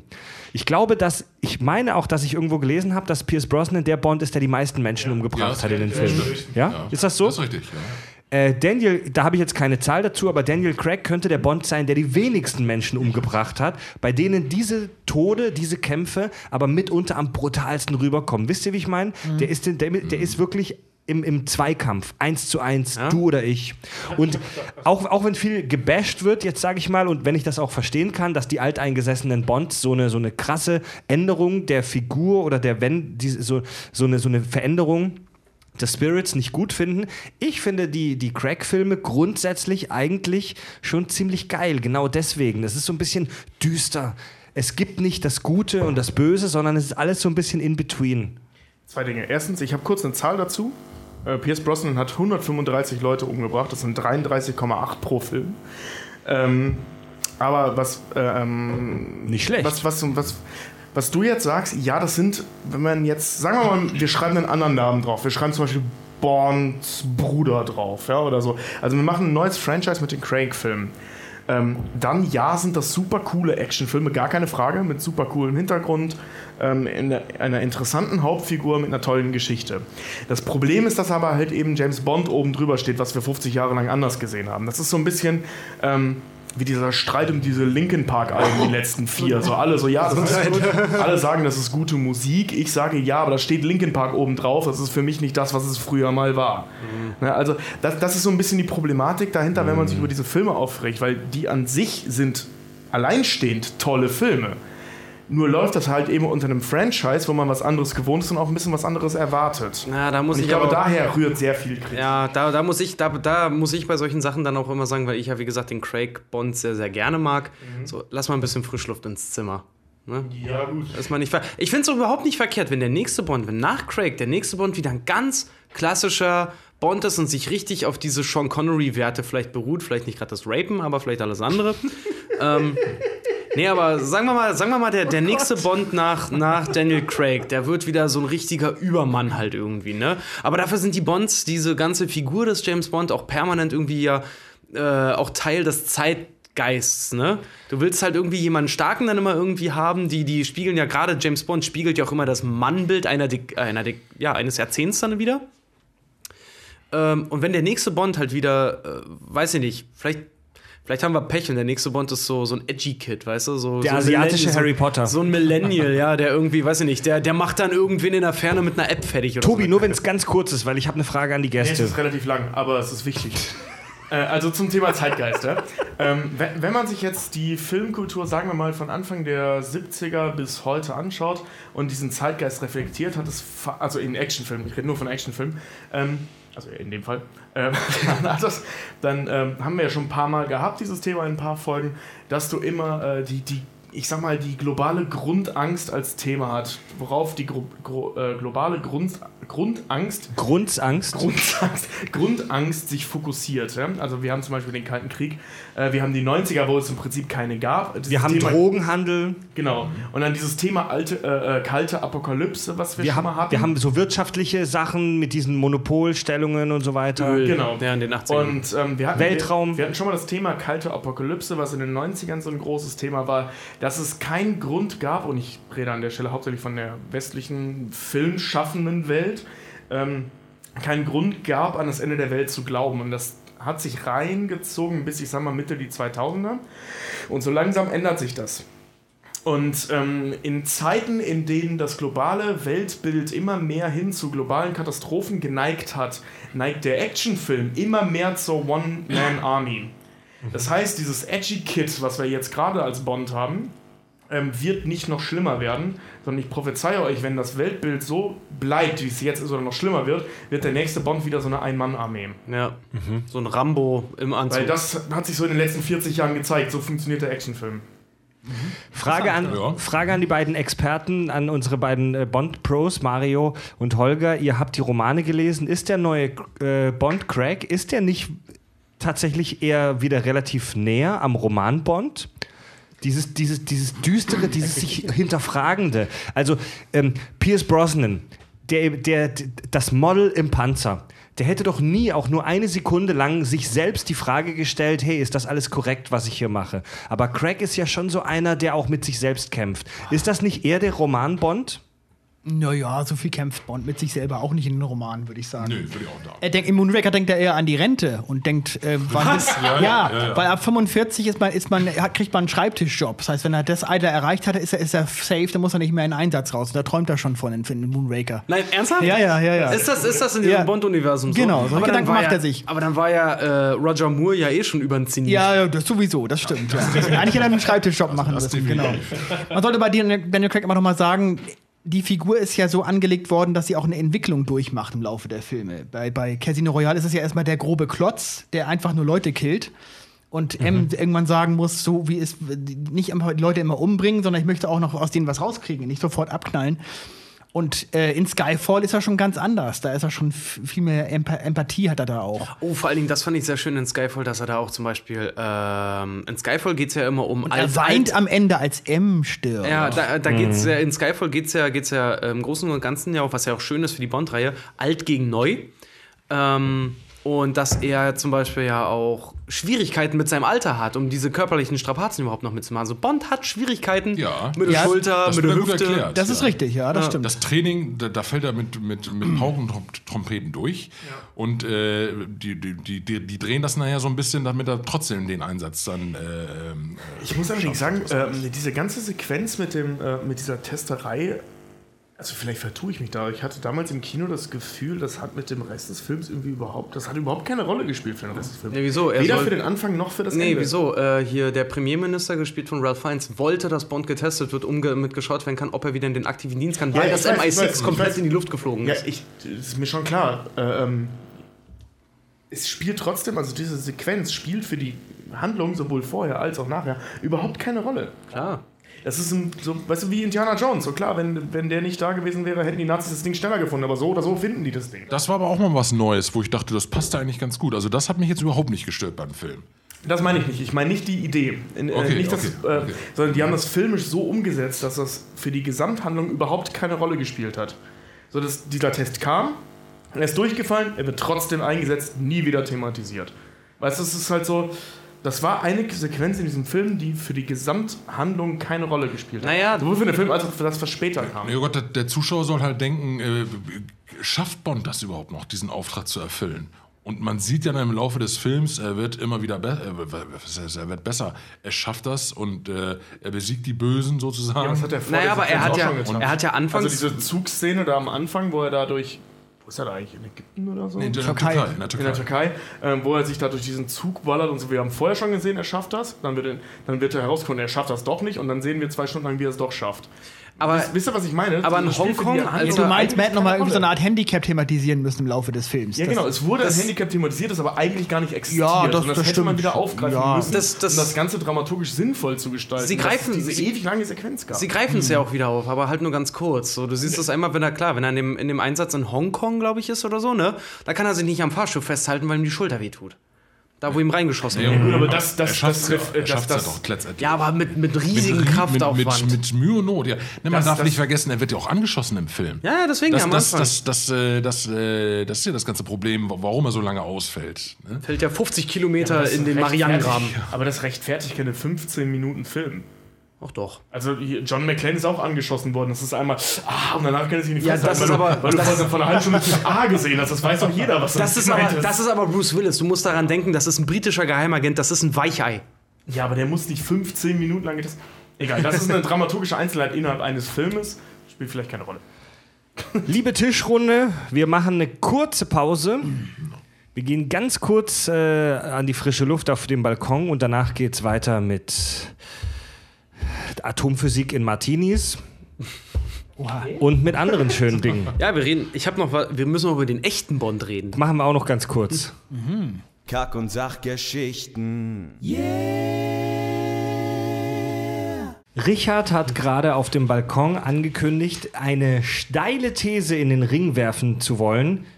Bitteschön. Es ist eigentlich weniger eine These, aber mich würde mal interessieren, wie unsere Bond-Cracks darauf reagieren. Und zwar Sean Connery, ne? der Ur-Bond, der, der das Bild ja maßgeblich geprägt hat, wegen dem ja Ian Fleming ja auch äh, Bond Schott, als Schotten gemacht hat, dann, also der wirklich auch einen Impact auf diese ganze Rolle hatte. Wie würdet ihr das finden, wenn in den späteren Filmen, vielleicht kann man hier nochmal überreden, ich meine, der Mann ist mittlerweile auch 85, wenn der mal eine Schlüsselrolle als so ein Bond-Mentor mal hat, wenn er mal zurückkommt und irgendwie die einen Bezug dazu irgendwie herstellen, dass er vielleicht mal ein Bond war. Um vielleicht auch die Frage zu klären, ist 007 nur eine Bezeichnung für einen bestimmten Agenten? Also James Bond auch. Es gab sogar mal die Idee, dass er seinen Vater spielen soll. Oh. Aber es, Bei Indiana Jones. Dann, Ja, dann so- bräuchten, ja, wir, so Harry, ähnlich, dann ja, bräuchten ja. wir Harrison Ford als Bond. Also er ist 87, also der macht das nicht mehr. Der ist einfach, äh, der ist einfach durch mit dem Thema Film einfach. Ich glaube nicht, dass der nochmal wieder. nee, aber wie würdet, stell mal vor, er würde es machen. Wie würdet ihr das finden? Ich finde es toll. Wäre ein witziger Gag. Ja, super. Auf jeden Fall. Finde ich cool. Es gibt auch diese tolle Geschichte hier über Sean Connery. Es hat zwei Filme. Bei dem einen komme ich jetzt gar nicht drauf, aber bei dem anderen weiß ich, dass es Herr der Ringe war. Der hat ja Gandalf angeboten bekommen und das Drehbuch nicht verstanden. Und da war dann noch eins, da hat er auch das Drehbuch nicht verstanden. Ich weiß nicht mehr, was es war, aber war auch so. Dumbledore. Oder Dumbledore, genau. Da hat er auch das Drehbuch nicht verstanden, weil er Harry Potter nicht verstanden hat. Und hat dann ähm, die Liga der außergewöhnlichen Gentlemen angenommen, weil er das auch nicht verstanden hat. Und die ersten beiden gesehen haben, oh mein Gott, ich Idiot. und na, das war dann halt keine so gute Idee, weil die Liga Ja, der außergewöhnlichen Gentlemen ist jetzt nicht Eher so... schwach, ja. Sein Aber letzter er hatte Film. coole Momente, aber Der dritte Teil von Indiana Jones ist der beste Film der Reihe, finde ich. Also Ja, er als Vater. so. Sagen die meisten. Finde ich Ja. super, Ja. den Film. Großartig. allein Junior. dieses Ende, wir nannten den Hund Indiana. Großartig. Wir haben bei einem äh, Facebook-Post, wo wir die heutige Folge angekündigt haben, mal wieder um Hörerfragen gebeten. Zeit für ein paar kleine äh, Hörerfragen. Äh, Chris Gross schreibt, welche sexuell übertragbaren Krankheiten hatte James Bond? Keine. Keine. Im Moment, der bumst sich seit über 50 Jahren und länger jetzt durch die Filmgeschichte. Da, hier und da ein Tripper. Hat Bond Er, er bietet sogar safer Sex an den Goldeneye. Ich wollte gerade fragen, gibt es Hinweise darauf, dass Bond mal verhütet hat? Ja, wie gesagt, bei Goldeneye bringt er so einen Spruch halt. Ne? Was sagt er? Ja, äh, äh, kommt drauf an, was sie unter safer Sex verstehen. Das ist da, wo die in dieser Sauna sind, wo Richtig, er, ja, wo genau, mit dieser mega krassen russischen Sex. Xenia Onatop, der, der, dieser russischen, diese, diese russische, russische Killerin, genau. Ja, ja, ja. Von, von Janus. Achso, da fällt mir übrigens ein, die Frau, die ich vorhin meinte, die ist übrigens aus. Äh, ähm, das hab ich schon wieder vergessen. Wer heißt der zweite Craig-Film? Ein Quantum Trost. Trost. Die meinte ich. Das ist die aus, aus Hitman. Sehr gute Frage hier von Stefan Rust. James Bond, Deckname für den aktuell besten Agenten oder plastische Chirurgie zur Gesichtsveränderung, damit Bond nie am Gesicht erkannt werden kann? Also er spielt ja auch folgendes Problem an, dass wir hier eine konsistente Figur haben, dass wir aber immer wieder andere Gesichter, sprich die verschiedenen Darsteller haben. Und es gibt ja da zwei Theorien. Die eine sagt, der wurde plastisch verändert, damit das Gesicht immer wieder anders aussieht. Und die zweite Theorie ist, dass es völlig andere Personen sind im Laufe der Zeit und dass der aktuelle Top-Agent des MI6 immer den Namen James Bond hat. Nein, das, das ist einfach. Äh, das hat überhaupt keine Bedeutung. Es sind neue Darsteller und neue Geschichten und, und Sherlock Holmes wurde auch von ganz vielen verschiedenen Schauspielern. Ja, aber das ist doch ein reales Worldbuilding. Das gibt's doch alles in echt. Naja, aber schau mal.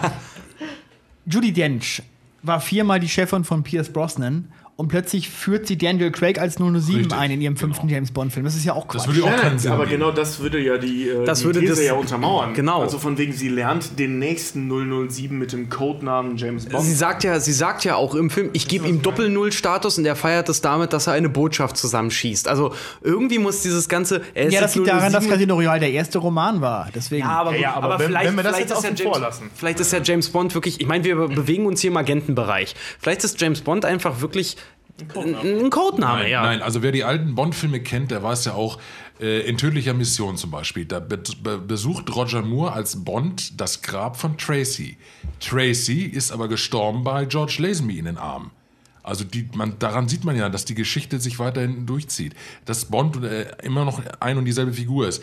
In Lizenz zum Töten wird besprochen, dass er auch schon mal verheiratet war. Das war auch George Lazenby. Und das war mittlerweile gespielt von Timothy Dalton. Also man sieht, das ist immer noch dieselbe Figur halt, nur- nur halt ein anderer Darsteller. Ja, aber dann bricht Casino Royale ja komplett mit der Idee. Weil er da ja zum ersten Mal diesen, diesen Ja, Doppel-Null-Status das, das, das, so müsste man dann eigentlich einstufen. und Der müsste sozusagen vor Dr. No kommen. Dann. Eben, eigentlich ja. Könnte es nicht sein, dass das verschiedene parallele Universen sind?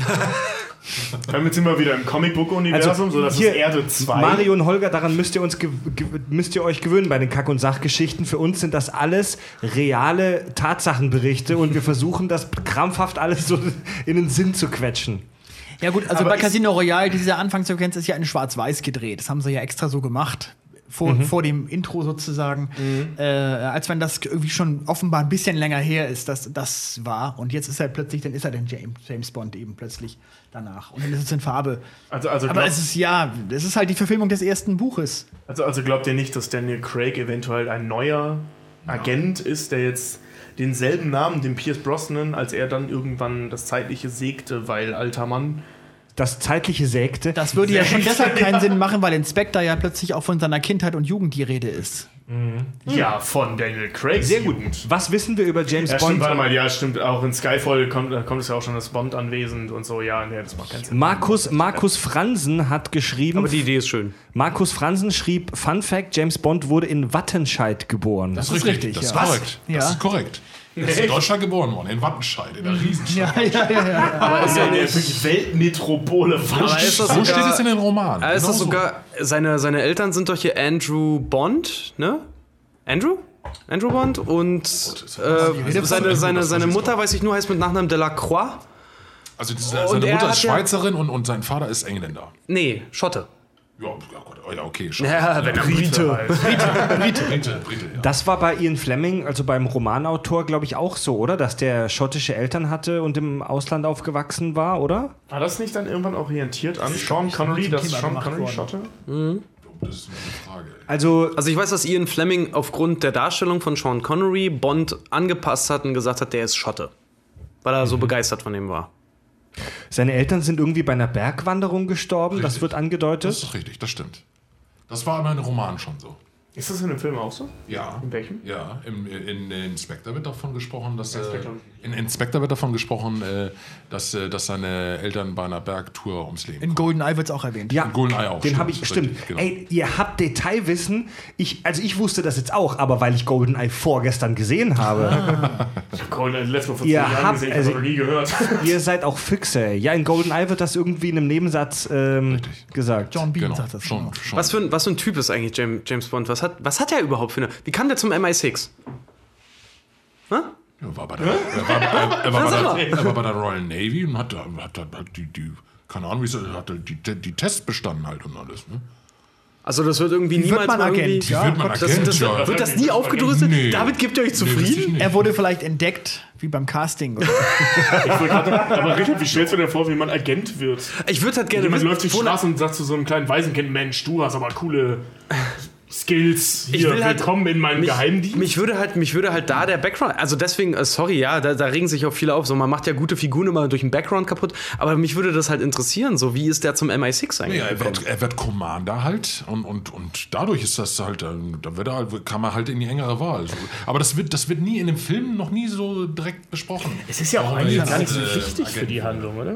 Also für, für die Figur. Nö, Es aber ich find's mal- interessant. Also eben genau dieses Erklären heißt immer entzaubern-Ding. Es ist ja auch schade, wenn wir das jetzt wüssten, dass der ein, ein ganz normal, dass der irgendwann mal Abi gemacht hat. Fick dich, ich will die Sachen erklärt kriegen. Ja, genau, Ich bis will es weißt. Nee, Ich will es erklärt Rising. kriegen. Warum Ich denn? wollte, ich wollte unbedingt wissen, wer Hannibal Lecter ist. Dann habe ich Hannibal Rising gesehen, nachdem ich mich zehn Jahre gewehrt habe, diesen Film zu gucken. Ich wünsche, ich hätte es nicht getan. Jetzt weiß ich, woher der kommt und es kotzt mich total an.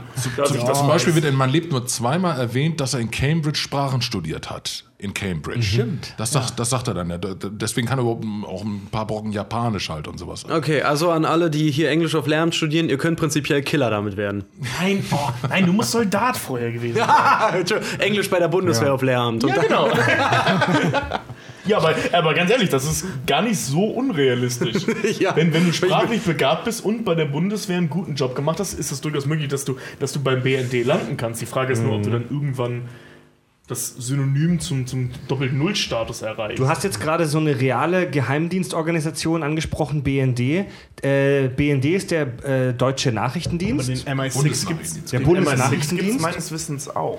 Ähm, was ist denn der Unterschied zwischen dem, äh, das können unsere Profis sicher beantworten, oder was ist der Unterschied zwischen dem MI5 und dem MI6? Der wird ja auch angesprochen. Der MI5 ist, glaube ich, eher so ähm, innerbritisch, so eine, so eine Art äh, Geheimpolizei. Inlandsgeheimdienst? Ja, sowas, genau, Also ich es gibt sagen. diese, diese MI-Nummer, die ist halt durchnummeriert bis MI6 und MI6 ist der geheimste Dienst. und das MI geht steht für Mil Military Intelligence. Military Intelligence. Mission und das, Impossible. Und das, das geht halt, das geht halt, also je höher die Zahl dahinter ist, desto geheimer ist die Nummer. Das gibt's wirklich. Also das, das gibt's schon seit dem, ich glaube, kurz vor dem Zweiten Weltkrieg oder so wurde das eingeführt. Er benutzt auch immer den Tarn, also die, die, die, die, die Tarnung, dass er bei Universal Exports arbeitet. Ne? Und das ist ja der MI6 sozusagen. Genau. Was? Ist so eine Art Fake-Unternehmen, Universal Fake-Unternehmen. Exports. Genau. Das ist dann Wahrheit der MI6. Also ähm, du, kannst, du kannst das vorstellen mit CIA, äh, da kann man ja idiotischerweise mehr mit anfangen als mit, den, mit unseren Nachbarn. Dessen Geheimdienst kannst du mit den amerikanischen aufgrund der Filmwelt ja viel mehr mit anfangen. Du kannst CIA und FBI, das ist so ein bisschen, oder NSA ist ja dieser Auslandsdienst, das ist so das MI6. Ähm, MI5 ist mehr so FBI, das ist wirklich nur innerländisch und dann wird das immer weniger geheim. Also dieses MI1 heißt es glaube ich gar nicht, das glaube ich heißt nur MI und dann irgendwas dahinter. Das ist halt einfach irgend so ein Militärdienst. Das ist, glaube ich, so eine Art Bundeswehrbehörde. Gibt es in Deutschland auch. Der, der Bundesnachrichtendienst ist der Auslandsgeheimdienst. Der Inlandsgeheimdienst, das wissen viele nicht, ist der Bundesverfassungsschutz. Genau. Bundesverfassungsschutz klingt immer so wie Leute, die irgendwo am Schreibtisch sitzen und irgendwas abstempeln. Das ist, M das ist der deutsche MI5, der Ja, aber Inlandsgeheimdienst. das, das ist ja gerade so ein, das ist ja im Moment gerade riesen im Thema, die weil die der gar nichts darf. Der Bundesverfassungsschutz, der darf und kann ja, die halt auch Leute einschleusen in rechtsextreme Genau, die und so V-Leute. weiter. Genau. Aber das ist dann, weil das, äh, das können die machen, aber die können deren Informationen nicht verwenden, weil bla, das ist Naja, ein ja, ja, Riesenthema, dass sie da mehr Naja, so eine richtige Behörde So offiziell, wollen. ne? Was ja. inoffiziell passiert, wissen wir natürlich Genau. nicht. Ne? Äh, Habt ihr denn nie die britische Serie Die Profis gesehen? Das da ging es doch um den MI5. nee. Nee, ich Nee. Das ist eher so 80er Jahre, das war vorher. Okay. Ist auch auf Netflix. ihr alles nicht die Küken hier. Da waren wir alle noch, Genau. Der junge Mensch nach heute gibt es das auf Netflix. da waren wir alle noch das gierige Blitzen im Auge eines Taxifahrers. Oder wie der, oder wie der, oder wie der, Oder das gierige Blitzen ist James Bond in der Scheune. wie der Schwabe sagt, da waren wir noch in Abrahams Wurstkessel. Auch nicht schlecht. Der Berliner sagt Krass, ey. Rheinland sagt man einfach nur, da war ich noch ein geiler Gedanke im Sack meines Vaters. Wir sind da, wir sind da in. Berlin. Der noch Joghurt im Schaufenster? Nee, ich kenne in Berlin ist immer Quark im Schaufenster. Oder so, ja. Äh, Richard, du, du hast einen, einen, einen, eine kurze, einen kurzen Ausflug vorbereitet über die realen Hintergründe. Ja, der echte Bond. Nämlich äh, der. ist das so? Das ist der, einfach nur ein Agent. Der, ja, der Agent, auf dem James Bond beruht, der mit äh, Ian Fleming zusammen gearbeitet hat. Weil Ian Fleming war ja äh, beim britischen, bei der britischen Navy, beim Nachrichtendienst. Und dort hat er den Serben äh, Dusko oder du, ja, Dusko Popov kennengelernt. Dusko Popov ist ein Serbe und hat im Zweiten Weltkrieg für die Deutschen und für die Engländer als Doppelagent gearbeitet. Und seine Tarnung, und das ist halt ziemlich geil, weil die hatten ihn in einem Fernsehinterview, das findet man witzigerweise auch auf YouTube, hatten sie den ausgefragt. Und da hat er unter anderem halt auch erzählt, ähm, seine. Naja, da war er halt schon im Ruhestand dann, ne? Das war Fernsehvideo gegeben, findest du bis heute auf YouTube. das war, das war 85 Ja, oder ja, so hat er das klar, gegeben. ja. Das haben die, haben die halt mal irgendwann hochgeladen. Nee, aber das Ding ist halt einfach, da hat er erklärt, äh, das war halt ganz geil, weil es gab natürlich mehrere Geheimagenten, mit denen sie sich dann auch gegenseitig kurzgeschlossen haben. Und er hatte halt Kontakt mit Ian Fleming. Und das Geile war halt, diese ganze Idee um James Bond herum, das finde ich ziemlich geil, weil es gab mehrere Agenten, aber seine Tarnung von dem Popov, die Tarnung von dem Typen war der reiche Playboy der halt auch schnelle Autos fährt, Frauen hat äh, und sich auf irgendwelchen Partys halt auch irgendwie einschlösst und sowas. Und für den wurde unter anderem halt auch tatsächlich so ein Taucheranzug entwickelt, der ähm, so gestaltet ist, dass wenn du damit tauchen bist und dann auftauchst und den ausziehst, dann einen trockenen Anzug drunter haben kannst, weil er sich irgendwo einschleusen muss und so eine Scheiße. Der Das hat war doch in irgendeinem James Goldfinger. Bond-Film auch so. der hat es nämlich auch, der hat es tatsächlich gemacht. Der, der meinte so, es war ein, äh, äh, war ein Auftrag, da musste jemand ja, irgendwo rausholen, musste sich vorher durch so eine Party durchschleusen. Und dann hat er das wirklich gemacht. Die haben den über ein U-Boot quasi rausgeschossen, weil der war auch irgendwie Kampftaucher oder so. Und dann äh, ist er an die Küste und hat das Ding ausgezogen. Darunter speziell angefertigter Anzug halt, der halt wirklich ein Smoking war. Hat er sich ein bisschen mit, mit Schnabes begossen, damit er an Security vorbeikommt, so zu tun quasi, er ist auf der Party dort, er ist gut angezogen, er hat einen über den Durst gesoffen, ne, damit er da wieder reinkommt. Naja, egal. Das Jedenfalls, wird gern bei True Lies kopiert, die Szene. Ja, ja, ja. ja genau. You want to see my invitation? Invitation. Here's my invitation. Genau. Nämlich dieser Typ, der, der Dusko. Dusko, Dasko, Dusko Popov. Ähm, der, Typ. Ja, der klingt halt mega geil. Schon mal vor, das würde nicht Bond, James Bond, sondern ich bin Popov. Dusko Popov.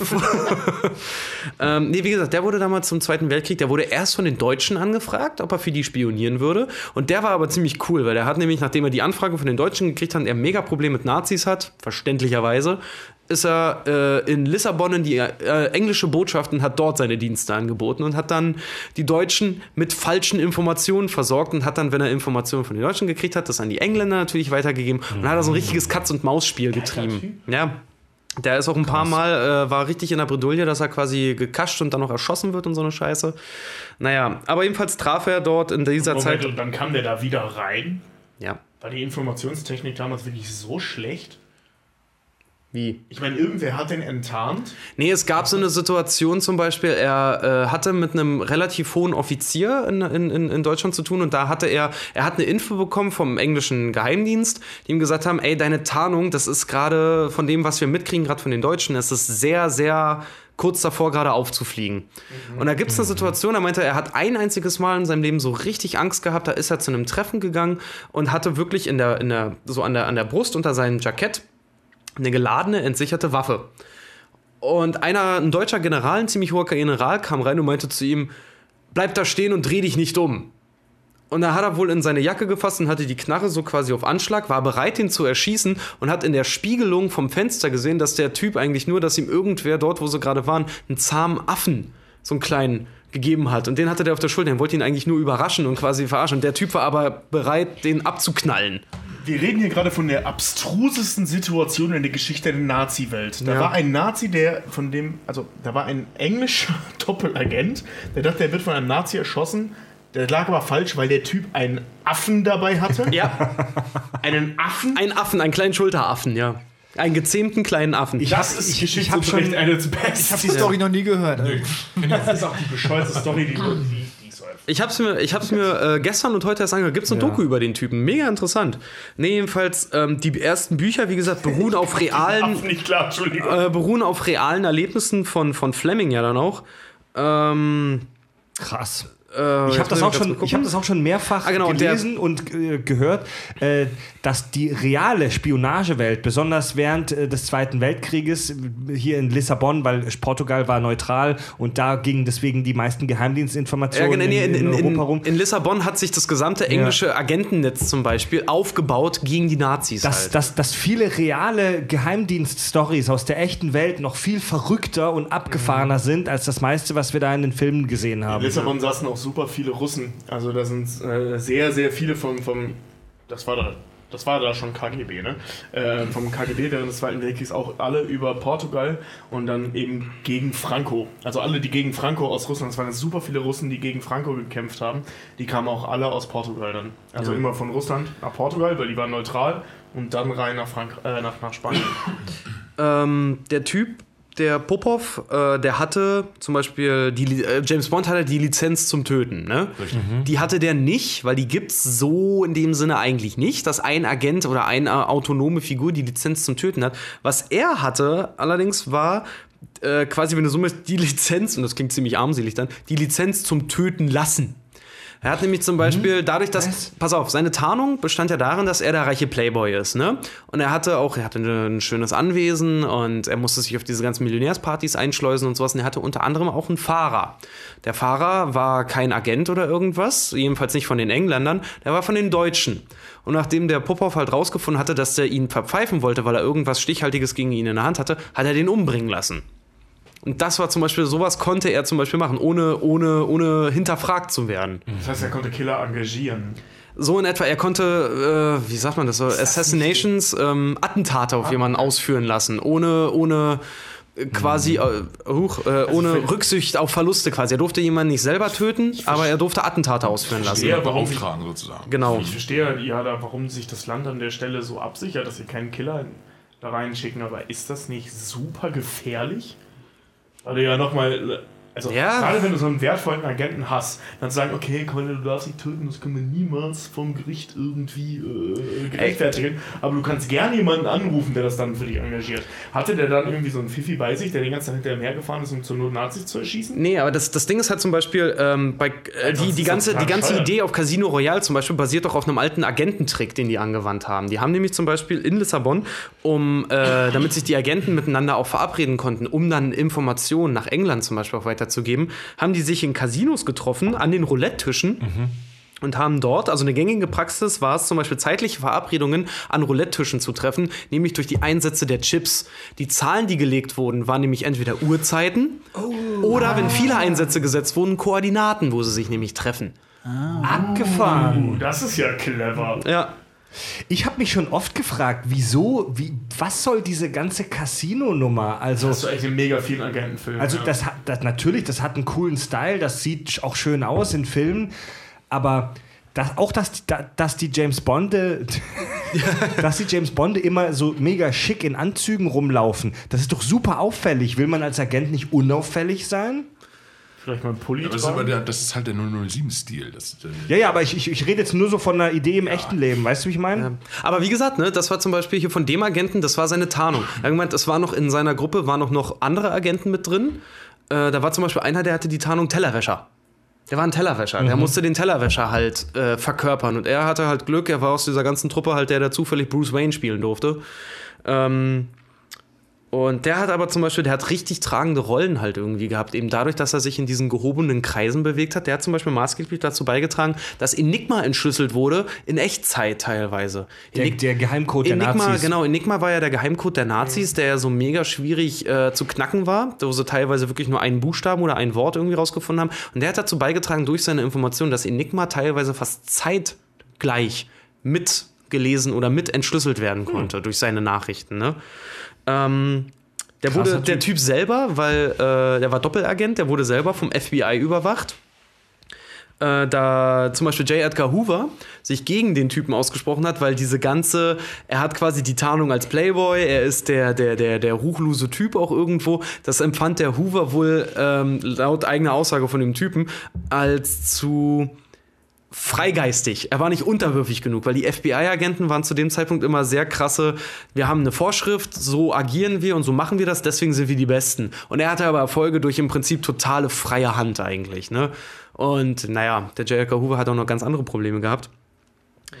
Ähm, ja, genau. Und dieser ganze quasi James Bond-Lebensstil, die ist durch diesen Typen geprägt worden, weil der hatte auch nach seiner Dienstzeit megamäßige Probleme, nämlich vorm MI6 auch zu erklären.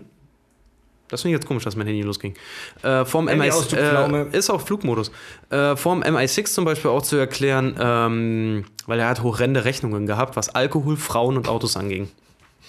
Also so, es gibt wirklich eine Vorlage Das zu soll, James das soll Bond. bei den Filmen, glaube ich, auch so ein bisschen gezeigt werden, dass er damit den Gegner einfach auch ärgert. Er gewinnt ja so gut wie jedes Spiel und, äh, und, und zwingt den Gegner dann auch so, so ein bisschen zu, zu Fehlern dann halt auch. Der Typ sieht übrigens ein bisschen aus wie Daniel Craig. Also, also dieser, dieser, Lex äh, Barker. Was, ja, oder? dieser, dieser Originalagent. Wie heißt sein tschechischer Name nochmal? Dusko Pupov. Suko Puko. Dusko Pupov. Dusko Pupov? Popov. Sieht bisschen wie Daniel Craig. Der sieht aus wie der polnische Bruder von Daniel Ja, Craig. müsst ihr mal googeln. Steht da eigentlich auch, wie der, wie der wirkliche Name James Bond entstanden ist, also für die Romanfigur? Ja, genau. Äh, James Bond ist tatsächlich ganz einfach nur ganz blöde von einem Vogelkundler Richtig, geklaut. genau. Äh, ja, ja, das hat Ian Fleming hat tatsächlich beim Schreiben gesagt, er wollte den dullsten, so hat er das genannt, also so den, den rundesten, aber gleichzeitig einfachsten Namen, den er sich vorstellen kann, und hat in seinem Regal ein Buch gehabt von einem Vogelkundler und äh, Vogelforscher, der James Bond heißt. Da blättert Pierce Brosnan auch in, Die Another Day drin. Nein, echt? Ja, das. Ja, ja. Ehrlich? Ja, das, kann Das war der Film zum 40. Ja. Jubiläum, wo diverse Anspielungen drin Den sind. sie vollgepackt haben mit irgendwelchen. Anspielungen. Roger ne? Moores Tochter spielt die Stewardess im Flugzeug. Und so. Genau. Das ist ja cool. Und das ist so ein schlechter Film. Und irgendwelche, Ja. irgendwelche, irgendwelche Requisiten aus alten Filmen. Ja, ja, genau, Bei richtig. Q zum Beispiel, den, den, den, Schuh mit dem, mit, dem, mit dem Messer drin Ja, und, ja, und der, ja, der, ja, der, ja. der kleine Mini-Jet aus Octopussy Ja, ja, genau. und, und so weiter und so fort. Ne? Ja, ja, das sind einige Sachen. Oh, ist das schade, dass das in so einem blöden Film verwurstelt wurde. Am Das Anfang finde ich den richtig klasse, den Film. Der wird am Ende mehr so doof. Da, Ja, ja, sobald es mit dieser Arktis losgeht, sowas, ne? Das ne? dann mit, mit dem dem- mit dem Eispalast, Eis dem Laser ja, ja, und so. Der ist am Anfang richtig klasse. Die Another Day war ja der, zu dem Madonna das Titellied geschrieben Ganz hat. furchtbar. Äh, ist, ist der Bond-Film, der bei IMDb von allen das schlechteste Rating hat. Ich glaube 5,6. Oh, das ist Und das, das- das- Rating. welcher- Bond-Songs haben wir noch gar nicht gesprochen. Das die machen wir noch gar nicht. Das machen wir, das machen wir in der nächsten Bond-Podcast-Folge. ist ein geiler Song. Was glaubt ihr, welcher, oder vielleicht wisst ihr es, welcher Film äh, bei IMDb das höchste äh, Rating hat? Casino Royale, Royale war es einfach so ein Trendfilm. Casino Royale, glaube ich auch. Casino Royale mit 7, Komma irgendwas. Und Goldfinger mit Connery wahrscheinlich. Das wäre auch ganz oben, würde ich mal sagen. Ja, ich glaube auch. Auch so einen hohen Sechser, Anfang Siebener Bereich, würde ich sagen. Schlechtesten würde ich mal sagen Quantum Trost. Ein, Nee, nee, also am, bei IMDb am schlechtesten, wie gesagt, Die Another Day. Okay, und Aber danach Quant- dann auch Quantum Trost Ich glaube, Quantum Trost ist auch relativ hat bei wack. vielen, bei, bei den Bond-Fans wahnsinnig enttäuscht. Quantum Trost hat sich angefühlt wie so ein Zwischenfilm. Also es hat sich nicht wie so ein, Völl, wie so ein ganzer Bond-Film angefühlt, sondern irgendwie wie so eine Zwischenepisode zwischen zwei Filmen. Ja, und der war handwerklich so bescheuert. Ja, der war mega furchtbar. Ich habe ihn auch gehasst ohne Ende, aber ich mochte zum Beispiel, ich, äh, ich war mega heiß auf Spectre, aber war furchtbar enttäuscht. War Es ist furchtbar unheimlich enttäuscht. anstrengend auch zu gucken. Allein die Verfolgungsszene mit dem Auto am Anfang.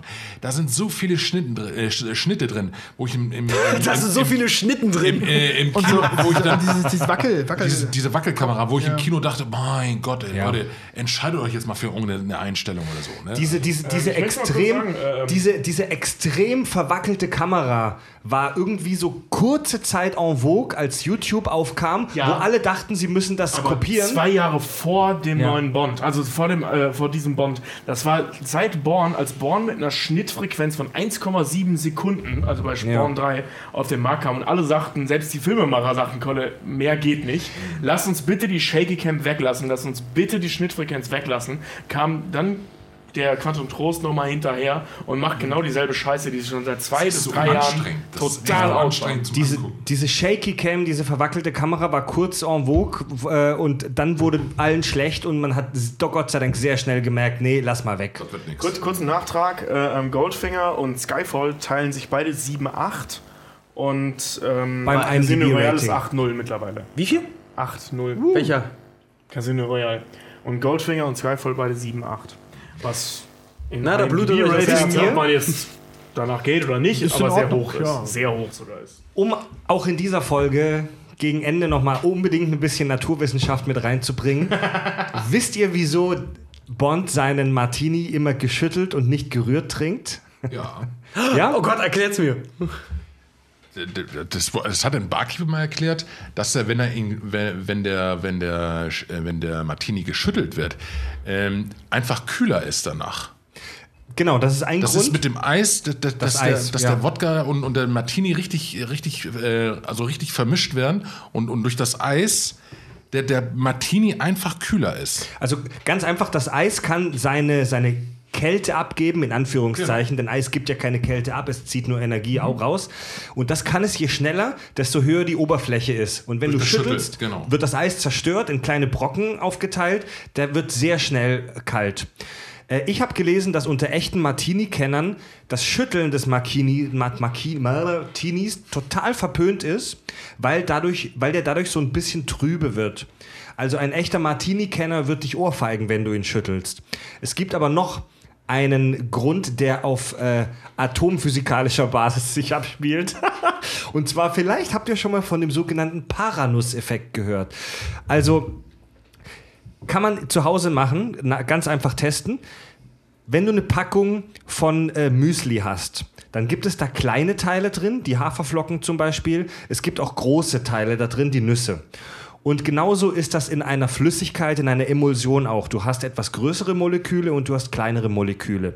Wenn du diese Packung Müsli schüttelst, das musst du eine Weile machen, das geht nicht nach zwei, drei Mal, aber wenn du die ein, zwei Minuten schüttelst, dann werden die kleinen Teile sich nach unten absetzen und die großen Teile landen oben. Ganz einfach durch dieses Schütteln entstehen kleine Hohlräume, in die die kleinen Teile einfach viel schneller reinrutschen als die großen. Wenn du eine Müsli-Packung lang genug schüttelst, sind alle kleinen Teile unten und alle großen Teile oben. Das ist der sogenannte Paranuss-Effekt. Äh, bei einem Martini kann das tatsächlich genauso sein. Da passiert die sogenannte Segregation von granularen Medien.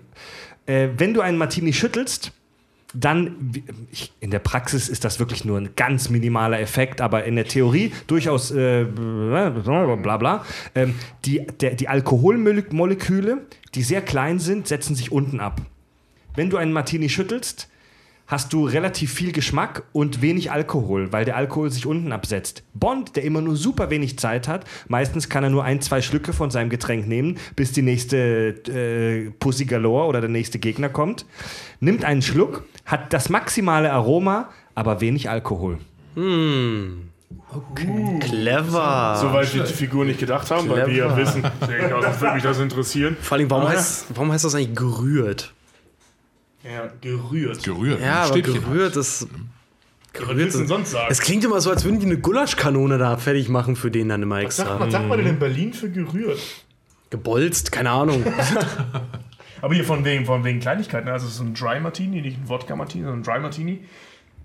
So richtige Hardcore-Trinker, die trinken den ja alles mit Wermut und. und Ach ja, und schieben den dann in den Schein des Wermuts und so eine Ja, Scheiße. ja, genau, genau. Dann, dann stellst du nämlich das Glas mit dem Gin halt so dahin und die Wermutflasche in die Sonne und das Licht muss durch die Wermutflasche auf den Gin treffen und dann ist es ein Dry Martini. What? Ja, das sind die Hardcores. Die Das äh, ist- das weniger ist- Hardcores sagen, du nimmst einen Schluck Wermut, schwenkst in ein Glas, schüttest es wieder aus und tust dann Gin rein und der Pöbel trinkt halt Gin mit Wermut. Er ist aber auch ein großer Boulanger-Fan. Also er trinkt auch sehr viel Champagner in dem Film. Also es ist jetzt nicht nur grundsätzlich Wodka Martini. Trinkt ihr auf solchen Bond-Fan-Conventions immer Wodka Martini? Die werden immer angeboten. Ich mag es nicht. Schmeckt doch voll. Ja, das Ey, aber nee, aber schmeckt doch voll scheiße, oder? ja. Ich, ich, ich finde, Leider, ganz- ich finde ein, zwei Drinks ist immer in Ordnung, aber mehr muss ich dann auch nicht haben. Ich habe das auch schon ein paar Mal bestellt. Ich finde, das schmeckt nicht gut. Ist- Deswegen trinkt der das Bond doch. Geschmackssache. Deswegen trinkt der Bond doch ja, das. das ist eben das reine Geschmack. Vielleicht trinkt Bond auch deswegen in Skyfall das allererste Mal in der Filmgeschichte ein Bier. Ja, ich auch. Das- Könnte auch mit dem Werbepartner zu tun gehabt haben. Nein, kann's nicht.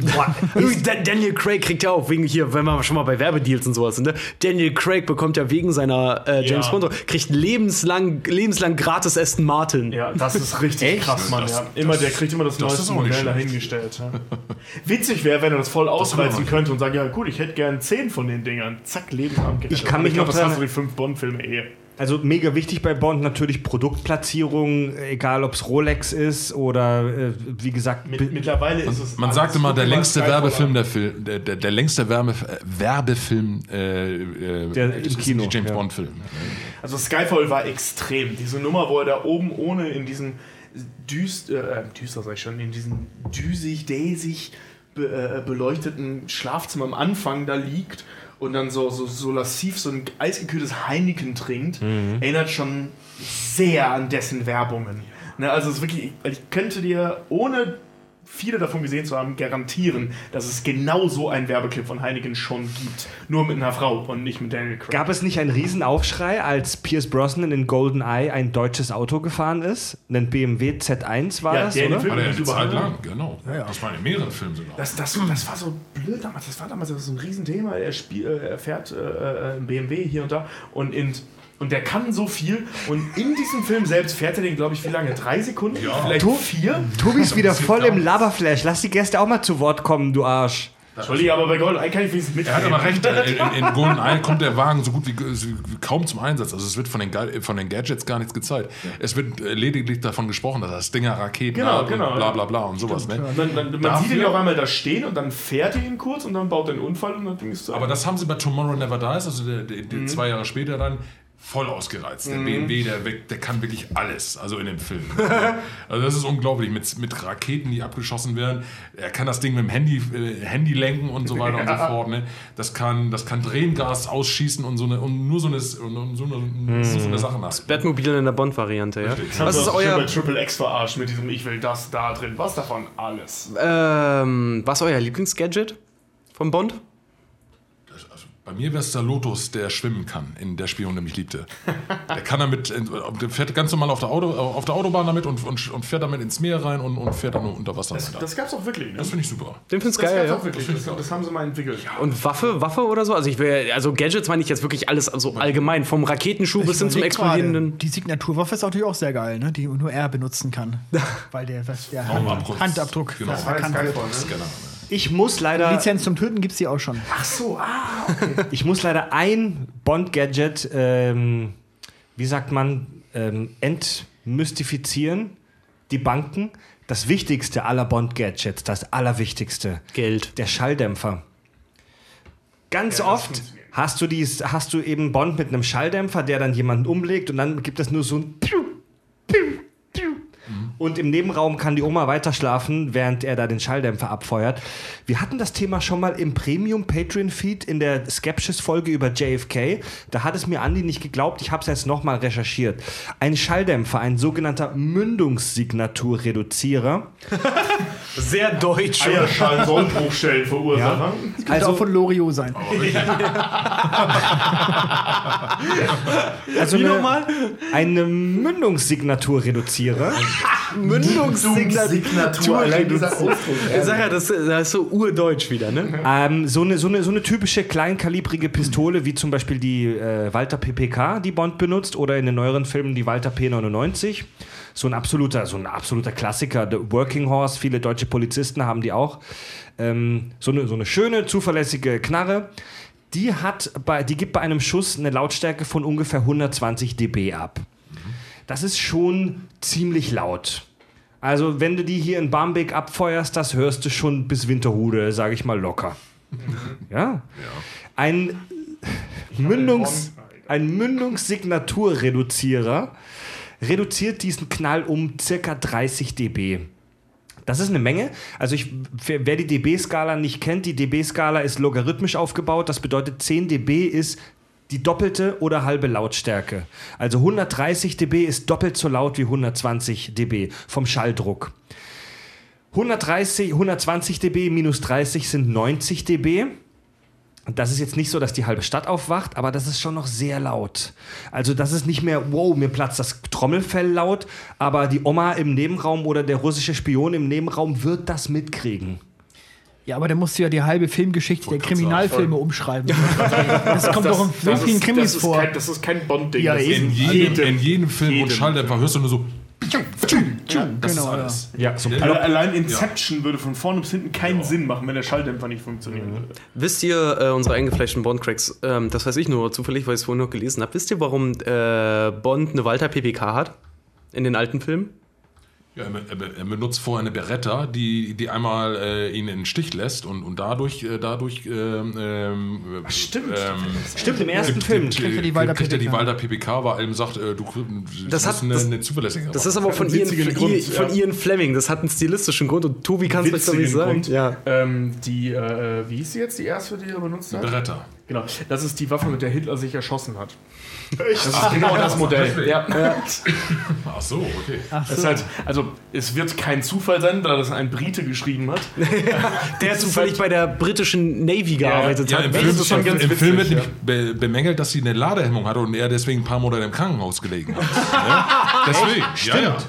Aber, aber, sehr cool. aber nicht ganz uninteressant, dass ihm dann praktisch sein Vorgesetzter ihm eine deutsche Waffe, eine Walter äh, PKK Naja, wenn, anträgt. wenn man davon ausgeht, dass dieser äh, Pop-Off da tatsächlich die Vorlage war in mehreren Hinsichten und der deutsch-englischer Doppelagent war, liegt das schon recht nah. Und gerade dann einen Gag daraus zu machen aus der Idee, finde ich eigentlich ziemlich cool, muss ich sagen. Leute, ich würde tatsächlich das Thema langsam Richtung Ende führen. Haben wir noch irgendwas ganz Wichtiges Ja, vergessen? unbedingt. Also ganz mit einem Satz bitte noch, bitte noch mal die Filmmusik, weil das Oh war ja. wirklich auch das Salz in der, in der Bond-Suppe. Und Mario muss noch erzählen, wie er zu den Dreharbeiten kam. Das Salz oder Stimmt, ja. die Kirsche? Mag, Zuerst magst mal- du, magst du die nicht? Äh, No. Oder mein- meinst du Salz in der Suppe? im Nein, nein, ich meine das Salz in der Suppe als positiv. Ach so, ach so. Das Fleisch in der Suppe zu, sagt zuerst mal. Mario. Oh, ich ich werde das so fett anteasen, dass wir mit einem Schauspieler aus einem der Bond-Filme hier sprechen. Ja, Sinne? Star aus dem Also, du warst Statist bei Der Morgen Morgen stirbt nie, der, der, in der Hamburg in Hamburg spielt. Wie ist, bist du dazu gekommen? Das, das war ein, ein, ein Zufall von 1 zu Millionen. Ähm, ich war damals, äh, äh, war ich in, in der Mönckebergstraße, wo die Szenen gedreht worden, wo die Szenen gedreht worden sind. Ähm, da war ich äh, äh, im Sicherheitsdienst äh, im Levante-Haus. Das ist ein Hotel, was da gebaut worden ist, was heute so ein richtiges nobles Hotel ist. Und, ähm, und ich hatte durch Zufall mitgekriegt, die, die drehen tatsächlich hier vor der Tür diesen Bond-Film. Und ich als großer Bond-Fan natürlich da mit Fotoapparat gestanden, da Fotos vom Set gemacht und so. Und war nah am Geschehen, weil ich ja halt in diesem Absperrbereich sein durfte. Weil die hatten natürlich die Mönckebergstraße komplett abgesperrt. Das ist so die große Einkaufsstraße in Richtig, Hamburg. genau. Das ist die große Einkaufsstraße in Hamburg. Die war für das Wochenende Samstag, Sonntag am 20. Juli 1997 komplett gesperrt. Und ähm, ich, wie gesagt, ich durfte mich halt auf dem Gelände äh, bewegen als Sicherheitsbeamter und habe natürlich erstmal Fotos gemacht und eine kleine Webcam, äh, eine kleine Webcam gab es noch gar nicht, eine kleine Videokamera gehabt. Äh, Also so armgroß. Richtig, genau. Mhm. Und dann hat einer vom Filmteam wohl gedacht, ich gehöre zu den Statisten. Weil viele Statisten standen da ja rum auf der Straße. Die Szene ist ja so, dass Bond mit seinem Wagen, also der Wagen von Bond, in das Schaufenster von einem Avis-Schalter knallt, von einem Autovermieter. Und, und die Leute natürlich in Panik wegrennen, weil dieses Auto ja vom Dach stürzt. Scheiße, die dachten, du bist ein Touri. Also ein Touri-Statist. Die dachten wirklich, ich gehöre zu den Statisten. Geil. Halt, ne? Und der eine sagte, ja, hier, hier, stellt sich da hin und so. Und dann rennst du in die Richtung. Und so. ich dachte, Alter, der kapiert gar nicht, dass ich hier gar nicht hingehöre. Ne? Und ich habe die Situation schamlos ausgenutzt und habe dann mal einfach mitgemacht. Und, im, und, und, und ich, ich stehe wirklich drei Meter vor diesem Schaufenster, wo der Wagen dann nachher reinknallt. Ne? Also im Film kann man mich auf der ganz linken Seite sehen. Ich hatte so ein, so ein schwarzes Jackett, schwarze Hose und sowas alles an. Es ist ein Bruchteil von einer Sekunde auch zu sehen, wie wir halt als Person da wegrennen. Die Szene hat auch beim ersten Mal geklappt. Der, der, äh, der BMW wurde von einer Rampe mit, mit Druckluft in das Schaufenster gejagt. Es hat so fürchterlich gescheppert, dass ich gedacht habe, der Wagen wäre explodiert. Krass. Weil das war so ein lauter Knall. Den, den, den, den, das habe ich heute noch im Ohr. Practical Effects halt. Ja, ja, richtig, genau. Dann gab, dann gab es noch eine Szene am Nachmittag, wo äh, Pierce Brosnan noch an den Wagen rankommt und die Schlüssel abgibt, weil das ja ein, weil das ja ein Avis-Schalter war und er dann im Film dann äh, seine Schlüssel bei dem Vermieter abgibt. Diese Szene wurden leider im Film nachher nicht übernommen, weil der Film auch zu lang wurde und der Regisseur sagte, nee, müssen wir kürzen. Und äh, da stehe ich, da stehe ich wirklich direkt neben Brosnan. Ah. Also das war, wo ich dachte, oh Scheiße, ey, ne, schade. Ne? Hast ein Zelt in der Hose gebaut, Wahnsinn. ja, Ja, ne? Und, äh, aber wie gesagt, bei den, bei den Making-of kann man mich äh, ganz gut sehen, Geil. wo ich direkt daneben stehe halt. Und Wie, wie fühlt sich das an, so als, als Bond-Fan der ersten Stunde mal auch Teil des Und er hat vor allem eine Gage bekommen, das Schwein. Was? Was? was, was, was du hast, dich- warte mal, du hast dich da reingemogelt und bist danach noch zu einem Produktionsleiter und hast dich auszahlen Es lassen? da, äh, das war während deiner Arbeitszeit, so wie ich das gerade mitbekommen habe. Oder einer- bist du danach wenigstens entlassen worden? einer von den Filmleuten kam dann, wir hatten alle so, so kleine Armbänder, wo Nummern drauf standen. Ne? Damit, wir sind Statist 307 muss da stehen, drei, äh, Statist 701 steht da hinten und sowas alles. Der sagte, wo ist denn dein Bändchen? Ich so, ich hab noch keins bekommen. Also haben die das wieder vergessen. Ne? Ich wurde registriert mit Namen, Alter. mit Kontonummer und alles ne? und habe dafür tatsächlich noch 590 Mark bekommen. Du Ich hätte, ich hätte sie bezahlt, um da mitmachen zu können. Du scheiß Absahner, ey. ist das denn? Das, das weißt du, also für mich wäre das so, als wenn die jetzt zufällig Star Wars in Hamburg drehen würden. Ja, und so ich würde mich da ist reinzecken und dafür auch bezahlt werden. Ja, genau. Überleg mal, als, als, war, als eingefleischter Bond-Fan, darfst du auf einmal einen Bond-Film mitmachen, wo, wo, du überhaupt nichts, wo du überhaupt nicht mit rechnest. Das ist Durch ja einen so dummen Zufall. Ein Zufall von 1 zu Millionen. Mega geile Geschichte. ja. Vor allen Dingen, vor Dingen das, das Ding ist, du hast, du hast wahrscheinlich durch diesen, du hast durch diesen einen unscheinbaren zu Unrecht bezahlten Cameo-Auftritt, definitiv, ne? hast du wahrscheinlich dein gesamtes Geld, was du jemals in alle Bond-Filme investiert hast, zurück. Wieder bekommen. Ja. Oh mein Gott, das ist ja, das ist ja der Hammer. Sehr Alter. geil. Es ist einfach, ist ja du, eine kennst, du geile lernst Pierce. Brosnan kennen, du gibst, der gibt dir ein Autogramm, du quasselst mit dem und gemacht? so. Ja, der stand ja direkt bei uns. Der, Ja. war, der war auch total, der war auch total nett. Auch Du hast doch eine Woche lang von nichts anderem mehr erzählt. eine Woche, ein Jahr, Jahrzehnte bis heute. Du. Ich kann es bis heute noch nicht richtig glauben. Noch vollkommen zu Recht. Ja, Also, ähm, Heute seine Handynummer nicht geben, dafür hasse ich ihn, aber alles andere. Du hattest ja Glück, dass du die Szene schon äh, kurz darauf sehen durftest, weil Ja. ja, die Geschichte dieser Frau auf dem Avi stand, die So wurde viel natürlich im Fernsehen erzählt. so viel Shit Nach erzählt. dem Motto, sie wurde ja groß äh, geteasert, oh, hier eine deutsche Schauspielerin, die im Bond-Film mitspielt. Leider rausgeschnitten aus dem Film. Da war die noch total und unbekannt. dann haben sie die Szene im Fernsehen gezeigt Richtig, schon genau. mal. Und ne? da wusste ich, dass die Szene leider nicht drin ist. und du hast die schon mal gehabt als Aufnahme, die Szene. Ja, ja, ja, ich habe die Aufnahme. Ja, ja, ich. richtig, genau. Das war ja lange vor der DVD. Ja, das, das war alles noch Videozeitalter damals Ja, noch. Ne? Damit lässt sich mal begraben. Und Ne? guck mal, ich, ich stand direkt neben Götz Otto. Ich wusste, ich wusste, ich wusste aber damals ja nicht, dass der, dass der ja eine wichtige, eine wichtige äh, Bond-Rolle spielt in dem Film. Dass der den Killer spielt. Ich kannte den ja noch gar nicht. Ich war völlig unbekannt. Ich habe direkt neben dem gestanden. Ich dachte, du dumme Nuss, du, ja gut, aber wo sollst du es auch wissen vorher? Aber mittlerweile habe ich ihn auch schon getroffen. Wir haben ihn auch, haben, haben ihn auch schon persönlich in Braunschweig getroffen und mit Autogrammen und sowas alles. Also das haben wir nachgeholt. Ich habe gerade mal geguckt, du hast leider keinen IMDb-Credit dafür gekriegt. Aber das hätte ich mega cool gefunden. Das ist, äh, Wir sind kurz davor, die Drei-Stunden-Marke zu knacken. Die Nachbarn klopfen schon dezent mit dem Besenstiel gegen den An den Fußboden. Mund. Ja.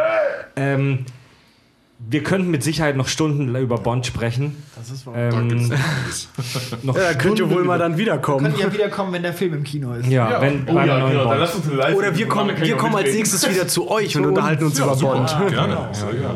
Nee, wir müssen uns mal über Comicfilme unterhalten, aber dazu später. Ähm, bevor wir gleich zu den erlauchten Hörerzuschriften kommen, ähm, ein kurzer Teaser. Und zwar, wir haben ja unseren geilen Patreon Premium Feed. Alle, die uns bei Patreon unterstützen, mit monatlich ab sofort nur noch 3 Dollar, kommen in den- Genuss unseres Premium Feeds. Also die bekommen Sonderinhalte. Und da haben wir ein Sonderformat, das heißt Skepsis. Da sprechen wir über die abgefahrensten Verschwörungstheorien in gewohnt abschätziger Weise. Und in der aktuellen Skepsis-Folge ähm, haben wir ähm, natürlich wieder in epischer Breite gesprochen über die Flat Earth Theorie. Das sagt euch was, oder? Mario und Holger. Ja, wir haben ja das Magazin Hoaxilla TV bei uns im Portfolio. Ich bin ein Riesenfan. und da haben wir das auch schon als Thema gehabt. Stimmt. Ja. Und Hoaxilla sprechen ja immer so ein bisschen auf, äh, wirklich auf einer analytischen Weise. Ähm, wir sprechen auf einer albernen Weise darüber. Auf einer sehr skeptischen Art. Ja, das macht Hoaxilla ja auch. Und wir sind so, Hoaxilla hat so den, den, den, den, den, den Wissenschaftler. Wissenschaftler. Sie auf seine Den- sehr skeptischen Art. Hoaxilla hat den Wissenschaftlerkittel an. Wir haben den auch an, aber bei uns ist er mit Bier befleckt. Und, äh, Das habe ich in dem Augenblick übrigens gerade getan. Kleckert, ne? und wir, wir haben in der aktuellen Folge Skepsis im Premium Feed die Flat Earth Theorie vorgestellt. Und da hören wir mal ganz kurz rein. Ähm, es gibt auch Theorien, dass die Sterne nur Projektionen sind, die aus verschiedenen, also es gibt verschiedene Quellen, aber es gibt auch eine sehr starke Quelle, die davon ausgeht, dass der Mond von Nazis besiedelt ist und die die Sterne projizieren. Ja, das Warum? ist auch bei der, bei der Keine Hollow, Ahnung. Bei der Hollow Earth ja Bei der auch. Hollow das, Earth auch das, so, da, ja. Davon gehen die Flat Earthler, manche davon übrigens auch aus, dass auf der Unterseite unserer Erdscheibe da auch Nazis und äh, hier Reptiloiden und Genau. Illuminaten leben. Genau. Ähm, es gibt auch eine Theorie, dass das, äh, das was wir kennen, also dass äh, hinter der Mauer nicht ähm, Der Eismauer? nichts mehr ist, also diese Eismauer, genau dieser Pizzarand, dass dann nichts mehr ist, sondern dass wir auf einem riesigen Planeten leben, Ja. äh, der flach ist. Genau, und dass wir, Und da wo wir wir leben, nur- eigentlich der Nordpol ist. Ne? Genau, dass ja. wir am Nordpol leben, also am Zentrum einer riesigen Scheibe. Auch der, auch der kann nicht rund sein. Warum? Keine Ahnung, aber weil, weil ja sonst das Wasser runterfallen würde. Ganz geil fand ich auch, ähm, ich war heute auch noch mal sehr intensiv auf der, auf der, übrigens auf der Flat Earth Society Seite bei Facebook. Die sind ziemlich lustig, die Leute. Ja. Wo einer tatsächlich auch einfach nur drauf schrieb, ja, Community is rising all around the globe. Ja. Ich dachte so, ja, okay.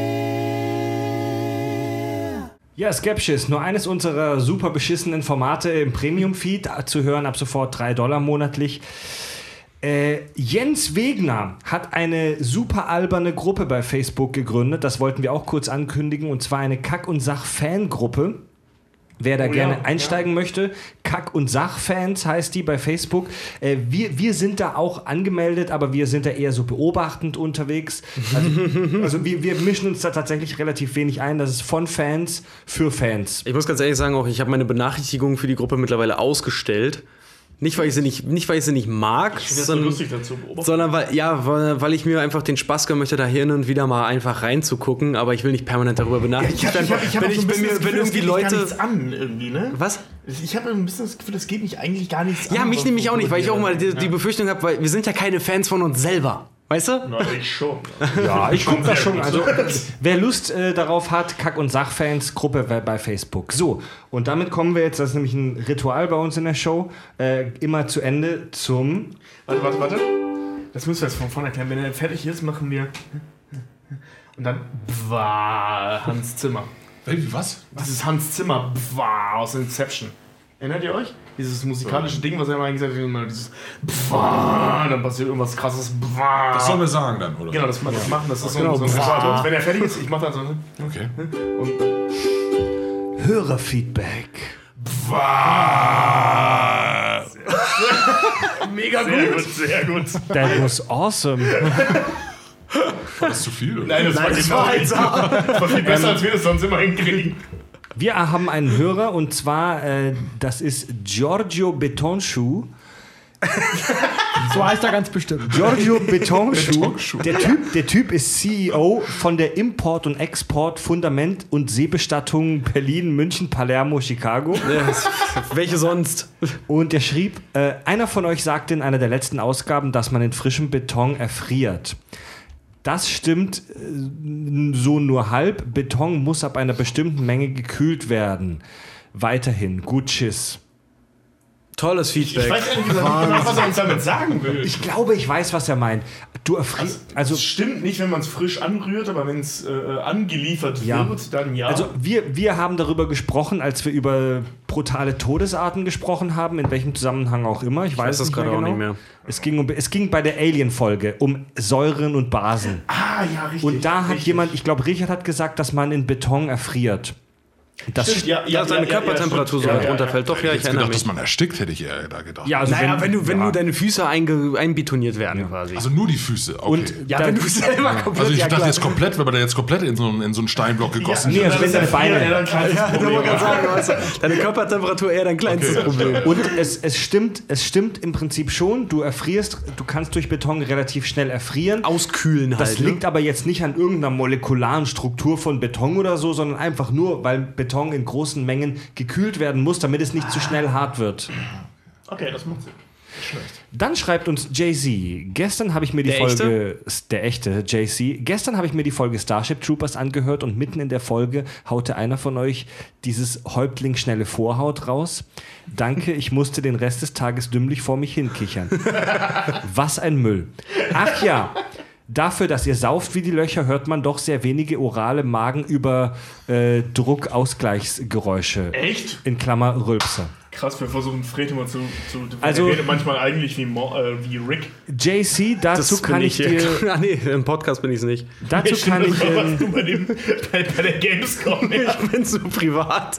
dazu kann ich JC nur sagen, wir trinken gar nicht so viel, wir, wir machen nur immer mega laut das Bier auf und wir haben äh, an unseren Mündern und anderen Löchern, wir haben Mündungssignaturreduzierer. Das ist auch nicht wahr. Knut schreibt, ich habe die Folge Star Trek Völkerkunde 1 gehört. Ich bin nur ein kleiner Fan, musste aber leider feststellen, dass ihr die komplette Literatur übergangen habt. Gruß Knut. Ja, nee, da, guck uns nicht an. Das was du mit deinem Pforzheim an, Alter. Dazu wollte muss, grad sagen, ich habe ja. Knut schon persönlich zurückgeschrieben. Es ist tatsächlich leider oder vielleicht auch Gott sei Dank so, dass die gesamte Romanliteratur im Star Trek-Universum unkanonisch ist. Also die gibt es eigentlich nicht. ja, aber da muss man vorsichtig sein. Das hatten wir auch bei Star Wars, diese ganze Thematik, weil wir gerne bei Star Wars teilweise gerne hätten, dass Mhm. sie kanonisch wäre. Aber seitdem Disney das übernommen hat, alles allesamt als unkanonisch betrachtet wird. Deswegen ist das nicht direkt bei, eine Ausrede. bei Star Trek ist das schon immer so. Die, Liter die Romane sind unkanonisch. Schon und es, immer? es gibt verdammt viele. Was ist das eigentlich, wenn James Bond mal von Disney gekauft wird? Von was? Von wem? Disney? Ich meine, die sind ja kein Geschäft mehr, mehr, die die- sind ja ein Imperium. Ja, aber da sind die Visual Effects Ach, die besser. sind clever genug, dass Also dann Star Wars auch hat's gut äh, den Bond. Also bei Star, Star, Wars haben sie es ja auch hinbekommen. Ja, ich wollte gerade denen Disney-mäßig gut zu machen. Ja. Warum nicht? Die wissen schon genau, wie Ja. sie das machen müssen, glaube ich. Ich Genau, meine, wenn die, James äh, Bond dann Miramax- Einsatz im Disneyland hat und so. Ja, überleg mal, Miramax hier, die kompletten oder fast alle äh, äh, Quentin Tarantino-Filme sind von Miramax. Miri, Miramax ist ein Dotterfilmer von Disney. Ja. Also, Und trotzdem hart. ja, Ja. Ja. Ja, also, ja, ja. Ne? Du so willst, ist Pulp Fiction ein Disney-Film. Ja. Eine letzte Hörerzuschrift habe ich noch von Robert. Jetzt erzähle ich euch mal was. Nach fast 33,5 Stunden gut Tschüss bedanke ich mich bei euch für die Sprühflut der ausgeklügelten Audiodiarrhoe. Ist so Wie geil, werden die immer so kreativ? Überleg mal, wie lange ich, nicht ausgereizt wie lange, ist, ne? ja, vor allen Dingen, das Ding ist halt auch einfach, wie lange ich bräuchte, um so einen Absatz zu schreiben, weißt? Geile Scheiße, Jungs. Fundiertes Filmwissen, wohldosierter Keramikhumor. Und ein Sendungstitel der Kindheitserinnerungen wie einen Bob in die Schüssel haut. Das ist literarische Kunst, Alter. Das ist gar nicht schlecht. Bei dem das ist Pro- Kakophonie at its best. Bei dem Programm wollte ich den edelweiß glänzenden Thron de Clos nie wieder hinabsteigen. Heute, 22 Folgen später, hatte ich beinahe das Falten vergessen und geknüllt. Noch für unsere Gäste, wir hatten mal zwei Fo- Folgen lang wirklich die Diskussion, äh, Toilettenpapier falten oder knüllen. Und da gibt's harte Nein, Tobi, Fakten. nein. Doch, das hat er Ja, also ja, das gibt's, aber nein, ich will's jetzt nicht nochmal hören. so. Kurzzusammenfassung, Europäer falten, Amerikaner knüllen, es liegt am Klopapier. Danke. Nein, umgekehrt. So, und jetzt. Falte. Klopapier Ich- ist ich falte auch deswegen anders beschaffen. Und damit kommen wir zum letzten Punkt der heutigen Show. iTunes-Rezension. Sag mal, wir müssen das unbedingt mal aufnehmen. das klingt total großartig. Kommen wir zu den iTunes-Rezensionen. Keine neuen Rezensionen. Ja. Echt nicht? Naja, zweite Die Staffel. ganze Sommerpause? Nein, gar nicht. Wir haben Ganz im Gegenteil, wir haben sogar eine verloren. Wir sind muss ich enttäuscht. wirklich schimpfen. Also ähm, Mario und äh, Holger, ihr seid ja jetzt eher die, äh, ihr seid ja mit ähm, Filmkritik und Massengeschmack TV eher im filmischen Bereich unterwegs und nicht so die Podcast-Pros. Äh, iTunes ist der größte Verteiler für Podcast-Feeds. Und die einzigen, die keine Früher als KTV auch bei iTunes als Ja. Podcast. Ne? Und die iTunes-Rezensionen sind äh, wohl relativ wichtig. Also iTunes lässt dann uns nicht so reinblicken. iTunes ist eine totale Blackbox. Da kann, können nicht, nicht mal wir als Produzenten irgendwas raussuchen. Also es könnte sein, dass wir durchaus eine Million Hörer haben, aber keiner das weiß. Ach so. Wir, wir, haben, wir, Kann haben in der sein. App, wir haben in der größten Android-App Podcast Addict rund 20.000 Abonnenten. Bei iTunes haben wir keine Ahnung. Wir wissen nicht, ob es 10 sind oder eine Million. Ahnung. Das soll im Herbst aber jetzt kommen. Wir sind mega Ja, gespannt. das ist so Schrödingers Podcast, ne? Und die Das so witzig, iTunes. nur 10 wären. Die iTunes-Rezensionen, also die Bewertungen, sollen, so sagt man sich in der Podcast-Szene, sehr wichtig sein für die Charts. Deswegen rufen wir alle Hörer immer wieder auf, Leute, rezensiert. Wir lesen alle iTunes-Rezensionen im Podcast hier vor. Grundsätzlich. Egal, was ihr schreibt. Im Normalfall sogar ungeschnitten, es sei denn, es ist ein Roman. Da haben wir schon einmal geschnitten, als wir so Ja, schon riesen- mehr. Wir mehr, schneiden aber immer nur die langweiligen Teile raus und Ja, nie die genau, versauten. genau. Aber wir lesen, wir hatten auch schon mal einen, der das genutzt hat, um Werbung für sich selbst zu machen. Ja. Ja, ist auch Eine nee, Werbung nicht, von jemandem vorgelesen. nicht noch Das war mal. sehr clever genutzt, muss man an der Stelle sagen. Hier steht die Luft. Oh, Nina kommt gerade rein und beschwert sich über die stinkende Luft. Wir sind gleich fertig. Nina, wir, sind, wir sind schon bei den Da, iTunes-Rezensionen. Wir damit könnt ihr euer Kack- und Sach-Bingo für heute abschließen. ja, Nina kam ist gekommen. Es war, ich war noch nicht rassistisch. Äh, Oh, doch. Äh, Doch, Rassismus hatten wir bei Idris Elba. Ach, scheiße. Ähm, was wollte ich sagen? Nein, ja, ja. also wir hatten ja gerade Sommerpause, von daher sei die Community diesmal noch, äh, kommt mit einem blauen Auge weg. Ähm, wir wollen wieder mehr iTunes-Rezensionen, ihr Schweine. Auch wenn ich Wir wollen wieder mehr iTunes-Rezensionen. Löscht die alte, schreibt eine neue. Nein, lasst die alte da. Meldet euch unter einem neuen Pass, äh, E-Mail-Adresse und schreibt da bitte nochmal neu. Neue IP-Adresse. Ja, Mario und Holger, vielen Dank fürs Kommen. ja, vielen, Spaß vielen Vielen Dank. Dank für die Einladung. War Es super. ist War echt, interessant. echt krass, war echt krass, aus Ja, eurem ja. bondmäßigen Wissensfundus zu Ihr schröpfen. habt die Folge ey. überhaupt erst möglich gemacht. Wir wären völlig auf Eis gelaufen, wenn ihr nicht hier gewesen wärt. Ja, Fred hat ja so viele falsche Sachen vorgelesen, das war am Anfang schon so lustig. Ja, die, ihr, wir- die saßen hier wirklich, ihr seht's ja nicht, also sie saßen so, weißt du, wenn wir ins Mikro nicken, aber Holger und Mario saßen halt wirklich hier und haben teilweise mit dem Kopf geschüttelt und ganz Fred ganz komisch angeguckt, weil ich so, was labert der? Was labst du? Ich habe immer so vorgelesen, zu den beiden geguckt, sie nicken, okay. Weit, weitergelesen, zu ihnen geguckt, sie schütteln mit dem Kopf. Ja, genau. Ne?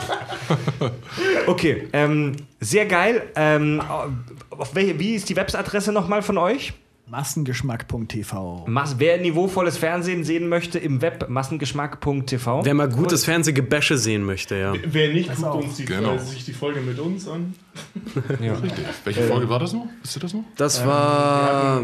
hier den, den, den. Äh, Wir haben über den Tom Hanks. Roman. Ja, ja, nee, aber welche Nummer? Welche Nummer? 64, glaube ich. Okay. Ja. Ich weiß es nicht mehr genau. Auf jeden Fall Idiocracy. Das weiß ich. Wir waren, wir waren nach, nach Herrn Pönack waren wir dran. Hans-Uwe Pönack. Stimmt, ah, ja, genau. Also bei uns, bei uns, wir haben das, glaube ich, auch bei YouTube äh, bei uns hochgeladen und bei Facebook. Das ist so ein kleiner Teaser auf die Folge, wo wir zu Gast waren bei euch. Ähm, die ganze Folge kann man gucken, wenn man dann bei euch so das, das äh, Abo-Modell abschließt praktisch. Richtig. Das ist wie viel im Monat? 6,99 Euro. 6,99 Euro. Dafür bekommt man jede Menge äh, kritisches Fernsehen, Webfernsehen auf die Augen, monatlich. Ja, auch Unterhaltung, Wissenschaft, Politik. Und vor allen Dingen werbefrei, das ist ja auch. Der Hoaxilla TV zum Beispiel auch bei euch. Da ist, da ist auch dieser Spieleabend immer mit bei. Ne? Pasch TV, ne? Wo ich unbedingt mal mitmache. Ja, ja, Pasch Ja, Abend. Pasch TV ist unsere Brettspielsendung. Ja, finde ich auch mega. Spieleabend haben wir zweimal, alle zwei Monate. Finde ich auch mega geil. Ich habe, wir sind auch ein paar Mal von hier unserem Mr. Jolo schon mal gefragt worden, ob wir da irgendwie mitkommen. Ähm, wir haben mal keine Zeit Ich, ey, gehabt. ich noch nie. Ich bin Mich hat er schon- mich hat er schon ein paar Mal Ich angeschrieben, hat liebsten gefragt. Nichts anderes machen. Muss mal vorbeikommen nächstes Mal. Gut, kennt ihr Boss Monster? Gut, okay, lass, uns, lass, uns das auf dem, auf lass uns das auf dem Balkon klären. Liebe Hörer, unterstützt uns bei Patreon, der Premium-Feed ab sofort ab 3 Dollar. Gebt uns unbedingt eine Rezension bei iTunes, sonst gibt es Schimpfe nächstes Mal, wenn wir keine neue bekommen.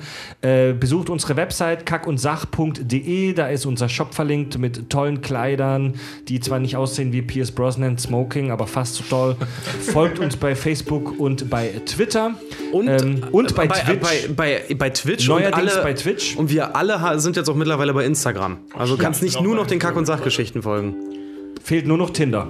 Ja, gut. Das sind wir auch. Aber uns gibt es nur ein Dreier. Da habe ich nur- da so. Da habe ich ein Bild von Timothy Dalton drin, da matcht keiner.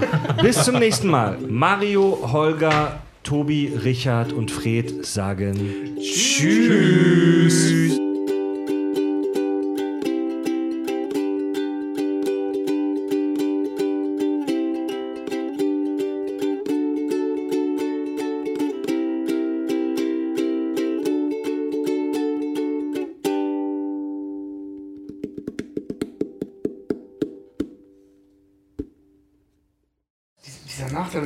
ist, man muss die ganze Zeit pinkeln. Das ist ganz, ganz Das hättest so auf die Blase. Du hättest wenigstens warten können, bis das Tschüss vorbei ist. Muss ich mega schneiden jetzt. Wir haben doch immer so einen Nachspiel dahinter. Ich dachte, die Spieler sind dieses Nachspiel rein.